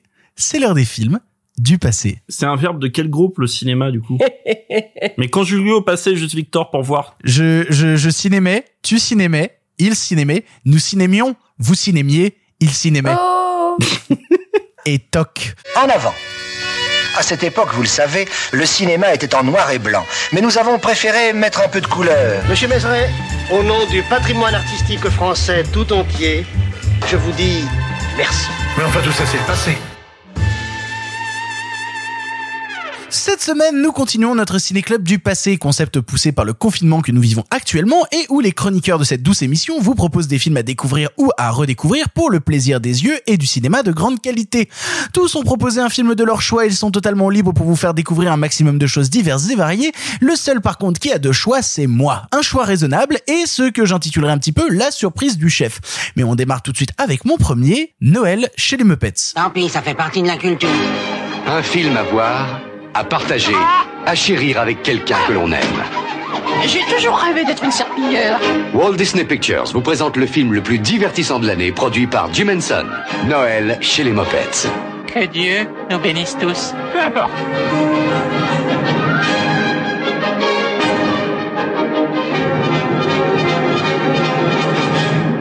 Noël chez les Muppets est un film de Brian Henson, fils du créateur des Muppets Jim Henson, sorti en 93 dans nos contrées. Reprenant l'histoire suradaptée d'un chant de Noël de Dickens, on y suivra Gonzo et Rizzo accompagnant le grognon Ebenezer Scrooge, interprété par Michael Caine, dans une aventure musicale faite de fantômes du passé, du présent, mais aussi du futur. C'est moi qui ai conseillé ce film, donc je vais vous expliquer rapidement pourquoi en une minute. C'est parce que je pense qu'avec l'étrange Noël de Monsieur Jack, c'est mon film de Noël préféré, et vu qu'on approche de la période de Noël, et vu que j'avais quand même envie de faire une sorte de diptyque avec le deuxième film que je vous ai proposé, dont on parlera à la fin de la sélection, je me suis dit, bah, quitte à proposer un film des Muppets, vu que je suis un grand amoureux des Muppets, et vu qu'on approche de Noël, je vais vous filer le Noël des Muppets, parce que je trouve qu'en termes de relecture un peu absurde et bête d'un chant de Noël de Dickens, bah, ça me fait marrer, ça me plaît. De voir Michael Caine se balader au milieu d'eux, c'est cool, et en plus, c'est l'époque où les films étaient encore réalisés par Brian Henson, qui avait justement un vrai sens plastique de ce qu'étaient les Muppets de par son père, avant que ce soit délaissé à d'autres réalisateurs, bah, qui savaient beaucoup moins en faire des belles choses, et où c'était beaucoup plus dommage. Là, je trouve que Brian Henson, il a un vrai souci de mettre en scène, de créer du cadre, même avec Kermit, avec tous les personnages, de faire des choses belles. Qui plus est, j'adore la VF du film, j'adore la manière dont, dont les chansons sont écrites. Les chansons sont absolument sublimes. Et d'ailleurs, je crois que c'est le même compositeur qui a fait les chansons euh, du Noël de chez les Muppets et euh, de la petite boutique des horreurs. Alan Menken? Euh, pas, pas tant Alan Menken, je crois que c'est l'autre parce qu'Alan Menken était en duo. Oui, c'est pour ça que j'étais un peu surpris que tu dises ça, Non, mais en tout cas, oui, il y a pas Menken sur les Muppets. Non, pas. non, par contre, il était en duo avec un autre gars sur euh, sur euh, la petite boutique Je des horreurs. que ma mémoire me fait défaut. Et bref, je crois que c'est lui qui a composé la musique euh, de- des petites boutiques, enfin de du Noël chez les Muppets. Et je trouve ça en plus, je trouve les chansons superbes. Et c'est pour ça que je vous ai encouragé, si vous le pouviez, à le regarder en VF, parce que je trouve la VF incroyable. On, on retrouve Richard Darbois derrière. Il y a des chansons, rien que la chanson de de, de départ vraiment te plonge dans l'histoire, dans les faubourgs de Londres. Et puis on y va. Et puis il y a il y a Michael Caine, il est pas gentil, il est méchant, etc., etc. Et et voilà. Non, moi j'adore ce film. J'adore ce film. J'adore les Muppets. J'avais envie de vous donner un petit moment de film film de Noël euh, pour commencer un petit peu cette sélection du passé. Ça n'avait pas la prétention de faire plus et j'espère que ça vous a plu. Et du coup, je me tourne vers Sophie. Sophie, qu'est-ce que t'as pensé du Noël chez les Muppets Ouais, j'ai adoré. Bah, il faut savoir, je, je l'avais déjà vu. Hein, c'est un film euh, d'enfance également, et euh, et c'est vrai que ce conte-là me touche particulièrement. Il faut savoir qu'une des VHS que j'ai le plus pensé à Noël et qui me faisait le plus pleurer, et je pense que c'est le truc qui me fait encore le plus pleurer, c'est tout simplement le Noël de Mickey, qui a un moyen métrage donc de 87, 83 pardon, de 83, et euh, qui est mes tire-larmes, mes tire-larmes. J'aime à quel point euh, ce personnage de de Scrooge peut passer bah, de euh, donc de euh, de Picsou à à Michael Caine d'un univers à un autre et de vraiment s'imprégner de son époque, s'imprégner des personnages qui les jouent pour toujours dé- délivrer mais la même euh, la même joie, la même morale. Je trouve que c'est un conte qui est tellement beau, qui est tellement sombre pour les enfants et qui pourtant veut dire tellement c'est c'est ça fait quand même peur les Muppets moi enfin le, le Noël des Muppets ça me faisait quand même très peur quand j'étais petite notamment le fantôme du Noël futur qui est quand même euh, ah, Qui est un peu badant, oui, on peut être d'accord qui- là-dessus. Qui hein. est complètement badant. Et donc j'étais trop contente que tu me, enfin que tu le, que tu le donnes cette semaine-là parce que c'est, euh, c'est du retour en enfance. C'est vraiment de la jolie nostalgie vu qu'on n'a pas mal parlé de nostalgie avec Play. C'est, euh, c'est du, c'est du bonheur et, de voir autant d'incarnation chez ces Muppets. Et euh, bon, je pense notamment à, à, à petit Timmy, le petit bébé euh, Kermit, qui euh, qui arrive à me donner, mais vraiment euh, la grosse chialade à chaque fois, euh, comme comme le fait euh, dans dans le Noël de Mickey. C'est euh, c'est toujours de la magie. C'est vraiment ça pour moi la, la vraie magie de Noël. Elle est plus du tout dans mes repas familiaux des os. C'est, toujours euh, maintenant on voit euh, euh, le côté ah mon dieu, mais un tel va m'offrir tel cadeau, il faut que j'aille faire ça, les courses et puis le dîner. Alors qu'en fait quand tu te poses le matin dans un plaid et que tu regardes le Noël des Muppets, genre j'ai l'impression que c'est le dernier moment où je retrouve vraiment cette espèce d'insouciance de Noël, ce ce ce moment de bienveillance ultime où tu t'arrives à être euh, bah, comme une enfant de 5 ans. Et, euh, et c'est trop agréable. Euh, vraiment, la, la- le, le, le fantôme du Noël futur m'a encore fait un peu peur. Hein. Euh, Je j'étais pas sereine, hein, je me Alors que suis le dit. fantôme des Noëls présents, il a l'air tellement sympa. On a tellement envie d'aller boire du vin avec lui. Mais de ouf, il y a vraiment c'est ça, ta notion d'incarnation. Oh, oh, oh, c'est moi, le Ah, fantôme vrai, de Noël présent. Mais c'est vrai, c'est Simon. Oh mon dieu, tout, tout est lié. Et euh, en tant que fan des Muppets aussi, je vous conseille une série, Les Muppets, euh, qui est Grave. sortie en 2016 sur ABC et qui est méga fun. Si euh, si vous rentrez dans l'univers des Muppets via le Noël des Muppets, euh, bah re- regardez euh, beaucoup de choses. Mais si si jamais vous vous dites que c'est un petit peu daté ou que c'est un peu trop enfantin entre guillemets pour euh, pour que ça vous capte. Regardez cette série là, il y a une seule saison, il y a 16 épisodes et c'est un bonheur absolu, c'est hyper drôle. Voilà, bisous. Je me tourne maintenant vers Clara. Clara, qu'est-ce que tu as pensé du Noël chez les Muppets? Écoute, pour une raison que j'ignore complètement, je n'avais jamais rien vu des. Quoi En fait, j'ai beau eu me, me, ouais, j'ai beau eu me vraiment me tordre le cerveau dans tous les sens. J'ai été émerveillée. Hein. Je vais vous dire à- après à quel point j'avais aimé le film. Mais vraiment, tu vois, je le regardais, je trouvais ça super, et vraiment, je n'arrivais pas à retrouver un truc des Muppets que j'ai déjà vu dans ma vie. J'ai dû voir passer un clip, un sketch, hein, tu vois, des trucs comme ça. Mais je pense que c'est ma première, euh, ma première, euh, mon premier contenu qui parle des, avec des Muppets euh, que je vois. J'ai jamais vu un épisode de série, enfin en tout cas pas dont je me souvienne. Donc, euh, donc en fait, euh, quelle jolie découverte. C'est eh, c'est vachement bien les Muppets. Bah oui, le dire sans aux gens. déconner. Bah oui. Euh, Non mais il faut que les gens soient au courant. Euh, donc voilà, pour une raison que j'ignore complètement, tu vois, alors que chez moi encore aujourd'hui, on a euh, on a littéralement un placard sous l'escalier. Euh, donc voilà, c'est la chambre de Harry Potter et où on a encore toutes les toutes les VHS Disney, tu vois, qui sont vraiment euh, alignées, on les a encore toutes. Et en fait, c'est- je pense vraiment, tu vois, qu'on a, mais qu'on on les a tous. Et je ne sais pas pourquoi, celui-là, il est pas arrivé jusqu'à moi. Tu sais, c'est l'âge où en fait t'es pas maître de ce que tu regardes, t'as 8 ans quoi. Euh, donc voilà. Donc pour une raison vraiment que j'ignore, euh, euh, tout, tout, tout, tout, tout, tout, tout Disney, et puis pas celui-là. Euh, et puis rien des Muppets. Donc euh, les Muppets, c'est originellement Disney ou ça fait partie du rachat? Bah c'est c'est produit par Walt Disney Pictures. Euh, Non, je sais, je sais que celui-là est produit. Ah oui, bon, bref, c'était, c'était une question comme ça. Je me posais la question. euh, voilà, c'était pas du tout une. Ce qu'il faut savoir, c'est qu'ils sont tous produits par euh, par euh, Walt Disney Pictures, tous les films des Muppets, sauf un seul qui s'appelle Les Muppets dans l'espace. Et c'est pour ça d'ailleurs que c'est le seul film des Muppets qui n'est pas disponible sur Disney parce que lui, c'est Sony qui a les droits. Voilà, à une époque en fait où Disney se désintéressait complètement des Muppets, ils ont dit à Sony, bah allez-y, faites un film des Muppets. Le film s'est planté parce qu'à la fin des années 90, plus personne n'en avait rien à foutre, et ils sont revenus en force en 2011 avec un film qui s'appelle Les Muppets le retour et qui parle justement. Alors euh, j'aurais pu vous conseiller aussi ce film-là parce que je le trouve formidable avec Jason Segel euh, et Amy Adams dont on parlait tout à l'heure, euh, où en gros euh, ça raconte l'histoire d'un fan des Muppets qui est tellement fan qu'il regarde encore les vieilles cassettes des Muppets et il se dit bah je vais aller visiter les studios des Muppets de l'époque et tout en se rendant compte bah c'est devenu complètement désuet et plus personne n'en a rien à foutre d'eux et donc il va avec ses potes chez Kermit pour leur dire mais les gars euh, en fait, vous m'avez fait rêver, vous avez construit toute mon enfance. Et Kermit, il dit, ouais, mais aujourd'hui, plus personne n'en a rien à foutre de nous, en fait. C'est-à-dire qu'aujourd'hui, on est des produits du passé et les gens s'en foutent. Il dit, non, non, moi, je vais vous remettre à la mode. Je vais vous Je vais remettre à faire la un mode. reboot Et euh, c'était un peu ça. Et, et ils ont réussi. Et ils ont réussi. Le film est formidable. Le film est drôle. Les, les musiques sont sublimes. Euh, si vous avez l'occasion de voir les Muppets le retour aussi, c'est très très très très très très cool. Et ça a permis ensuite de donner, bah, notamment euh, la série euh, Muppets Cross the Office euh, qui est sortie par la suite. Bref, euh, le Noël des Muppets, c'est super. Euh, c'est vraiment genre, je- c'est probablement mon film préféré de la semaine. Bon, outre celui que je vous ai conseillé, euh, qui vient après et qui parle quasiment de la même chose, euh, quasiment, quasiment. Souvenez-vous-en pour quand on en parle tout à l'heure. C'est quasiment le même sujet. Je voilà, je, je, je vais pas être révolutionnaire parce qu'en fait, euh, ben bien sûr que, euh, bien sûr que c'est extrêmement bien écrit, que ça joue extrêmement bien, que la musique est super, que Michael Caine est est royal comme à son habitude. Tout est super. J'étais en train de regarder le film et j'ai envoyé un texto à Victor en lui disant pourquoi le fantôme des Noëls du présent il a la voix du génie dans Aladdin. Ce à quoi il m'a répondu espèce de pichasse, c'est Gérard Darbois.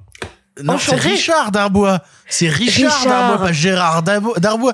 Putain. Enchanté. Très bien. Écoute, on l'appellera Christian, histoire de ne pas faire de jaloux. Euh, donc, voilà. non, écoute, vraiment, j'ai passé un excellent moment. Je te remercie de cette sélection. Euh, ça fait effectivement partie de ces films qui suscitent plus de nostalgie de Noël euh, que de sentir du mauvais mousseux. Donc, tu vois, euh, quelle émotion. Euh, et surtout, à mater en binôme avec euh, les Feebles, tu vois, ça, ça, ça crée une espèce de dissonance cognitive. On y reviendra, mais on a regardé les deux à la suite avec mon amoureux. Et juste après les Feebles, euh, juste après donc le Noël des Muppets, mon amoureux a dit genre oh, super. Et juste après les Feebles, il a dit j'enverrai la facture de mon psy à Victor. Euh, donc pour, pour vous montrer un peu. en fait, c'est lui qui devrait venir faire l'émission. Il est beaucoup plus drôle que moi. Euh, bah, je l'appelle du coup. Voilà, j'ai terminé. Du coup, je vais aller chercher mon chroniqueur remplaçant puisque c'est devenu la problématique principale de cette émission. Euh... Et donc voilà, non vraiment, merci Victor parce que en cette année un peu relou, euh, en fait on a tous besoin d'attaquer Noël 15 jours plus tôt, euh, c'est-à-dire euh, voilà de commencer Noël euh, non pas à une date décente genre le 10 décembre, mais vraiment le 20 novembre. Le 20 novembre c'était bien pour attaquer Noël cette année et je l'ai attaqué de la plus jolie des façons avec le plus joli des films et donc je te remercie. Ah, je suis trop content. Je, je me tourne vers Marc. Marc, qu'est-ce que tu as pensé du Noël chez Muppets? Et ben exactement à l'instar de Clara, en fait, il s'avère que j'avais jamais vu euh, particulièrement d'images des Muppets, à part, euh, je sais pas. Mais c'est incroyable. Mais non, mais parce que c'est des, c'est des euh, euh, cultures qui m'ont jamais intéressé, comme euh, tu vois, j'en sais rien, les comics, tu vois par exemple. Et donc je me suis jamais retrouvé devant les Muppets. Ou le porno. Alors vous, Ou le porno avec des Muppets. Ne, ne prends pas ton cas pour de généralité, Ah. euh, Simon.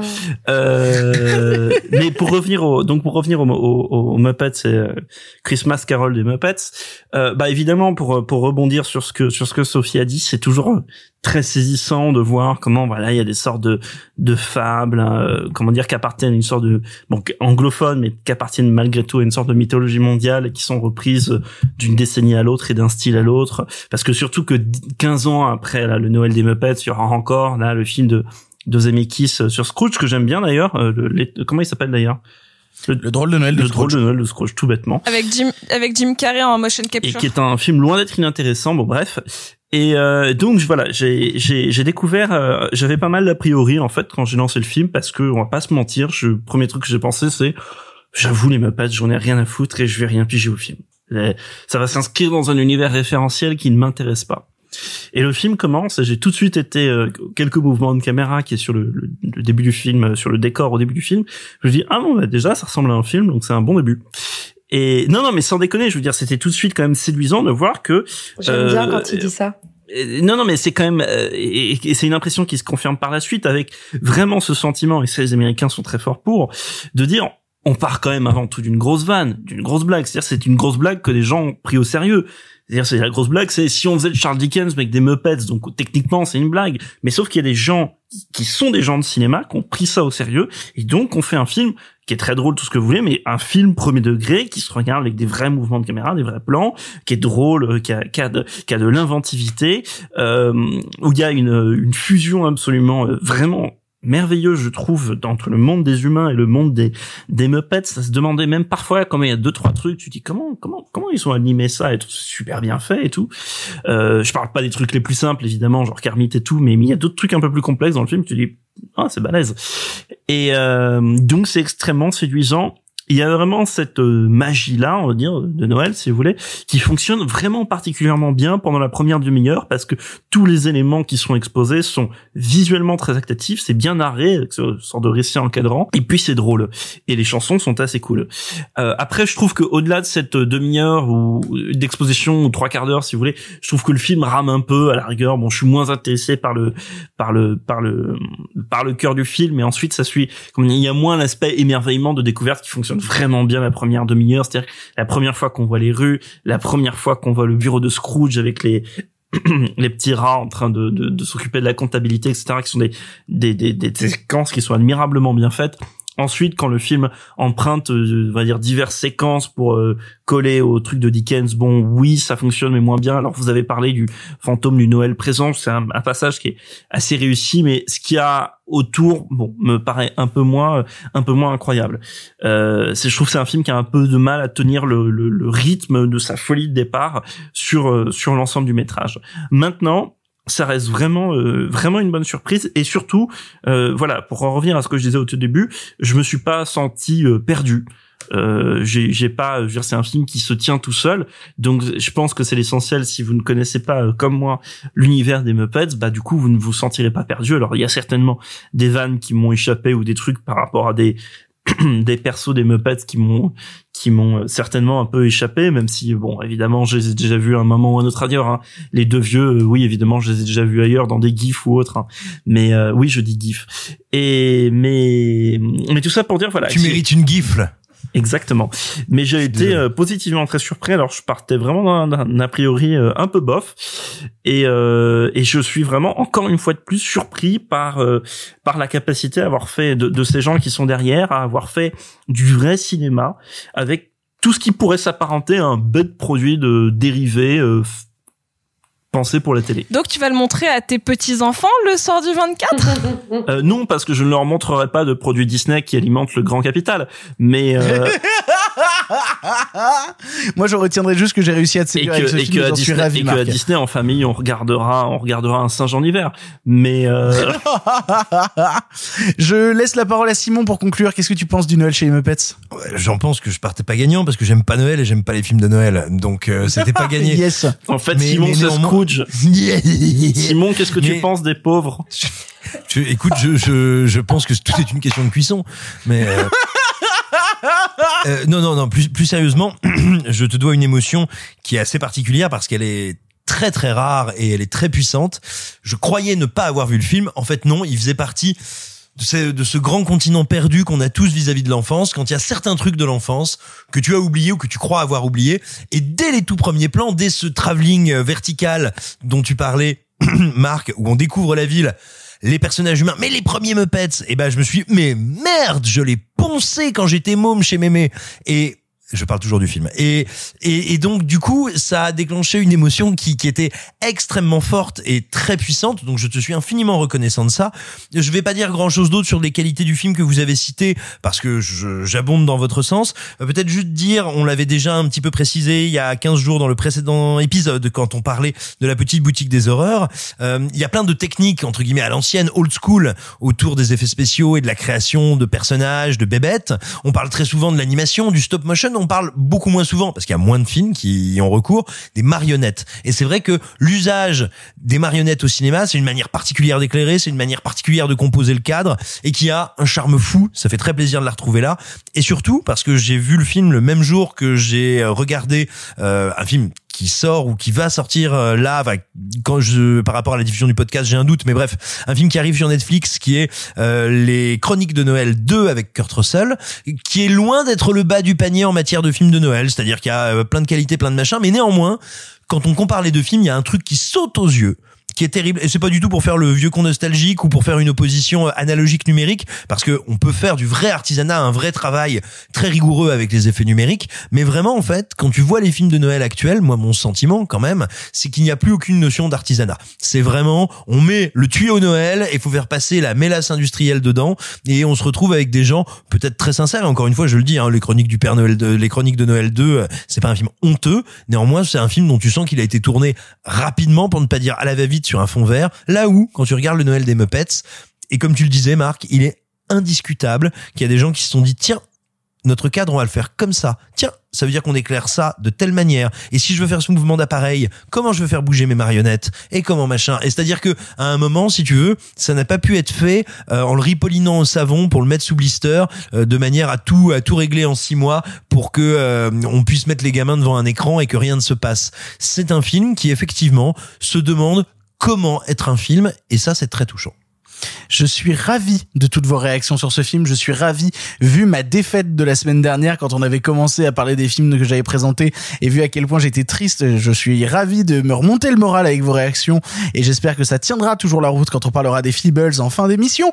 Nous allons maintenant attaquer avec le long métrage que Clara a suggéré et il s'agit de Stray Cat Rock Sex Hunter.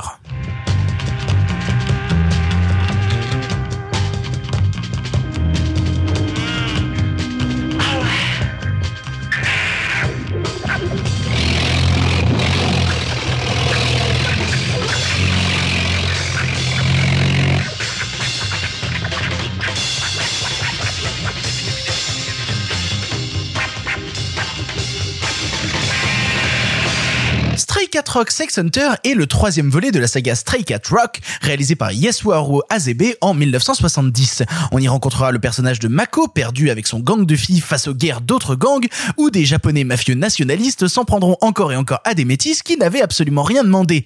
Mako tentera comme elle peut de défendre le pauvre Kazuma, mais aussi ses copines, régulièrement agressées par les membres des Eagles.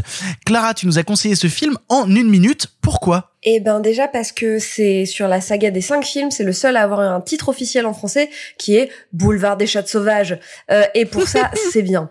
Ce qui est intéressant de noter dans ce film, et c'est beaucoup pour ça que je voulais conseiller, outre le fait que c'est hyper stylisé, hyper cool, c'est le fait qu'à la toute fin des années 60, un studio japonais qui s'appelle la Toei, qui est très très très très très connu et qui existe encore, sort une série de films de gangs de garçons. Et en face de ça, leur concurrent direct qui s'appelle la Nikatsu décide que eux aussi veulent sortir leur série de films de gangs et comment se différencier en sortant des films de gangs de meufs. Euh, donc voilà, c'est pour ça que je voulais vous en parler, c'est parce que c'est un peu une série de réactions. On se dit, nous aussi, on peut faire des films de gang, et pour pas faire tout à fait pareil, on va leur mettre des chapeaux et des cheveux longs. Euh, ce qu'il faut savoir sur la série Stray Cat Rock, c'est qu'il y a cinq films, et que les cinq films ont été tournés et diffusés en 1970. Tout a été fait en un an. Donc en fait, quand aujourd'hui les gens euh, prennent connaissance de la saga, ils pensent que c'est un truc un peu au long cours, alors que tout a été fait euh, littéralement en 12 mois, dont le 2 et le 3 dont on parle aujourd'hui qui ont été tournés en même temps. Bref, euh, j'en ai quasiment fini parce que j'avais surtout envie de vous présenter un peu la saga. Euh, ça a été réédité chez Backfilm euh, dans un super coffret euh, juste là il y a quelques semaines. Et donc pourquoi le 3, pourquoi pas le 1 Parce qu'en fait le 3 des 5 c'est le plus flamboyant, le plus pop et le plus social euh, puisque en fait le film est celui qui est encore le plus évoqué aujourd'hui pour deux raisons et j'en finirai par là. La première raison c'est que donc il s'appelle Sex Hunter puisque c'est le film où le gang le gang de copines va péter la gueule à des délinquants sexuels et ce n'est pas pour me déplaire, mais aussi et c'est ça qui est beaucoup beaucoup, beaucoup, beaucoup évoqué, c'est que c'est quasiment le seul film de son époque qui en fait parle de la question du racisme avec les métis, euh, voilà, qui était un énorme problème de société euh, au Japon à ce moment-là, puisque les, les métis euh, japonais et une autre culture se faisaient vraiment persécuter, et donc du coup c'est un film qui a été un immense succès populaire, c'est la boom, hein, Stray Cat Rock euh, au Japon, ces films qui ont vraiment été des immenses succès populaires, qui parlent de sujets sociaux aussi brûlants, et en les abordant comme ça, c'était des véritables événements culturels au Japon. Pour le coup, euh, moi je vais te rejoindre sur euh, sur un point, à savoir la question justement euh, du traitement des métis dans le Japon de l'époque, que je trouve qui est bien abordé parce que si je devais résumer l'histoire, c'est littéralement les gars de génération identitaire au Japon qui décident de taper sur la tronche des métis en disant arrêtez d'être là. Donc vraiment c'est vraiment ça le pitch du film, c'est vraiment ça le pitch du film et c'est assez terrible de le voir traiter. Je trouve qu'en plus c'est traité en termes de mise en scène de manière assez intéressante, notamment sur le sur la manière dont il a de traiter euh, dont, il a de traiter le cadre quand il est dans le bar, de le resserrer dans une sorte de petit carré, d'avoir justement des idées de mise en scène par instant dans les scènes de fusillade, des idées sur le montage aussi. Je pense à un moment où il y a un personnage qui en tue un autre et ça te fait un montage alterné très rapide, très surcuté sur le montage qui te fait gauche droite gauche droite gauche droite tellement rapidement que t'as l'impression que l'image euh, est en surimpression et que les deux images s'impriment l'une comme s'ils étaient face à face. Il y a des vraies belles idées de mise en scène que j'aime beaucoup.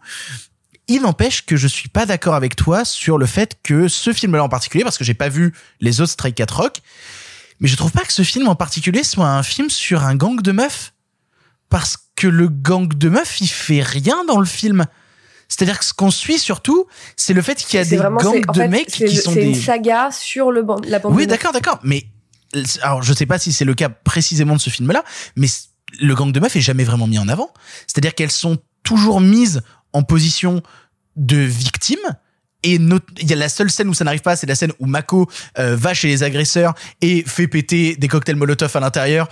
Sauf que avant que ça arrive, Mako, elle s'est fait avoir par le chef du gang des mecs. Et sinon, ce qu'on suit, c'est le gang des mecs qui va taper sur d'autres mecs. Au final, le gang des meufs est toujours mis en retrait et jusqu'à son grand final où le gang des meufs ne fait rien, n'intervient pas, est encore en position de victime et où Mako est la seule personne à ne pas agir dans la scène finale et dans l'affrontement final face à tous les mecs qui sont en train de faire des trucs. Et moi, c'est un peu ma limite sur Strike 4 Rock Sex Hunter et qui me donne envie de voir les autres justement pour voir si les gangs féminins sont mieux représentés dans les autres. Sur celui-ci, je trouve vraiment que les gangs féminins sont jamais mis en avant et que c'est vraiment un film de mecs avec des bourrins nationalistes extrême droite qui tapent sur la gueule de mecs métis et les mecs métis qui vont pas se laisser faire. C'est vraiment ça le sujet. Pour moi, la présence du gang féminin à l'intérieur est quasi anecdotique, il aurait pu être remplacé par autre chose limite dans l'histoire. On dirait vraiment qu'on a fait, qu'on a forcé à faire rentrer ce gang de meufs dans l'histoire, alors qu'à aucun moment, bah, il est assez mis en avant pour que, bah, on, les voit en position de force. Je trouve qu'on les voit toujours en position vraiment de, de retrait. Ça me rend un peu triste. Mais après, ce, n'est que mon avis, hein, encore une fois, et c'est un peu ma, limite justement avec le long métrage, même si justement il m'a donné envie de voir les autres pour voir si elles sont vachement plus mises en avant et, euh, surtout pour continuer à voir euh, la manière, dont il a de travailler sa mise en scène. Euh, je me tourne vers Marc. Marc, qu'est-ce que tu as pensé de Stray Cat Rock? Bah écoute, j'ai alors avant tout c'est une galaxie de cinéma que je connais pas euh, très bien ou alors tout ce que comment dire les seuls trucs que j'en connais c'est les trucs que j'ai dit dans ma propre revue et les articles que les autres écrivent. Donc je les lis et, la Nikatsu et la Toei, bon, je finis par voir à peu près, mais j'ai vu quand même, euh, on va dire, assez peu de films, particulièrement du cinéma d'exploitation. Et, et donc je les regardais vraiment avec un œil très curieux parce que en plus ça s'inscrit dans une période voilà que que, que j'aime beaucoup. Il y a énormément de, de cinématographie mondiale qui font la découverte du cinéma psychédélique et celui-ci n'y échappe pas. Euh, avec euh, plein plein de scènes euh, dans des bars ou avec des morceaux de concert etc qui m'ont évoqué un film américain qui est sorti la même année que j'aime vraiment vraiment beaucoup et qui s'appelle Beyond the Valley of Dolls de, de, de Ross Meyer. Bon bref je trouvais qu'il y avait vraiment une sorte d'écho à ce moment-là de- dedans. Et alors par contre, je, je vais je vais je vais je vais partager un peu la remarque de Victor euh, sur le fait que en fait très rapidement, j'ai vu bah oui, évidemment, j'ai tout de suite compris pourquoi Clara a proposé ça. Des pers- personnages féminins euh, en particulier une très charismatique, euh, gang de meufs. euh, au milieu, il y a une au milieu il y a une énorme scène de voilà dont Victor a parlé, euh, scène de bagarre avec des cocktails Molotov et tout. Et et et, et à partir de là, je pensais que ça allait vraiment basculer vers le film de gang de meufs. Et finalement, pas tant que ça, parce que comme Victor l'a dit, la rivalité entre gangs masculins est assez souvent au premier plan. Et comme je trouve pas tous les personnages masculins fondamentalement intéressants, c'est un peu rageant. Maintenant, le problème, c'est que voilà, comme n'ayant vu que ce film-là dans la saga, j'imagine que euh, d'un épisode à l'autre de la saga, peut-être qu'en fonction des intrigues, les meufs sont plus ou moins présentes et qu'il s'avère que, bah là, le fait d'aventurer ces meufs-là dans cette intrigue-là permettait de mettre en valeur la problématique de racisme au Japon. Et ça, c'est super intéressant, mais ce qu'en fait le, enfin, le thème est intéressant, mais ce qu'en fait scénaristiquement le film autour, je trouve un peu moins. Et, euh, et on en arrive, voilà, le, le- film se construit comme ça autour de quelques séquences qui arrivent à être un peu, un peu, euh, un peu marquantes. Euh, Victor a parlé donc de la séquence de Cocktail Molotov. Il y a une séquence de de viol un peu plus tard où t'as où t'as un, des personnages euh, viol collectif un peu plus tard où t'as un des personnages euh, euh, des, des des méchants on va dire qui qui se retrouve une forme de rédemption et qui va amener une, plus tard une dualité. Donc on essaie de construire des, tru- des trucs là-dessus, mais mais à chaque fois je me dis ah putain c'est rageant, c'est pas ce que je c'est pas ce que je suis venu chercher. Mais encore une fois là, je suis obligé de dire ça du haut de mon inculture du non seulement du genre et en plus de la saga euh, et jusqu'au dénouement final qui m'a un peu euh, un peu paumé vraiment un peu paumé. Maintenant, on va pas se mentir, pour moi, euh, je l'ai quand même regardé genre absolument sans déplaisir parce que c'est totalement euh, dépaysant, c'est-à-dire qu'on est totalement en dehors de ma zone de confort cinématographique, c'est vraiment du cinéma où je ne connais rien. Euh, et vraiment le peu que je connais du cinéma japonais, c'est surtout du cinéma entre guillemets euh, j'allais dire conventionnel, le mot est mal choisi, mais du cinéma de grands auteurs japonais, voilà. Donc euh, j'ai quand même regardé ça euh, avec énormément de une curiosité, voilà, très très affective et notamment voilà pour pour tous ces ces moments euh, qui montrent un peu voilà ce Japon pop des années 70 sous influence américaine pour le pire et pour le meilleur parce que du coup euh, est-ce que du coup dans ce truc d'influence américaine ça ne duplique pas les les les les problématiques de la société américaine dont le racisme euh, surtout avec cette génération de Non, non, c'est vraiment un truc du Japon à ce moment-là. C'est vraiment genre un truc du Japon à ce moment-là. De, il y a des métis, euh, euh, je, nippon, euh, nippon et noir, et où en fait, euh, en fait, il y a vraiment un problème de les mecs, les mecs se font pourchasser dans la rue et tabasser quoi.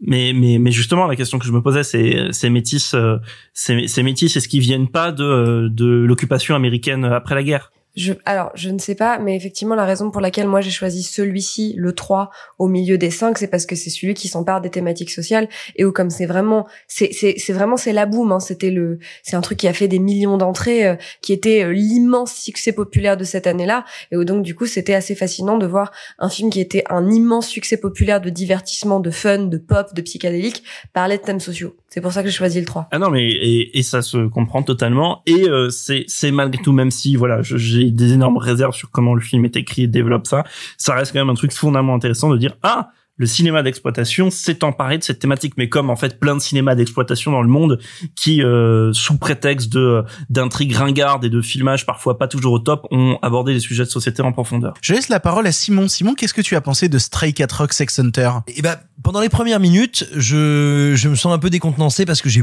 beaucoup beaucoup de mal à accrocher à l'histoire et en fait très rapidement je, m'intéresse au thème sans m'intéresser à la narration parce que ça fait partie de ces de ces films qui me fascinent assez vite, assez fort pour l'appétence et la générosité qu'ils ont dans leur mise en image. Et c'est pas juste une question de nostalgie, genre oh là là j'aimais quand euh, le cinéma psychédélique, populaire et ou d'exploitation euh, faisait des décadrages, faisait des zooms, euh, faisait des trucs de couleurs complètement dingues. Enfin bien sûr j'ai un peu de ça, mais pas uniquement. Il y a quand même pas beaucoup de scènes dans le film qui sont anodines visuellement. On cherche toujours à faire quelque chose avec la caméra. Des fois, même pas à raconter, à créer de la matière, à créer du mouvement. Et ça, je trouve ça incroyablement stimulant. Je trouve ça extrêmement intéressant. Et c'est rare, tout simplement, des films et des cinématographies qui ont à ce point-là un appétit de l'image constant. Parce que bien sûr, il y a des séquences fortes, il y a des séquences euh, que tu retiens immédiatement, vous les avez déjà citées, mais même au-delà de ça, je veux dire une des une des premières, euh, oui, je crois que c'est une des premières euh, baston intimidation que tu as avec un métis. Tu as un truc qui pourrait être le plus basique du monde. Non, tout de suite, t'as des plongées, des contre-plongées, des euh, des raccords dans l'axe qui sont assez audacieux. Alors qui marchent, qui marchent pas, mais voilà, tu as cette espèce de frénésie, d'audace toujours.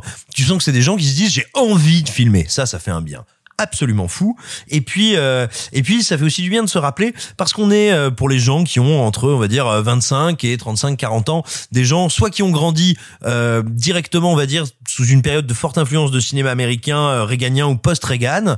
On a l'impression que vous savez, depuis 10 ans, il y a des thèmes sociaux, il y a des thèmes de représentation, de contestation qui arrive dans le cinéma populaire, mais c'est pas vrai. Il y a eu des périodes où ces thèmes étaient forts, où ces thèmes étaient très employés. Tu, tu le disais, Clara, ça a été donc manifestement un gros, gros, gros succès populaire au Japon. Et ça fait toujours du bien de se rappeler, vous savez, euh, quand on se dit genre, ah ouais, mais en ce moment, le cinéma, il veut faire vachement de social et vachement parler de comment est la société. Non, non, non, non, non, non, non. C'est une tradition du cinéma qui est ancienne, qui est importante, qui s'inscrit dans plein de cinématographies différentes et ça fait beaucoup de bien de s'en rappeler. Pour conclure, Sophie, qu'est-ce que tu as pensé de Stray Cat Rock Sex Hunter alors, je ne connais absolument euh, rien de cette période cinématographique euh, japonaise. Et je connais euh, pour le coup le, le, le Japon c'est beaucoup plus associé dans, dans ma culture à, au cinéma de Miyazaki, c'est vraiment donc quelque chose de tout doux et de tout mignon. Mais Oula, do you know Takashi Miike? Mais oui, mais en vrai, c'est pas c'est pas ce qui a euh, ce qui a créé ma, ma, ma culture. Enfin c'est pas comme ça que j'ai fait ma ma cinématographie. Le, le, Japon est arrivé beaucoup plus tard même Mickey. Je pense que les premiers j'ai dû les voir il y a 4 5 ans. C'était ah oui, d'accord. c'était il y a c'était il y a pas si longtemps que ça. Donc euh, c'est le, le Japon et les, les codes du cinéma japonais c'est pas spécialement quelque chose que je connais. Et je me suis demandé pendant tout le film à quel point vu que c'est un gros succès. Euh, alors, j'ai bien entendu hein, tout ce que vous avez dit et qui est vachement intéressant sur le cinéma social.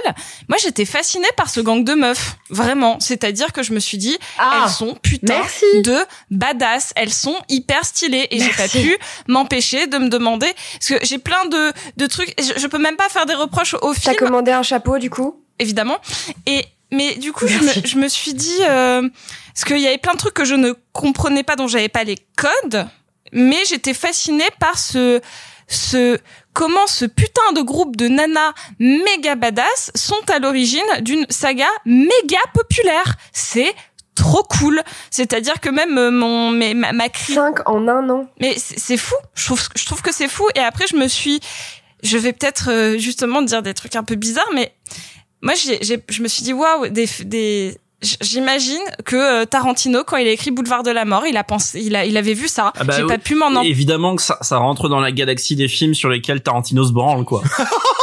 la violence Non, t'aurais pu dire sur lesquels il tripe, qu'il adore, qu'il a poncé, ou même un truc du genre euh, sur lesquels il s'émeut. Tu vois, t'aurais pu le dire de mille façons sur lesquels il se branle. Mais enfin, c'était certainement euh, très naïf de, de le voir comme ça et de juste me dire ah bah donc ah mais ça vient de là. Mais en même temps, quand t'es complètement euh, euh, bah, vierge de ce de ce type de cinéma et de ce genre de représentation féminine dans cette époque, dans ce contexte culturel. Euh, donc au Japon dans les années 60-70, bah je, suis grave contente que tu l'aies conseillé. Je j'ai pas tout compris parce que j'étais dans la suranalyse et j'ai eu du mal à faire un vrai. Euh, je me laisse je me laisse porter dans le film et on verra. J'étais trop en mode ah mais putain ça ça me fait penser à ça et du coup bah euh, ah mais oui mais boulevard de la mort mais c'est tellement évident et du coup je sortais du film et pourtant je me suis dit waouh j'ai trop envie de savoir comment ces héroïnes là qui ont euh, tout explosé en termes de box-office, ont, mais euh, genre, euh, répandu leur aura de meuf badass dans le cinéma du monde. Voilà. Justement, en une en une minute, je voudrais juste vous dire que si vous avez été fasciné par la comédienne principale qui s'appelle Meiko Keiji et que vous vous intéressez au cinéma Tarantino, elle a été aussi l'héroïne euh, d'un de deux films d'un d'un diptyque qui s'appelle Lady Snowblood et en fait euh, Lady Snowblood c'est vraiment euh, c'est même pas une inspiration, c'est juste un décalque qui sera fait ensuite dans Kill Bill pour le personnage de Lucy Liu. Voilà, c'est pas une inspiration, c'est juste une transposition hein. Donc voilà, donc si vous voulez aller un tout petit peu plus loin dans ce cinéma japonais là et donc dans Meiko Keiji qui vous aura forcément fasciné, regardez Lady Snowblood. Vous l'aurez compris, on trouve tous plein de choses intéressantes dans Stray Cat Rock Sex Hunter. Nous allons maintenant passer à quelque chose de totalement et radicalement différent puisque nous allons vous parler d'un singe en hiver. Ah, c'est mon tour. Oh, oh, laissez-moi, hein Rentrez chez vous tout de suite, j'appelle les gendarmes. Ils ont déjà eu affaire à eux ce matin, ça aurait pas dû les relancer. Et laisse les dents, ils sont ronds comme des boules Oui, monsieur. Plein comme la mer, en sucre et à rebord. Il y a longtemps que vous attendiez ça, hein? Et ben, ça y est. Comme ça, vous pourrez causer et égayer vos soirées d'hiver. Ah Albert, hum, ils me font mal aux yeux, tirons-nous. Et lesquels, ben, qui c'est qui va les payer? Adressez-vous à l'intendance. Nous, on paye plus. On ne connaît plus, on ne salue plus. On méprise. Un Saint-Jean hiver est un film d'Henri Verneuil sorti en 1962 avec au casting Jean Gabin et Jean-Paul Belmondo sur des dialogues de Michel Audiard. Le vieil Albert a promis à sa femme après la guerre qu'il ne boirait plus une goutte d'alcool. C'est sans compter sur l'arrivée à Tigreville du jeune Gabriel Fouquet, s'installant dans son hôtel bien décidé à se murger la face au lieu d'aller récupérer sa fille au pensionnat d'à côté. Entre répliques cultes et comédiens à leur sommet, Simon, tu as proposé ce film. Pourquoi donc, euh, rapidement? Pourquoi? Déjà parce que c'est un film que j'ai mis longtemps à voir. C'est un film que ma maman murgeait de regarder et il est interdit, il est intéressant de, de conjuguer ainsi ce verbe quand on parle d'un Saint-Jean hiver qui est un film sur la grande cuite mystique. Euh, et quand je l'ai découvert, ben, j'ai compris pourquoi et je me suis dit, mes parents veulent vraiment me faire de moi un patachon.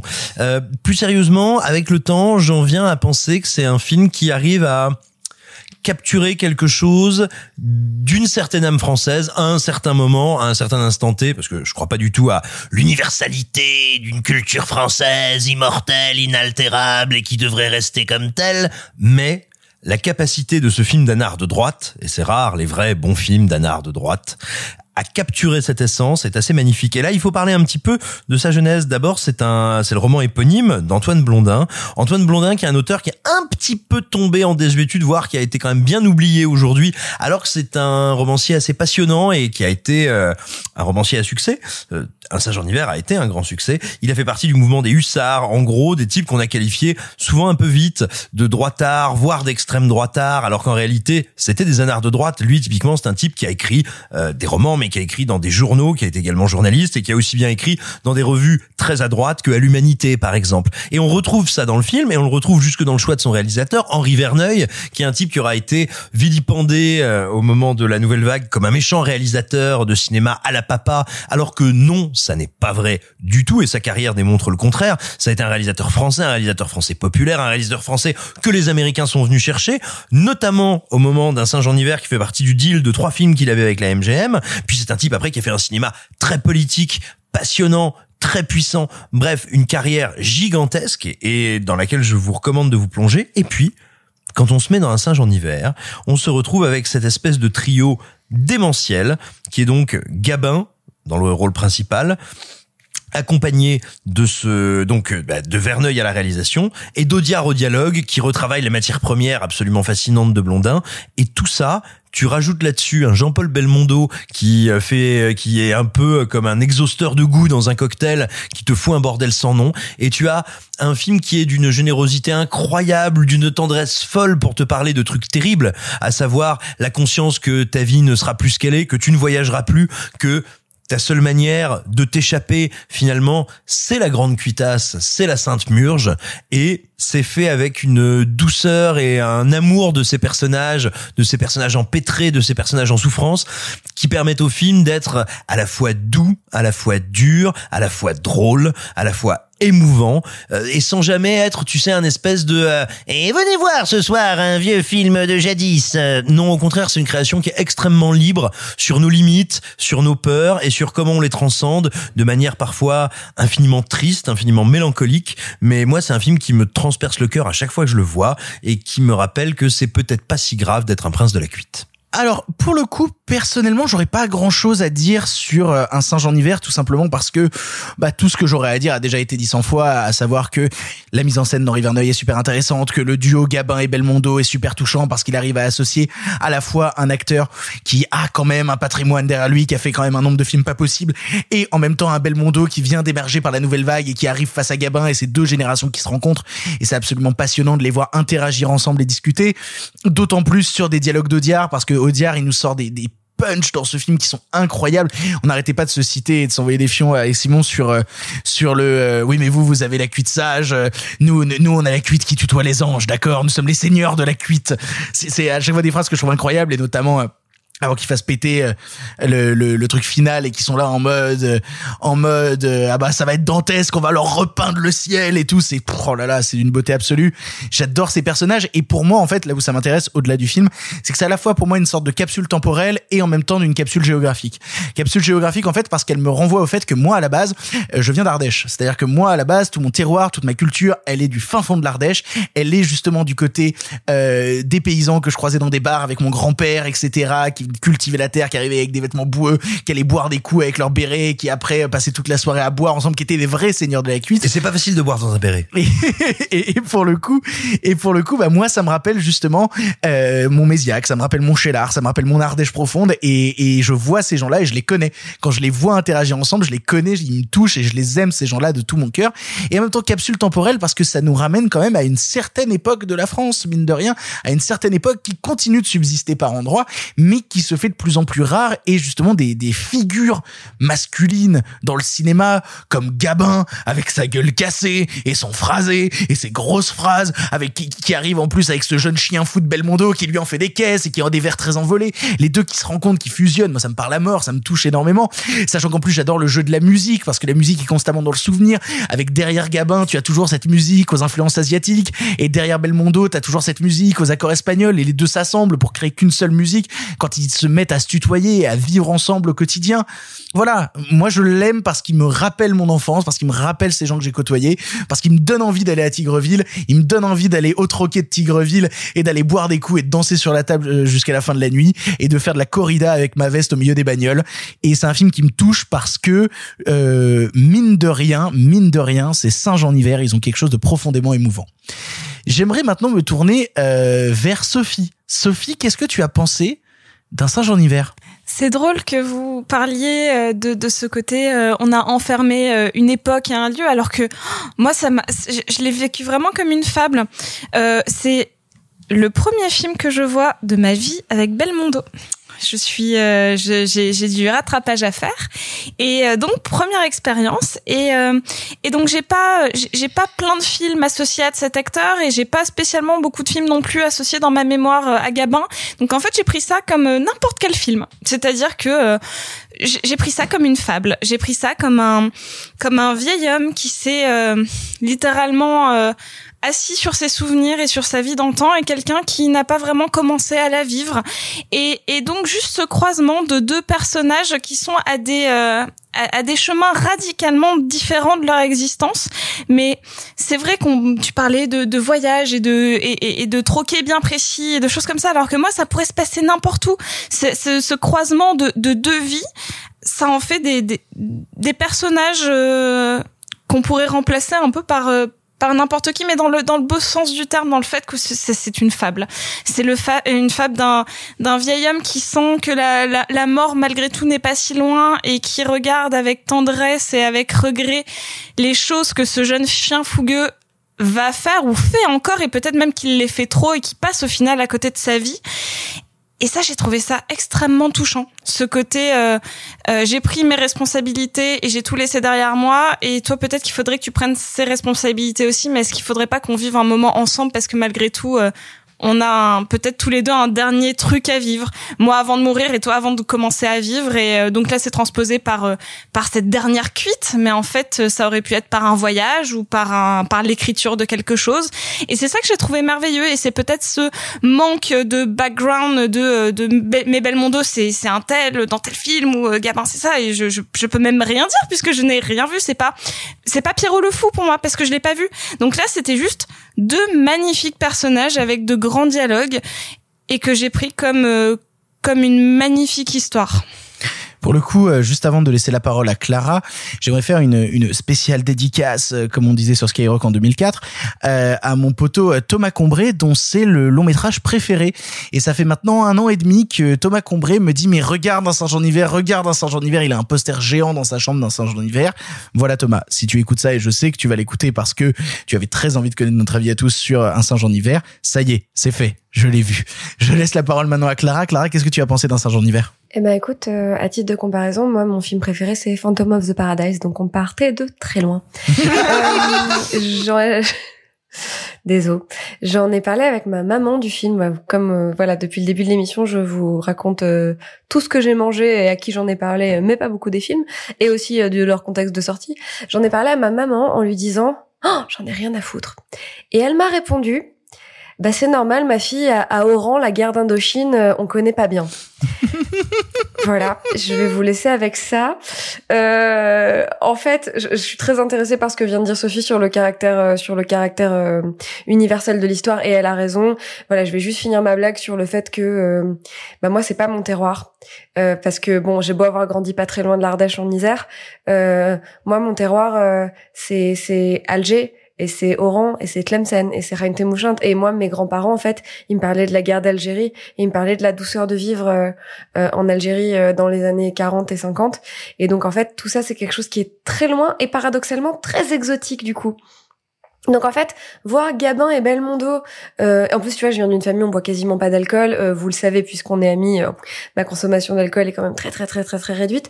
Donc en fait, je regardais ça comme une espèce de de, de déploiement de science-fiction, hein, euh, de ces, euh, tu vois, de ces deux monstres du cinéma français euh, en train de se murger la gueule. Je suppose que Tigreville c'est quelque part sur les plages normandes, je sais que ça n'existe pas, mais c'est une ville qui n'existe pas, qui en fait s'appelle Villerville et qui est du, ouais. justement du côté des plages normandes. Voilà, tu vois. Donc tout ça vraiment waouh, c'est pas mon terre-terre du tout. Donc en fait, euh, en fait, j'ai vraiment vécu ça comme un grand film de science-fiction. Euh, voilà, euh, je suis ravie d'avoir vu Belmondo qui fait des claquettes. Et en fait, je suis juste déçue que ça soit au bas, au bas, au bas, au bas. Donc je pense qu'il n'a pas fait de claquettes. Je ne lui en veux pas. J'aurais adoré voir Belmondo faire des claquettes. Euh, donc voilà, c'est le seul défaut que je trouve au film, c'est que Belmondo ne fait pas vraiment de claquettes. Euh, à part ça, je trouve ça évidemment euh, incroyablement bien écrit, incroyablement mise en scène incroyablement interprétée. Euh, je trouve que tout est au sommet. Tu vois, tout est au sommet. Euh, et malgré cela, je suis euh, quand même cruellement peu touchée, euh, sûrement parce que le film manque de prise en moi. Donc voilà. Mais par contre, euh, je, je vraiment j'en terminerai sur. Euh, je voudrais que Belmondo fasse des claquettes, s'il vous plaît. Alors aujourd'hui, ça va être un peu plus compliqué. Euh, je, je, je, je Mais laisse pas la parole. impossible. Je laisse la parole maintenant à Marc pour conclure. Marc, qu'est-ce que tu penses d'un singe en hiver? Bah écoute, moi avant tout c'est des bons souvenirs parce que étant ayant été dans la 348e section aéroportée en Indochine, euh, plus sérieusement, exactement comme Simon, c'est un film que j'ai découvert tard dans ma cinéphilie puisque je viens de le voir. Pour une raison qui m'échappe totalement, parce que je connais plutôt bien et j'aime vraiment beaucoup Henri Verneuil ainsi que les autres personnes qui sont dans le film. Et je sais pas pourquoi, c'est un film que j'avais en Blu-ray, qui traînait depuis très longtemps et je sais pas, je je j'avais je rechignais un peu de le voir et pourtant je savais qu'il avait une excellente réputation. Peut-être parce que j'avais aussi peur de euh, de retrouver un, un, certain cliché de Gabin qui existait dans ses films après-guerre, euh, ce qu'on lui a beaucoup reproché de, de ne plus interpréter, de ne plus jouer, d'être Gabin en roue libre, de faire l'essentiel de, ses films où il maltraite les femmes et il parle mal aux jeunes. Et, euh, et en fait, en, bon, il s'avère que sa, sa carrière est plus complexe que ça, mais que surtout il y a une série de films euh, qui sont peut-être minoritaires, mais qui sont d'une immense qualité, qui viennent justement contredire ça. Et Un singe en hiver en fait partie. C'est un film vraiment formidable parce que c'est un film ni fondamentalement euh, rigolo, ni fondamentalement triste, même s'il s'y passe des choses pas fondamentalement heureuses. Euh, c'est un film qui navigue constamment entre deux eaux, sur des personnages qui sont paumés, mais pas aussi paumés qu'on pourrait le croire dans un dans un dans un dans un premier temps, qui parce qu'ils parce qu'ils se retrouvent euh, et parce qu'ils ils arrivent chacun à un moment de leur vie qui est un tournant et ce que va signifier d'ailleurs le dernier carton du film qui crée une osmose entre deux générations et du coup qui vient de nouveau contredire le fait que dans beaucoup de films de Gabin de l'époque bah voilà il parle mal aux jeunes il les engueule. Et là c'est plus Gabin qui sait prendre ce jeune qui s'accompagne parce qu'il est encore très jeune euh, Belmondo à l'époque qui sait prendre lui pour essayer de le dire bah écoute on, écoute on va on va pas faire une fatalité de ce qui s'arrive et on va essayer de vivre l'instant présent et vivre quelque chose. Euh, ça m'a beaucoup touché ça m'a beaucoup touché. Alors vous l'avez dit, particulièrement bien écrit, particulièrement bien réalisé, aussi particulièrement bien écrit parce qu'il y a beaucoup de films d'Audiard. Parfois il y a Audiard en roue libre et il y a Audiard qui qui en fait tellement trop dans son sens de l'écriture qui perd le la dimension du réel. Et là, ce que je veux dire, c'est que les dialogues sonnent réels. C'est des dialogues qu'on pourrait entendre et qu'on a peut-être déjà entendus. Euh, dans votre famille ou ailleurs. Donc ça a cette dimension du réel qui est plaisante. Euh, Victor en a parlé. Je trouve le c'est une des grandes qualités du film, c'est la musique, la musique de Michel Mine, qui est un très beau compositeur, qui donc mélange, arrive à faire synthétiser des origines musicales différentes. Euh, donc voilà, c'est un film euh, vraiment à voir. Si voyez les autres collaborations, euh, Gabin, euh, Gabin, Verneuil, euh, Audiard comme Mélodie en sous-sol ou Le Président, c'est encore des films qui vont contredire peut-être l'idée reçue que vous avez sur euh, sur euh, sur Gabin. Et dernière chose, enfin, un titre personnel, il y a, il y a un acteur que j'aime beaucoup dans le film qui apparaît, qui s'appelle Noël Roquevert. Noël Roquevert, il a fait toujours les méchants euh, fonctionnaires zélés et, et sadiques dans, euh, pendant 30 ans de cinéma français. Et ici, il fait un gentil pourvoyeur d'artifice, de feux d'artifice, qui s'amuse bien. Et donc, ça m'a fait plaisir de voir que ce monsieur qui a été la sale gueule du cinéma français pendant 20 ou 30 ans, bah, parfois, il peut, faire, il peut être gentil aussi. Vous l'aurez compris, on aime tous énormément un singe en hiver et on vous encourage à le découvrir si vous ne l'avez pas encore fait. On change d'époque, on change de registre, on va totalement ailleurs. Nous partons maintenant aux États-Unis et on va vous parler de Cry Baby. The only place you're going to sing is in jail. Will ever had your love? I have told you, the young lady does not like to be poor. Just touch me for one second before I explode. He's not just antisocial. Get on! He was born to be bad. Just one night of happiness, that's all I ask. Johnny Depp is Crybaby. A film by John Waters. Cry Baby est un long métrage musical américain réalisé par John Waters en 1990. On y suit donc le personnage de Cry Baby du titre, interprété par Johnny Depp, dans une ambiance parodique entre Grise, Romeo et Juliette ou West Side Story, tentant de conquérir le cœur de la douce Allison, fille de bonne famille, alors que lui est un rebelle, un bad guy pas gentil, vivant avec d'autres gens avec des vestes en cuir, conduisant des motos tunées. Sophie, tu nous as conseillé ce film, pourquoi donc dis-nous tout? Je vous ai conseillé mon film d'adolescence préféré, en tout cas un de ceux que j'ai le plus regardé sans savoir qui était John Waters, c'est juste en sachant qui était Johnny Depp. C'est donc comme ça aussi que j'avais regardé euh, Arizona Dream quand j'avais 13 ans.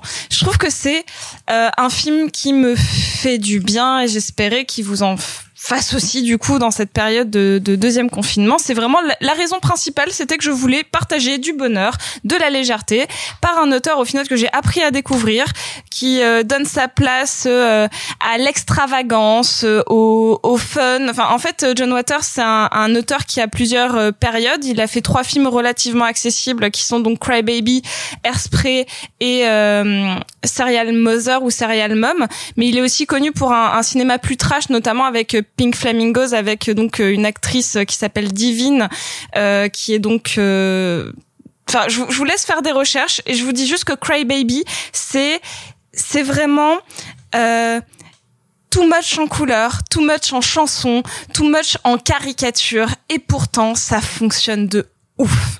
C'est j'avais envie de vous donner un petit bonbon, c'est tout. C'est euh, c'est c'est du du cinéma euh, pop et fun et avec un, un Johnny Depp euh, en roue libre c'est trop cool. Pour le coup, tu sais que je me suis fait avoir par le film parce que je ne savais pas qu'il était sorti dans les années 90. Je pensais que le film était beaucoup plus vieux que ça. Et notamment en voyant son esthétique ou quoi, je savais pas que le film était aussi récent. On est, on est quasiment à 50 Deadman. Et je me dis, mais merde, putain, c'est un film récent. Mince, en fait, c'est une parodie. Mince, en fait, c'est une comédie musicale. En fait, je pensais connaître Cry Baby et c'est en me retrouvant devant le film que je me suis dit, merde, en fait, je le connais absolument pas. Et je suis en train de prendre un pied de dingue parce que pour le coup, euh, je vais dire un truc euh, pas très politiquement correct et je suis désolé malgré ma passion euh, pour les euh, comédies musicales, je n'aime pas West Side Story et j'aime pas Grise non plus. Et, et j'aime vraiment tout ça, ça m'ennuie profondément. C'est ça quand on aime les comédies musicales plus que le cinéma. Enculé. Euh, mais pour le coup, voilà, non, vraiment, c'est un vrai problème. J'aime j'aime vraiment pas ces films. Et en fait, trouver un long métrage qui se met à parodier les codes justement de cette époque-là et à en faire des caisses avec, avec ce personnage de Crybaby, ce rebelle en carton qu'on fait des caisses, avec ces personnages de Kato tout propressurés, qui est tout propressurés, qui, qui sont en fait les, les gros méchants du film, qui sont des pourritures, qui traversent toute la ville en dansant et en chantonnant comme des comme des grosses merdes. Euh, vraiment d'avoir tous ces mé- ces faux méchants en fait euh, pour qui t'as une tendresse énorme. J'adore les anti-héros, avec en plus perdu au milieu de ça euh, Iggy Pop euh, qui dans sa première scène est à poil dans une bassine en train de se récurer. Euh, J'étais là, mais qu'est-ce qui se passe? Qu'est-ce que je suis en train de regarder? J'adore. C'est ultra inventif, c'est ultra inventif notamment en termes de décor. J'aime beaucoup. Il y a toute une scène d'évasion où Johnny Depp commence à ramper dans les couloirs de la prison, etc. Et c'est d'une inventivité Avec en termes de Dafoe décor. qui lui donne une énorme tarte. Mais exactement, t'as William Defoe à l'intérieur qui est formidable. Et, alors, et en plus, ce que j'aime bien, c'est qu'il fait deux trois fois un truc qu'on attribue vachement à Spike Lee, euh, qui est le genre de travelling en fait où on fixe sur la caméra les personnages. Et il le fait plusieurs fois dans le film. T'as notamment un travelling où t'as littéralement le lit entier de Johnny Depp qui est fixé à la caméra, et t'as le lit qui avance au milieu de la pièce comme ça pendant que le pendant que la caméra avance avec lui. Il fait ça aussi deux trois fois, notamment pendant des scènes de concert où euh, où Allison est en train de chanter, la caméra recule et elle recule en même temps, s'éloignant du groupe derrière. Il y a déjà justement ces gimmicks de réalisation que Spike Lee euh, que Spike Lee reprendra à mort ensuite. Et euh, ouais, j'ai- j'aime beaucoup, j'aime beaucoup, mais évidemment que j'aime beaucoup. Ça parodie les années les, les années des films que j'aime pas trop et euh, et ça fait de la comédie musicale à 2000% avec euh, Johnny Depp qui en fait des caisses en faux rebelle à gueule cassée. Je trouve ça superbe. Veux-tu une Sophiche Vas-y, fais-moi rêver. Alors, il y avait trois acteurs pressentis pour jouer le rôle de Johnny Depp. Il y avait petit 1, Tom Cruise, petit 2, Robert Downey Jr., petit 3, Jim Carrey. Et ça aurait été complètement différent. Et comment John Waters est Et du tombé coup, sur Johnny Depp qui? Bah, étonnant. Il est alors il l'a donné justement au personnage, enfin en tout cas à l'acteur qu'il a trouvé. Il ne connaissait pas Johnny Depp. Il l'a il l'a trouvé dans un euh, teenage magazine euh, où Johnny Depp était euh, genre pour euh, 21 Jump Street et il s'est dit c'est lui, c'est lui. C'était la Sophiche sur Eh ben, eh ben, j'ai une sophiche aussi si tu veux, euh, vu qu'on parle pas mal en ce moment des des des, des déboires en justice de de Johnny Depp. Euh, parlons des déboires en, ju- en justice de la fille qui joue euh, Allison, euh, qui n'a euh, jamais eu de carrière en fait derrière. Elle a essayé, elle a galéré, elle a joué dans des téléfilms, ça a été compliqué. Et au début des années 2010, alors qu'elle conduisait avec 4 grammes d'alcool dans le sang, elle a percuté une bagnole et a tué ses deux occupants, euh, dont notamment il y avait euh, il y avait un père de famille qui est mort devant les yeux de son enfant, tué dans l'accident à cause de l'actrice qui joue Allison et qui avait euh, 4 grammes dans le sang. Elle a donc pris de la prison pour homicide involontaire. Je crois qu'elle a pris quelque chose comme 4-5 ans, a demandé une remise en liberté, qui je crois que la remise en liberté lui a été refusée parce que euh, la famille du gamin est venue plaider le fait que ce gamin a vu mourir son père devant lui à cause de cette femme et vous voulez libérer cette femme. Bref, voilà. On peut se dire qu'à côté de ça, les déboires en justice de Johnny Depp où il part de, de, de- des Animaux Fantastiques 3 avec plusieurs dizaines de millions d'euros, comparé à elle, ça va. ça va. Moi, c'est bien parce que je voulais apporter de la légèreté et du bonheur. je suis genre, euh, je suis au top. Là, vraiment, j'ai choisi le film au top. Mais c'est formidable, Crybaby. Et Je, je, je m'adresse maintenant à, à- à ta partenaire in crime en termes de film. Clara, qu'est-ce que tu penses de Crybaby Je suis sûr que t'adores ce film. Euh, je suis extrêmement choquée par tous les manquements vraiment extrêmement graves euh, vis-à-vis du code de procédure pénale qui sont vraiment euh, pointés dans ce film. Euh, je- vraiment, je, je, suis tellement euh, choquée et outrée. Non, j'adore John Waters. J'adore, j'adore, j'adore, j'adore, j'adore John Waters. Euh, je vais essayer, euh, si j'y pense, de poster euh, cette émission avec une photo de moi à Deauville, vous savez, sur les planches avec les noms, euh, machin. Et voilà, et moi, quand j'y suis allée, j'ai fait une photo avec la planche de John Waters en prenant mon air le plus mystérieux, un peu coquin. Enfin bon, vous jugerez sur pièce. J'adore John Waters. D'ailleurs, si vous aimez John Waters aussi, il a écrit deux bouquins absolument incroyables. Enfin, il en a écrit plus, mais il y en a deux que j'adore. Un qui s'appelle Car où en fait, il fait le tour des États-Unis.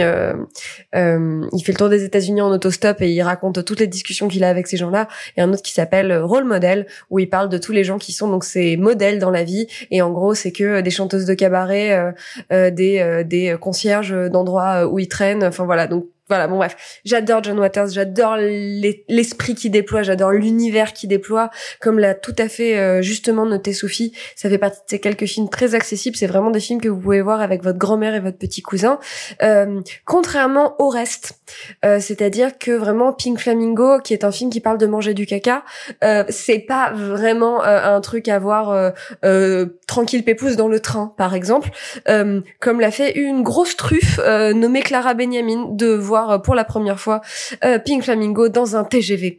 Euh, voilà, je me suis fait des copains dans tout le wagon. Qu'est-ce que j'ai pensé de Cry Baby puisque je suis censée parler de ça, même si vraiment depuis tout à l'heure je ne parle que de pas des films. C'est super. C'est super. C'est vraiment genre la quintessence du film du samedi soir. Je comprends très très très très bien ce que Sophie est allée chercher là-dedans. Euh, c'est vraiment. euh, il fut un temps où euh, le samedi soir, c'était un moment où on restait à la maison et on avait envie d'un excellent divertissement. Et ce film-là en est vraiment euh, l'absolue quintessence. Tu sais, pour quand euh, dans la trilogie du samedi, il diffusait des épisodes de Buffy que t'avais déjà vu, bon, il fallait que tu vois un film. Euh, et donc du coup, c'est absolument parfaitement ce qu'on voyait à ce moment-là. C'est à la fois euh, de très très très haut niveau musical et de très très haut niveau de conneries, euh, ce qui est un peu tout ce que j'aime euh, dans l'univers, euh, euh, la rigueur, euh, la rigueur du conservatoire et la rigueur dans la gaudriole. Euh, Johnny Depp est beau à crever. Ah. C'est-à-dire que je Ah, sais ça. même pas. On dirait qu'il est programmé. On dirait qu'il est programmé tellement il est beau. Euh, Il y a Tracy Lord. Si vous ne savez pas qui est Tracy Lord, vous êtes trop jeune pour écouter cette émission.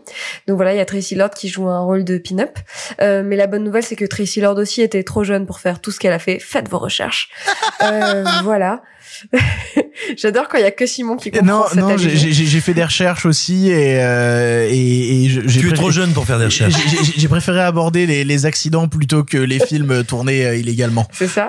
Euh, donc voilà, c'est c'est vraiment. euh, je je pense que Marc va vous parler de sa passion pour le cinéma de paumé ou le cinéma de bistrot, puisque là c'est un peu les deux. C'est un film de de glorification euh, des outcasts et en fait on aime beaucoup glorifier les marginaux et c'est encore une fois le le mécanisme Harry Potter euh, qui est de dire que c'est les sorciers, les gens normaux et les moldus, c'est tout chelou.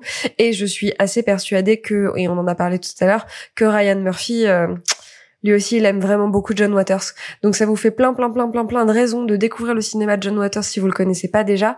Et si jamais vous cherchez une porte d'entrée peut-être un peu plus facile, Cry Baby, c'est probablement par là qu'il faut commencer. Je me tourne donc vers Marc. Marc, qu'est-ce que tu penses de Cry Baby? J'ai découvert l'existence de Crybaby quand, euh, dans mes années adolescentes, j'étais un boulimique de DVD et donc à la Fnac, j'écumais les rayons et euh, pour une raison ou une autre, c'était vraiment un DVD que je voyais tout le temps repasser avec la gueule de Johnny Depp dessus, la petite larme et écrit Crybaby.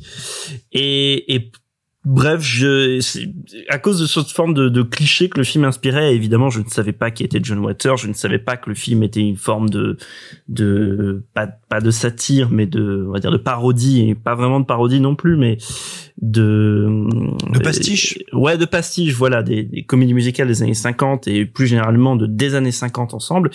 Euh, j'ai fini par découvrir ce film en fait euh, un peu plus tard, donc je l'ai pas du, tout découvert avec un, un esprit de naïveté adolescente à part cette jaquette. Et, euh, et en fait, c'est marrant parce que voilà, euh, on se rend évidemment très vite compte de de cet aspect euh, satirique. Et ce qui m'intrigue dans le film, c'est qu'il arrive quelques années après euh, un film qui s'aventurait déjà à caricaturer euh, ces années 50 et particulièrement les comédies musicales avec un autre beau gosse de l'époque, c'était euh, Val Kilmer dans Top Secret et qui a une scène de comédie musicale dantesque euh, qui qui paraît presque préfacer certains trucs que fait John Waters dans Cry Baby. Donc déjà ça c'est c'est extrêmement satisfaisant. Ensuite c'est un film qui vient assez malignement euh, contredire une forme. Tout à l'heure on parlait nostalgie, euh, contredire, nuancer euh, une forme de nostalgie qu'il y a pour les années 50, comme si alors c'est un peu grossier et peut-être pas tout à fait vrai ce que je veux dire, mais comme si euh, Cry Baby, même si c'est un film euh, plus lisse euh, que ce qu'a fait John Waters, comme l'ont rappelé Clara et Sophie, c'est malgré tout un film qui vient, qui est à certains égards l'anti-American Graffiti par exemple, qui euh, qui est un peu voilà le, donc le second film de George Lucas, qui est le un des films emblématiques euh, de ce que de ce que représentent les années 50 dans la culture américaine, et c'est un film qui vient contredire ça par euh, son par son amour de la de- de- des marginaux qui sont dans le film, même si tout est de toc, même si on moque un peu tout le monde, par en même temps euh, le soin qu'il met parce qu'il y a beaucoup de satire qui pour pour ou de parodie ou de pastiche comme a dit Simon qui pour pasticher font mal et là c'est un film qui fait admirablement bien parce qu'on se rappelle tous de, de de chansons qui sont dedans il y a la fameuse chanson euh, dont dont Victor parlait alors du coup je ne sais plus si on en a parlé hors antenne ou, ou pendant l'antenne mais la chanson de la prison Mr. Jailer. voilà, exactement, qui est déjà bon, la chanson en elle-même est vachement cool, mais donc elle était préexistante au film apparemment, mais mais surtout la mise en scène qu'il y a autour, le décor, le, le, le jeu avec les autres prisonniers, etc., le parloir, les trucs comme ça. Enfin, il y, a des idées de mise en scène qui, elles, paradoxalement, sont dignes des plus grandes comédies musicales américaines des années 50. Donc ça, c'est extrêmement réjouissant. Après, sur l'ensemble du film, je trouve que le film a parfois, il met un peu de temps à démarrer. je trouve qu'il met un peu de temps à démarrer. Après, passer euh, voilà ce milieu du film, je crois que cette scène euh, en prison intervient à peu près vers le milieu du film, un truc comme ça. Je trouve que ça s'accélère et que et que ça va mieux. Et enfin, euh, dernière chose, ça fait vraiment, on a parlé là de Johnny Depp, ça fait vraiment considérer à quel point Johnny Depp a eu l'intelligence quand il était jeune, donc entre entre le- la fin des années 80, début 90 plutôt, et, et la fin des années 90, vraiment sur une décade, d'aller chercher donc des horizons, des, des, des, des cinéastes d'horizons totalement différents, et d'être capable de se, se fondre dans ces univers-là sans que ça paraisse surjoué, sans que ça paraisse faux, en fait, et que le mec, au même moment, à quelques années près, fasse ça, fasse Deadman, fasse les Burton, etc. Je me dis, Putain, je, je suis obligé de le penser en fait. Quel quel gâchis et ça me fait vraiment chier. Euh, indépendamment même des des des, des boires qui traversent actuellement, parce que c'est c'est quand même catastrophique ce qu'il fait depuis une quinzaine d'années, à quelques exceptions près. Euh, donc donc voilà. Donc euh, donc Cry Baby, bon c'est pas un film pour lequel j'ai le même attachement que que Sophie, mais ça reste ça reste un, je pense une une belle pierre angulaire du cinéma américain populaire des années 90. Et surtout, si vous l'avez pas vu, euh, ne, ne comment dire, ne, ne tombez pas dans euh, le truc un peu bête. euh, Enfin, moi, je pensais vraiment que c'était Grise. En fait, je pensais vraiment que c'était Grise 2. Enfin, ça existe déjà Grise 2, mais je pensais vraiment que c'était euh, Grise 3 avec Johnny Depp, quoi. Mais c'est plus que ça. Pour le coup, ça permet de rappeler d'ailleurs que Cry Baby est sorti la même année que Edouard aux mains d'argent. Euh, donc deux rôles très opposés pour le bon Johnny Depp. Simon, pour conclure, qu'est-ce que tu penses de Cry Baby Eh ben, quand j'ai vu Cry Baby, je me suis dit, oh, enfin un bon film de Tim Burton. Non, j'ai- j'ai- j'ai- Oh. c'est vraiment pour le plaisir du troll parce qu'il y a beaucoup de films de Tim Burton que, que j'apprécie. Non, et puis surtout Mais- avec Johnny Depp, il a notamment fait Ed Wood. Mais bien sûr, non mais je fais exprès. Non, c'est vraiment pour le, c'est vraiment juste pour essayer d'imaginer la petite descente d'organes qui vient d'avoir lieu chez nos 7 millions d'auditeurs. Euh, mais Non, non, mais néanmoins, il y a, il y a une parenté qui est assez marrante dans ce film de John Waters, dans un certain goût pour l'image, pour une imagerie qui naît euh, dans une société américaine des années 50-60, pour la manière qu'il a de la déformer, de la transformer, comment il aime filmer les marginaux, voire quasiment les monstres, parce que certains de ces personnages physiquement sont un peu biscornus, tordus, et avec quel amour il les filme. Ça, c'est très plaisant. Je vais pas revenir sur toutes les qualités que vous avez évoquées. Vous l'avez admirablement bien fait. Je suis parfaitement d'accord avec vous. Euh, je dirais que, en plus d'être un de ces films les plus accessibles, c'est un de ces films qui est très intéressant. Comment dire? Quand tu en as déjà vu en fait quelques-uns parce que il, il- il fonctionne comme un révélateur. On, on parle toujours et à raison du cinéma de John Waters comme étant un cinéma trash, c'est parfaitement vrai, mais c'est aussi un cinéma qui est incroyablement aimant. Tout à l'heure, hein, on causait d'une ode américaine et je disais combien je trouvais le film méprisant et donc méprisable.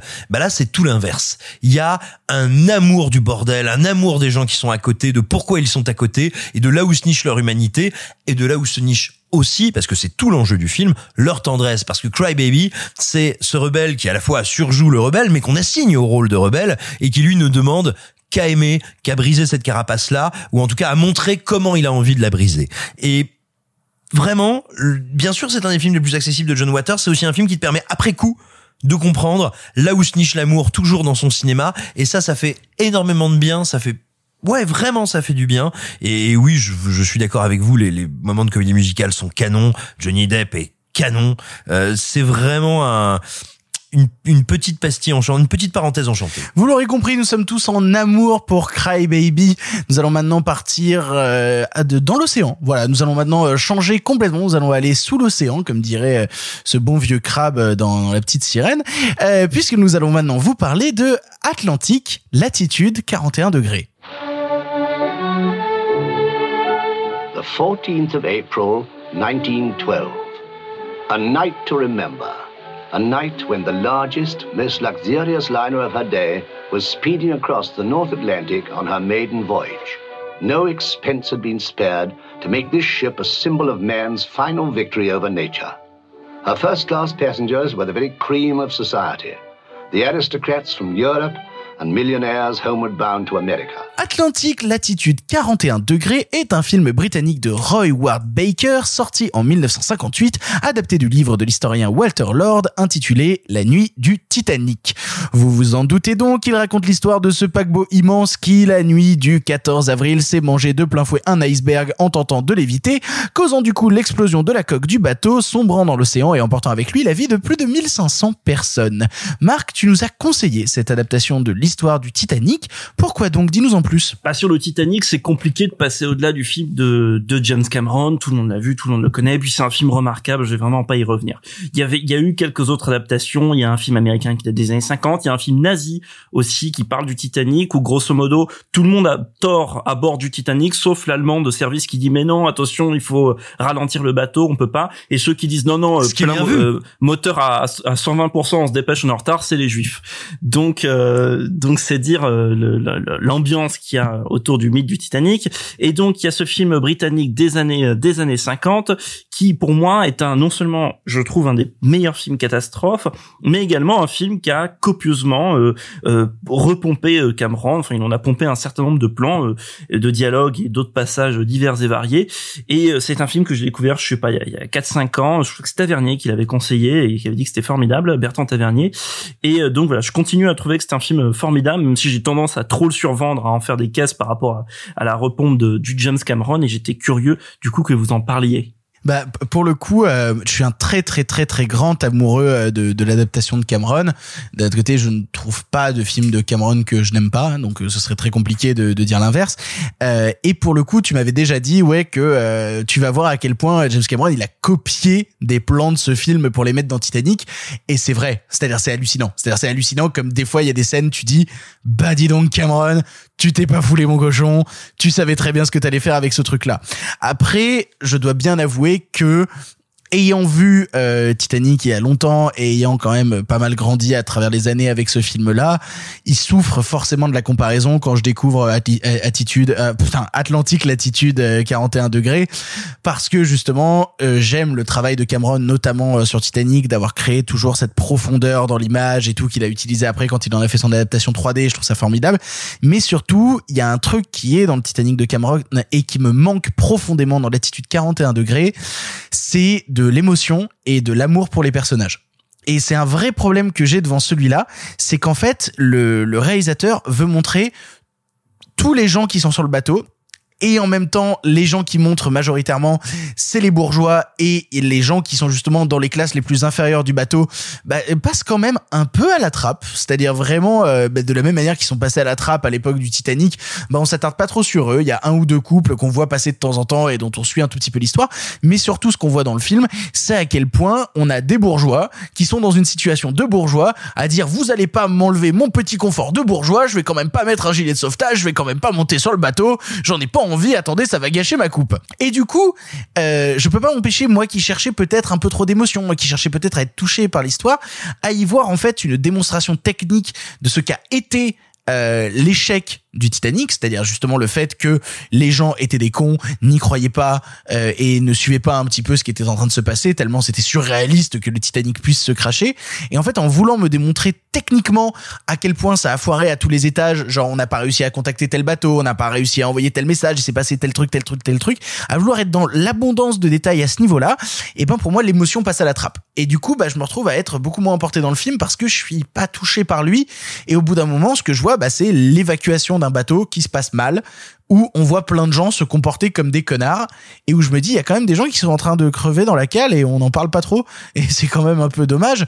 Puis même quand ils sont dans les radeaux de sauvetage, on voit encore des bourgeois qui euh, refusent de sauver d'autres bourgeois en train de se noyer et, euh, et du coup bah ça a tendance à me laisser à, me laisser un peu en dehors et, j'en suis très triste. Peut-être que j'y ai cherché l'émotion qu'il n'avait de toute manière pas envie de me donner. Euh, en tout cas, je, je le trouve quand même pour son époque très impressionnant, notamment dans la scène où le bateau coule.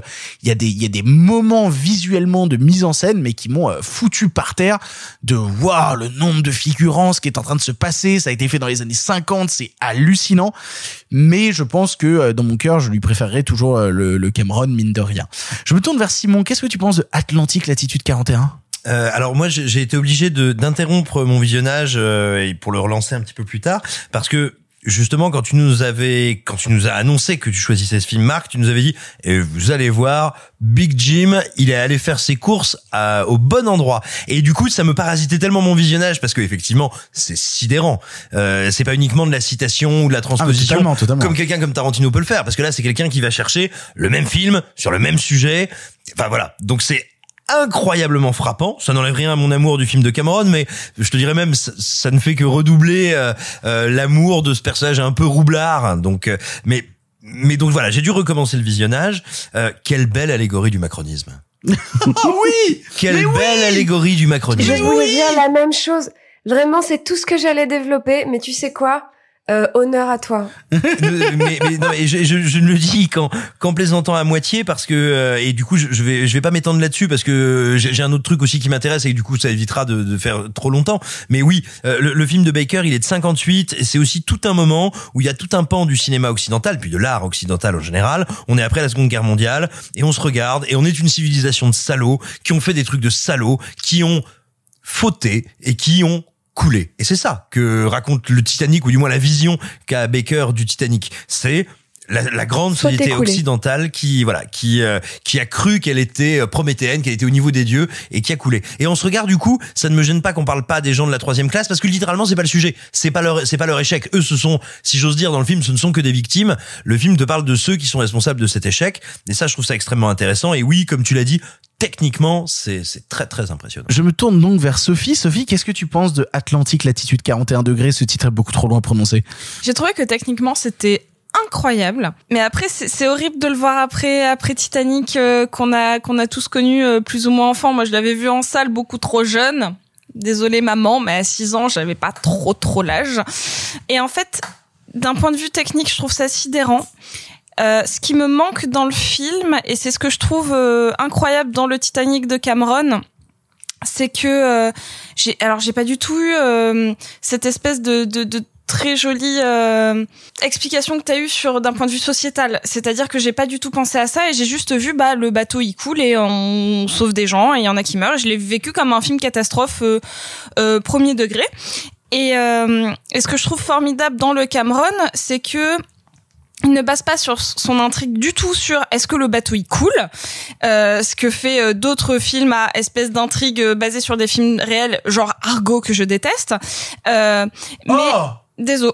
Euh, mais genre, tu peux pas baser une intrigue sur est-ce que ça, ça va se produire quand tu sais la finalité de la chose. C'est ça, ça, ça parle pas que de ça, Argo. ah moi je l'ai vécu comme ça. Mais d'un point de vue purement scénaristique, je trouve que c'est créer de la fausse tension. C'est Et je trouve bien, que Argo. Titanic a réussi à créer quelque chose de merveilleux, euh, qui est on sait, on le sait que le bateau il coule, mais il a réussi à créer un, une telle empathie et des personnages tellement touchants que t'as envie de croire que le bateau il coule pas ou en tout cas que eux vont s'en sortir. Et c'est un truc que j'ai pas réussi à avoir complètement avec le film proposé par Marc dont le titre est beaucoup trop long. Je, je n'étais fascinée que par le technique plus que par l'histoire parce qu'en effet je savais que le bateau il coulait je savais qu'il y avait beaucoup de gens qui étaient morts. Et comme j'ai pas eu assez d'attachement à certains personnages à part peut-être au couple qu'on voit au début au tout début dans le train. Euh, bah le, le film m'a pas plus euh, sidéré que ça. Ou en tout cas j'avais pas une attache émotionnelle assez forte. Et c'est ce qui m'a manqué. Après j'ai pas du tout passé un mauvais moment. Et je trouve que c'est même assez important de le voir quand on connaît euh, l'impact qu'a eu le film Titanic sur euh, sur notre génération et dans le monde du cinéma, c'est très intéressant de savoir d'où il vient. Après, je, je, je n'ai pas eu la, la, la, la même claque que quand j'ai vu euh, Titanic à, à 6 ans, à 7 ans, 8 ans, 9 ans, euh, 12, 13, 14, 16, 18, 23 et toutes les fois où je le regarde une fois par an juste pour pleurer un peu.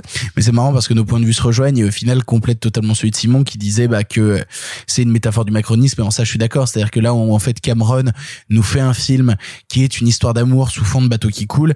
Ici le bateau qui coule c'est l'histoire. C'est tout. Et en fait l'histoire du bateau qui coule devient l'allégorie d'une société dirigée par des enfin dirigée par des bourgeois. Et qu'est-ce qui se passe quand les bourgeois sont en contrôle? Eh ben ça coule et ils laissent couler et ils s'en foutent. Et j'ai- j'ai pas du tout réussi à voir ça. Ça a toujours été l'histoire du Titanic, hein, d'ailleurs, qui est le, qui est la, qui est la fin du 19e siècle. hein. C'est le Titanic et la Première Guerre mondiale, c'est la fin du 19e siècle, c'est pas 1900 en fait.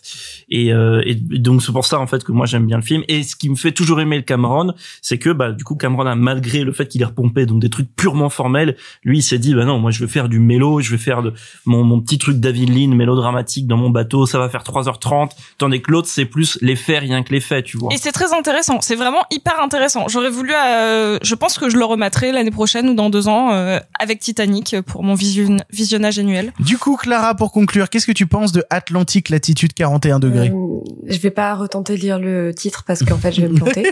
Donc je vais me contenter de dire ce film. Ce film me rapproche et me célèbre et me met tout proche de quelque chose que j'aime très très très fort. Vous sentez monter la connerie bien Le évidemment. macronisme? À savoir France 3. Non, France 3. Euh, C'est-à-dire que ou une fois qu'on a passé un peu le gimmick de oh là là c'est Titanic c'est le même. Bon ok super. Euh, tu vois voilà au bout d'une demi-heure t'as fait ok c'est bon j'ai compris. Oui effectivement ce plan ce plan ce plan ce plan. Euh, puisque je suis la seule personne autour de la table à pas spécialement aimer Titanic et à pas spécialement aimer James Cameron à part Terminator 2 je trouve que c'est un sacré gland. Mais on en parlera une autre Waouh. Fois Euh, mais ça, je te voilà. Désagréable. C'est parce que tu n'as pas vu la version de True Lies avec des Muppets. Laide et menteuse. laide et menteuse. Euh, et en même temps. Euh, du coup du coup en fait ce, ce film une bon le film a un petit côté un peu osef, tu vois. C'est très long, il se passe pas grand chose, ça avance doucement. C'est tourné à Pinewood, ça m'a fait plaisir, euh, qui est donc un studio londonien un peu légendaire, euh, voilà.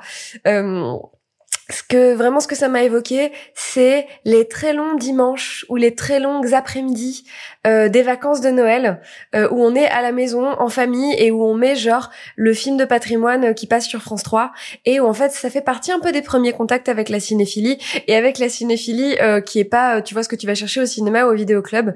Et en fait du coup ça m'a vraiment évoqué tout ça et qui est le moment où j'ai découvert euh, les John Wayne et autant on emporte le vent et tout le cinéma de cette époque-là. Je- ça m'évoque aussi tu vois un truc un peu de la dernière séance d'Eddie Mitchell. Donc ce film-là, en fait, une fois que j'avais passé, voilà, le côté gimmick, c'est Titanic, ok, super, et le côté c'est très lent, ça s'installe, voire ça traîne un peu. Euh, ça m'a vraiment remis dans cette dans cette douce émotion, euh, dans cette dans ce truc très confortable, tu vois. De, euh, je suis allée me faire un chocolat et euh, j'ai kiffé euh, euh, ce film que j'aurais jamais vu euh, s'il n'était pas passé sur France 3. Donc, euh, donc Je suis très heureux d'être ton fois, France je 3 trouve ça- local.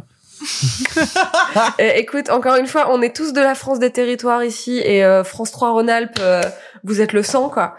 Euh, donc voilà. Non, mais c'est en fait c'est très sérieux ce que je dis, c'est-à-dire que tout le monde se marre et tout le monde trouve que je suis une connasse, mais vraiment en fait c'est des c'est des trésors de construction de cinéphilie en fait. euh, la dernière séance, euh, tu vois, et euh, les films les films de l'après-midi pendant les vacances de Noël, quand c'est pas des téléfilms un peu pétés euh, très rigolos, mais voilà, moi combien de classiques là, là, enfin tu vois, combien de classiques, je pense beaucoup à des westerns là comme Ah ça. ouais, mais... c'était les Sergio Leone? C'est ça, exactement. Mais oui, Combien bah, de classiques- toujours le bon, la brute et le truand et c'est toujours un délice. Exactement. Combien de classiques est-ce qu'on a découvert comme ça? Parce que il est 15 heures. Je suis désolée, je suis fixe sur les vacances de Noël, mais il est 15 heures. Euh, T'allumes la télévision parce qu'on est dans les années 90 euh, et il y a une chaîne où il y a un film et qui est pas un téléfilm, mais il y a une chaîne où il y a un film et tu restes tout l'après-midi à regarder 20 milieux sous les mers. Euh, tu vois où c'est toujours très long et j'imagine vraiment ce film-là dans ce contexte-là et c'est là je l'ai regardé dimanche donc il y a trois quatre jours. Euh, il faisait un temps dégueulasse, on est confiné. Euh, du coup, j'avais euh, un plaid, un plaid d'un amoureux, un chocolat chaud. Et, euh, et merci beaucoup Marc pour ce très joli moment. Eh ben, de rien. Ah oui, et c'est une métaphore de la Macronie parce que euh, c'est des gens qui contemplent euh, un bateau en train de couler et qui font rien. Et c'est un peu genre euh, nous en ce moment. Et si tu me laisses rajouter juste un truc, Victor, j'ai deux passions dans la vie, c'est les films en noir et blanc et les vidéos de YouTube qui font trois heures, euh, mais pas celles de Victor. Mais euh, Quel enculé mais mais c'est c'est c'est juste pour dire que si le Titanic vous intéresse vraiment, je vous invite à Oh aller oui. voir, à taper Titanic Real Time sur YouTube et vous allez voir, il y a une vidéo en animation 3D du Titanic. Elle dure 2h40, c'est en temps réel et vous pouvez voir le Titanic qui coule avec toutes les informations, les moments où les, les messages de détresse sont envoyés et c'est vraiment fascinant. Euh, c'est vous allez vous C'est perdre vraiment dedans. un truc de confinement, Voilà. ça. hein. Et, euh, non mais c'est faut ça, pas faut la regarder euh, entière d'un coup, mais Non, c'est c'est une expérience de l'horreur parce qu'au début t'avances dans la timeline et puis en fait tu reviens un peu en arrière et tu commences à laisser avancer puis tu peux zoomer hein, tu peux zoomer et dézoomer. Et là tout d'un coup en fait t'es terrifié c'est juste un petit modèle 3D en train de couler dans de l'eau qui n'existe pas c'est une expérience du Et vide Surtout et qu'au de la début, il terreur coule à peine le bateau, tu vois, il est juste penché, puis en fait, d'un moment, ça, tu vois, ça, bref. Bref, vous l'aurez compris, on a trouvé des choses intéressantes dans Atlantique latitude 41 degrés. On vous encourage à le découvrir à votre tour. Nous allons maintenant conclure avec mon deuxième long métrage, encore un film de marionnette, pas vraiment un film de Noël, puisqu'il s'agit des Feebles. So join me as I sing of an activity that's fun. Open up your ring and try it from to bum bum bum bum bum bum bum bum bum bum bum bum sodomy. You must think it very odd of me that I enjoy the act of sodomy. You might call it a god on me, but if you tried it, then you might agree that you enjoy the act of sodomy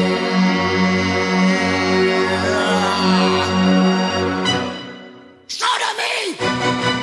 Les Feebles, sorti en 1989, est le second long métrage de Peter Jackson qui nous donnera ensuite, vous le savez, des choses pas très très connues comme King Kong ou Le Seigneur des Anneaux.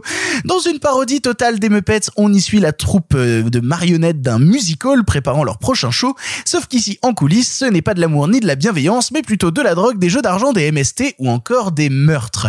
C'est moi qui ai conseillé ce deuxième film pour plusieurs raisons. Le premier, c'est que vous ayant conseillé déjà le film des Muppets, j'avais envie de mettre en parallèle deux films de marionnettes et donc de mettre face à face les Muppets qui sont tout gentils, tout mignons, avec les Feebles qui sont d'une dégueulasserie infinie et qui chantent des chansons sur la sodomie. Euh, j'avais, euh, ce qui est d'ailleurs pour moi un de mes passages préférés du film, mais c'est un, c'est un détail.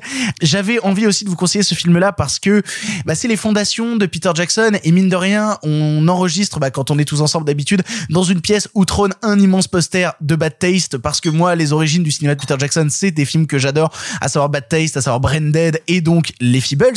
Ce qu'il faut savoir d'ailleurs, c'est que Peter Jackson a créé sa société Weta Workshop quand il a fait le film Les Feebles. Parce qu'en fait, il avait rencontré tellement de difficultés quand il a fait Bad Taste avec le visage des aliens, en fait, ce qui était un film totalement indépendant étudiant, où en fait, il faisait les visages des aliens dans le four de sa daronne. Et donc, du coup, bah, il était embêté parce qu'à la base, il voulait faire des masques très très longs et ça rentrait pas dans le four de sa mère. Du coup, il a été obligé d'aplatir tous les masques, ce qui leur fait cette dégaine là au, au monstre de Bad Taste. Euh, et ben là, il s'est dit non non, là, je vais créer une boîte qui va s'occuper de faire des marionnettes, qui va faire tous ces trucs là. Et il a créé Weta Workshop, Weta Workshop qui aujourd'hui est mondialement connu, notamment parce qu'ils ont fait bah, toutes les créatures et tous les props qu'on retrouve dans Le Seigneur des Anneaux. Donc voilà, c'est un peu les origines du cinéma euh, de Peter Jackson. Et mine de rien, sans les Feebles, pas de Seigneur des Anneaux et pas toute la technique et toute l'imagerie du Seigneur des Anneaux qui a été créée par la suite.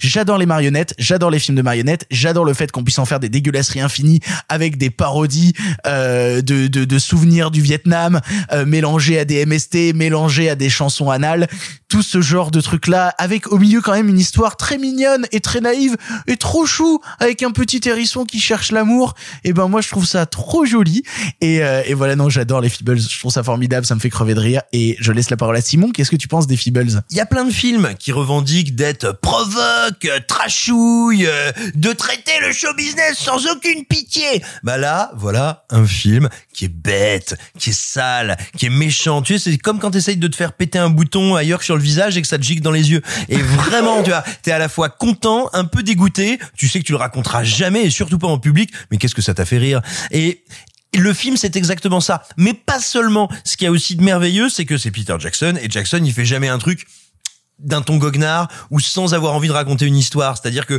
il y a de vrais personnages, il y va vraiment au premier degré. Il a véritablement envie de te raconter l'histoire de cette troupe de tarés dégueulasses au dernier degré. Et ça, ça fait du bien et c'est ce qui permet au film de tenir debout, au-delà du charme des marionnettes hein, que je que je ressens, que je reçois et que j'aime beaucoup. Et puis enfin, il y a un truc aussi qui fonctionne, c'est que euh, c'est pas un film, si tu veux, d'un d'un quarantenaire un peu aigri ou blasé d'Hollywood qui veut t'expliquer que euh, Hollywood ou le show business en général, parce qu'il n'est pas américain, hein, il est il est néo-zélandais euh, que le show business, euh, la production, le cinéma, le spectacle, c'est un univers de drogués, pervers, dégueux, tarés, débiles, déviants, fous.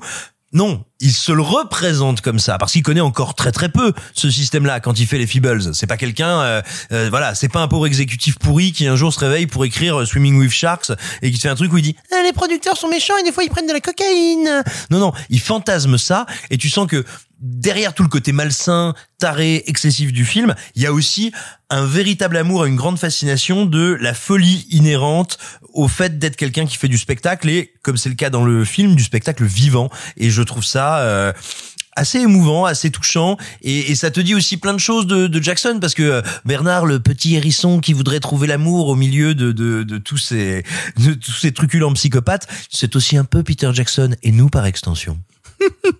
Et après, on tire la sulfateuse dedans.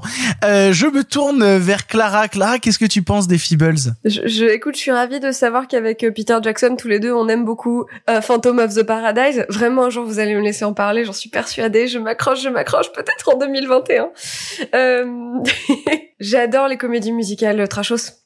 En fait. C'est-à-dire, bon, alors, ça, évidemment, celui-là, c'est l'exemple le plus flamboyant, mais à sa façon, euh, Doctor Horrible, à sa façon, Phantom of the Paradise.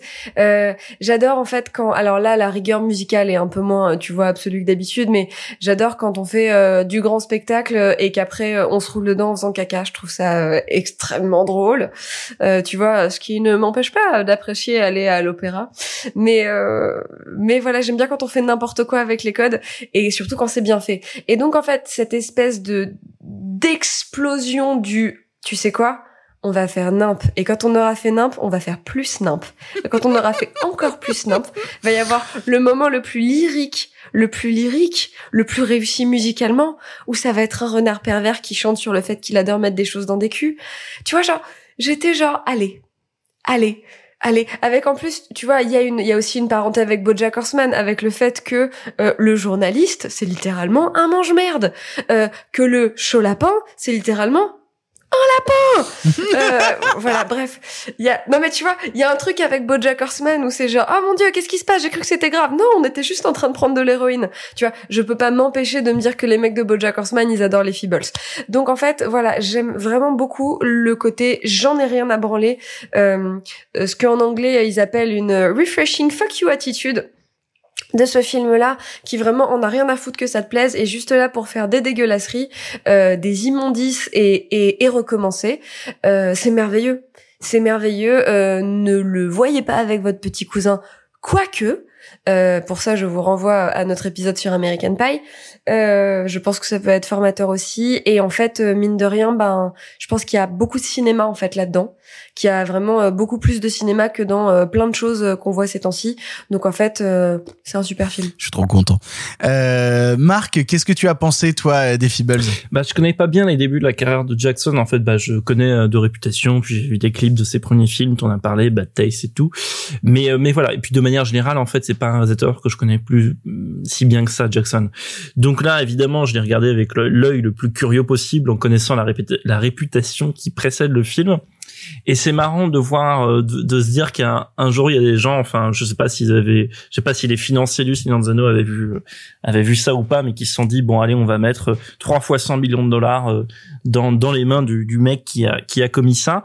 Et en même temps, je dis commis, mais non non, mais attends, je Il- trouve il pas le avait film pas deux, bien. trois trucs mais c'est le genre de film qu'on, oui, il a fait quelques trucs entre temps, c'est pas faux. Mais mais c'est le genre de film qu'on commet, mais qu'on commet avec euh, vraiment une une une, je pense une certaine beauté parce que comment dire le film, comme l'a dit, euh, comme, comme non mais il y a une grâce là-dedans parce que le film est tellement fait, voilà, avec même au, pas une au- blague. au premier de, au, au premier degré, il croit tellement à ce qu'il montre, contrairement à un film d'affreux connard sur la vulgarité dont on a parlé la semaine dernière qui s'appelle Sorgoy Prakov, non il y a deux semaines pardon, mais connard. mais mais non mais qui, qui- en fait si si vous voulez c'est les mêmes films sauf qu'il y en a un qui a un point de vue et qui fait du cinéma et l'autre qui a fait juste fait une crotte sur le parquet et et, et ce que Jackson fait alors je- j'adore pas le film je le trouve boiteux à plein d'endroits vers le milieu on se fait chier et tout on attend le le le, le, le big dénouement enfin le, le big explosion finale mais mais par contre alors déjà c'est un film qui est purement réjouissant dans l'utilisation qui fait des marionnettes les designs les trucs comme ça. C'est purement réjouissant satisfaisant là-dessus. C'est c'est inventif comme l'est si vous voulez les Muppets mais dans un autre registre. Enfin le, le, les Muppets Carols de Christmas Carol dans un autre registre.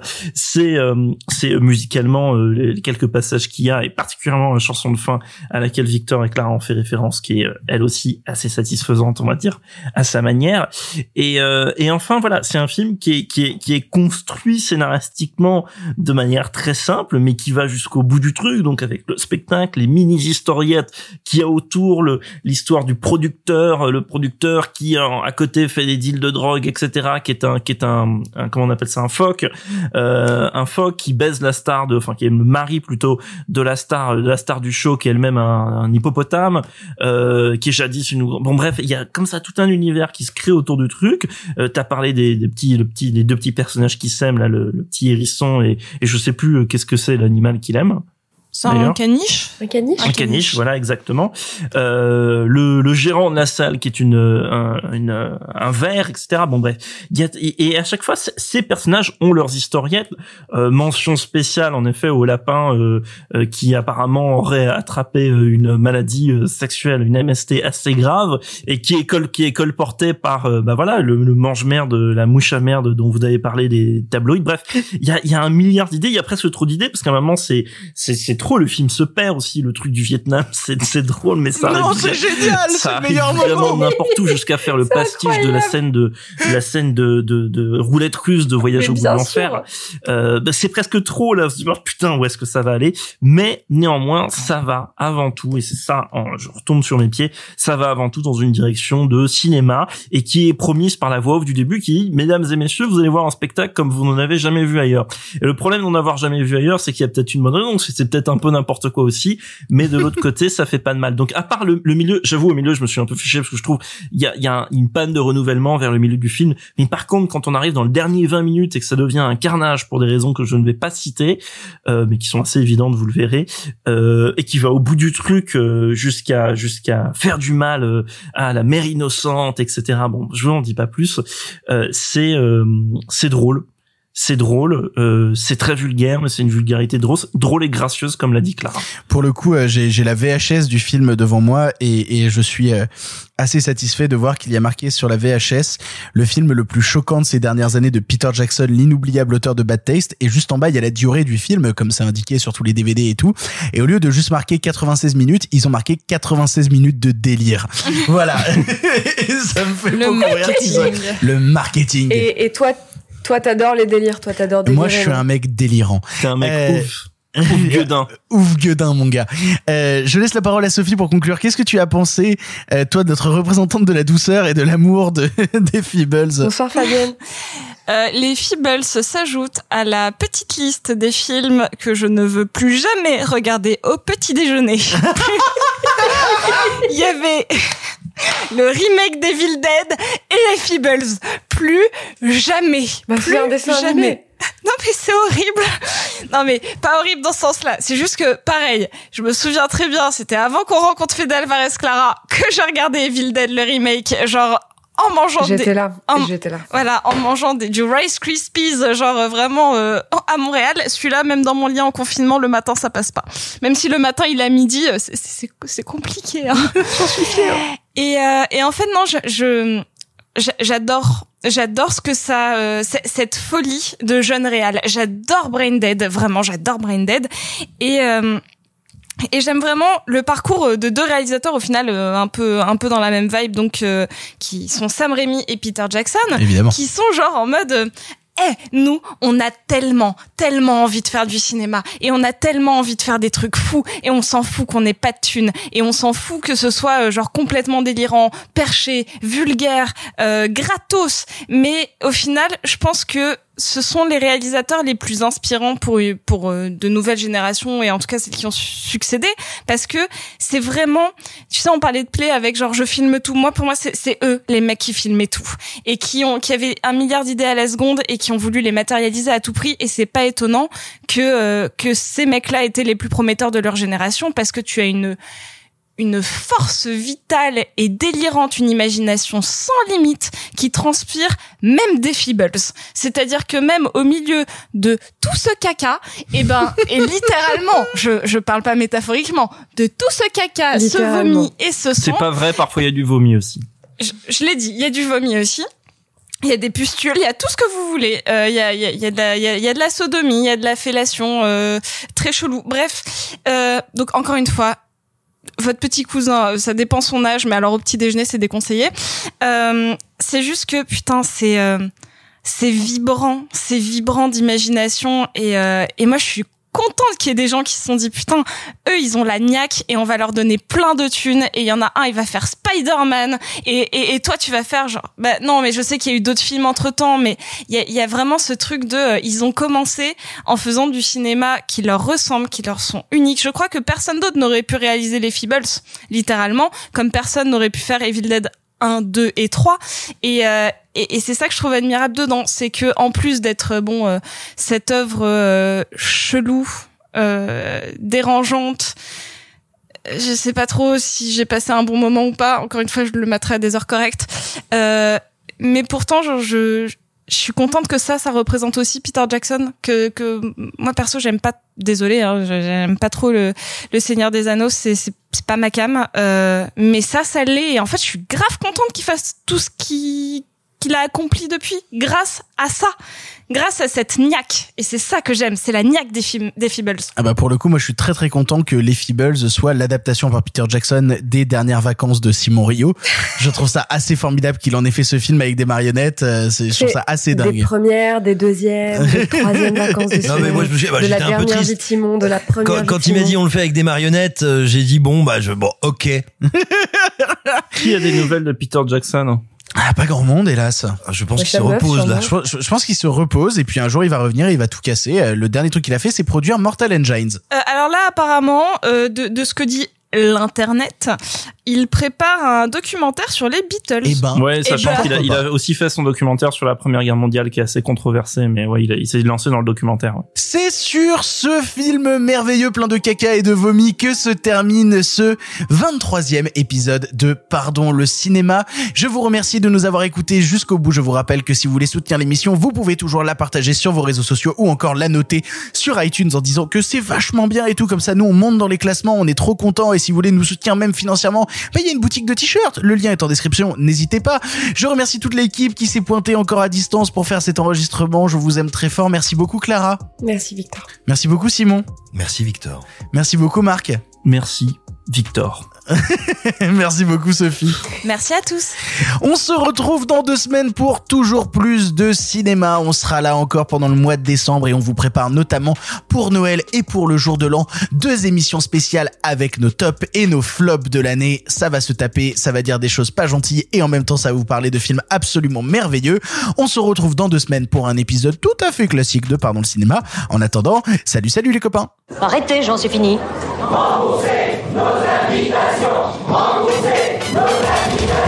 Qu'allons-nous faire par Osiris Mais il se débrouille Une relève toutes les deux semaines, me faut pas deux quand même Le cinéma fait de toi un bon gamin Et que c'est quoi? Maintenant c'est fini, va falloir rentrer.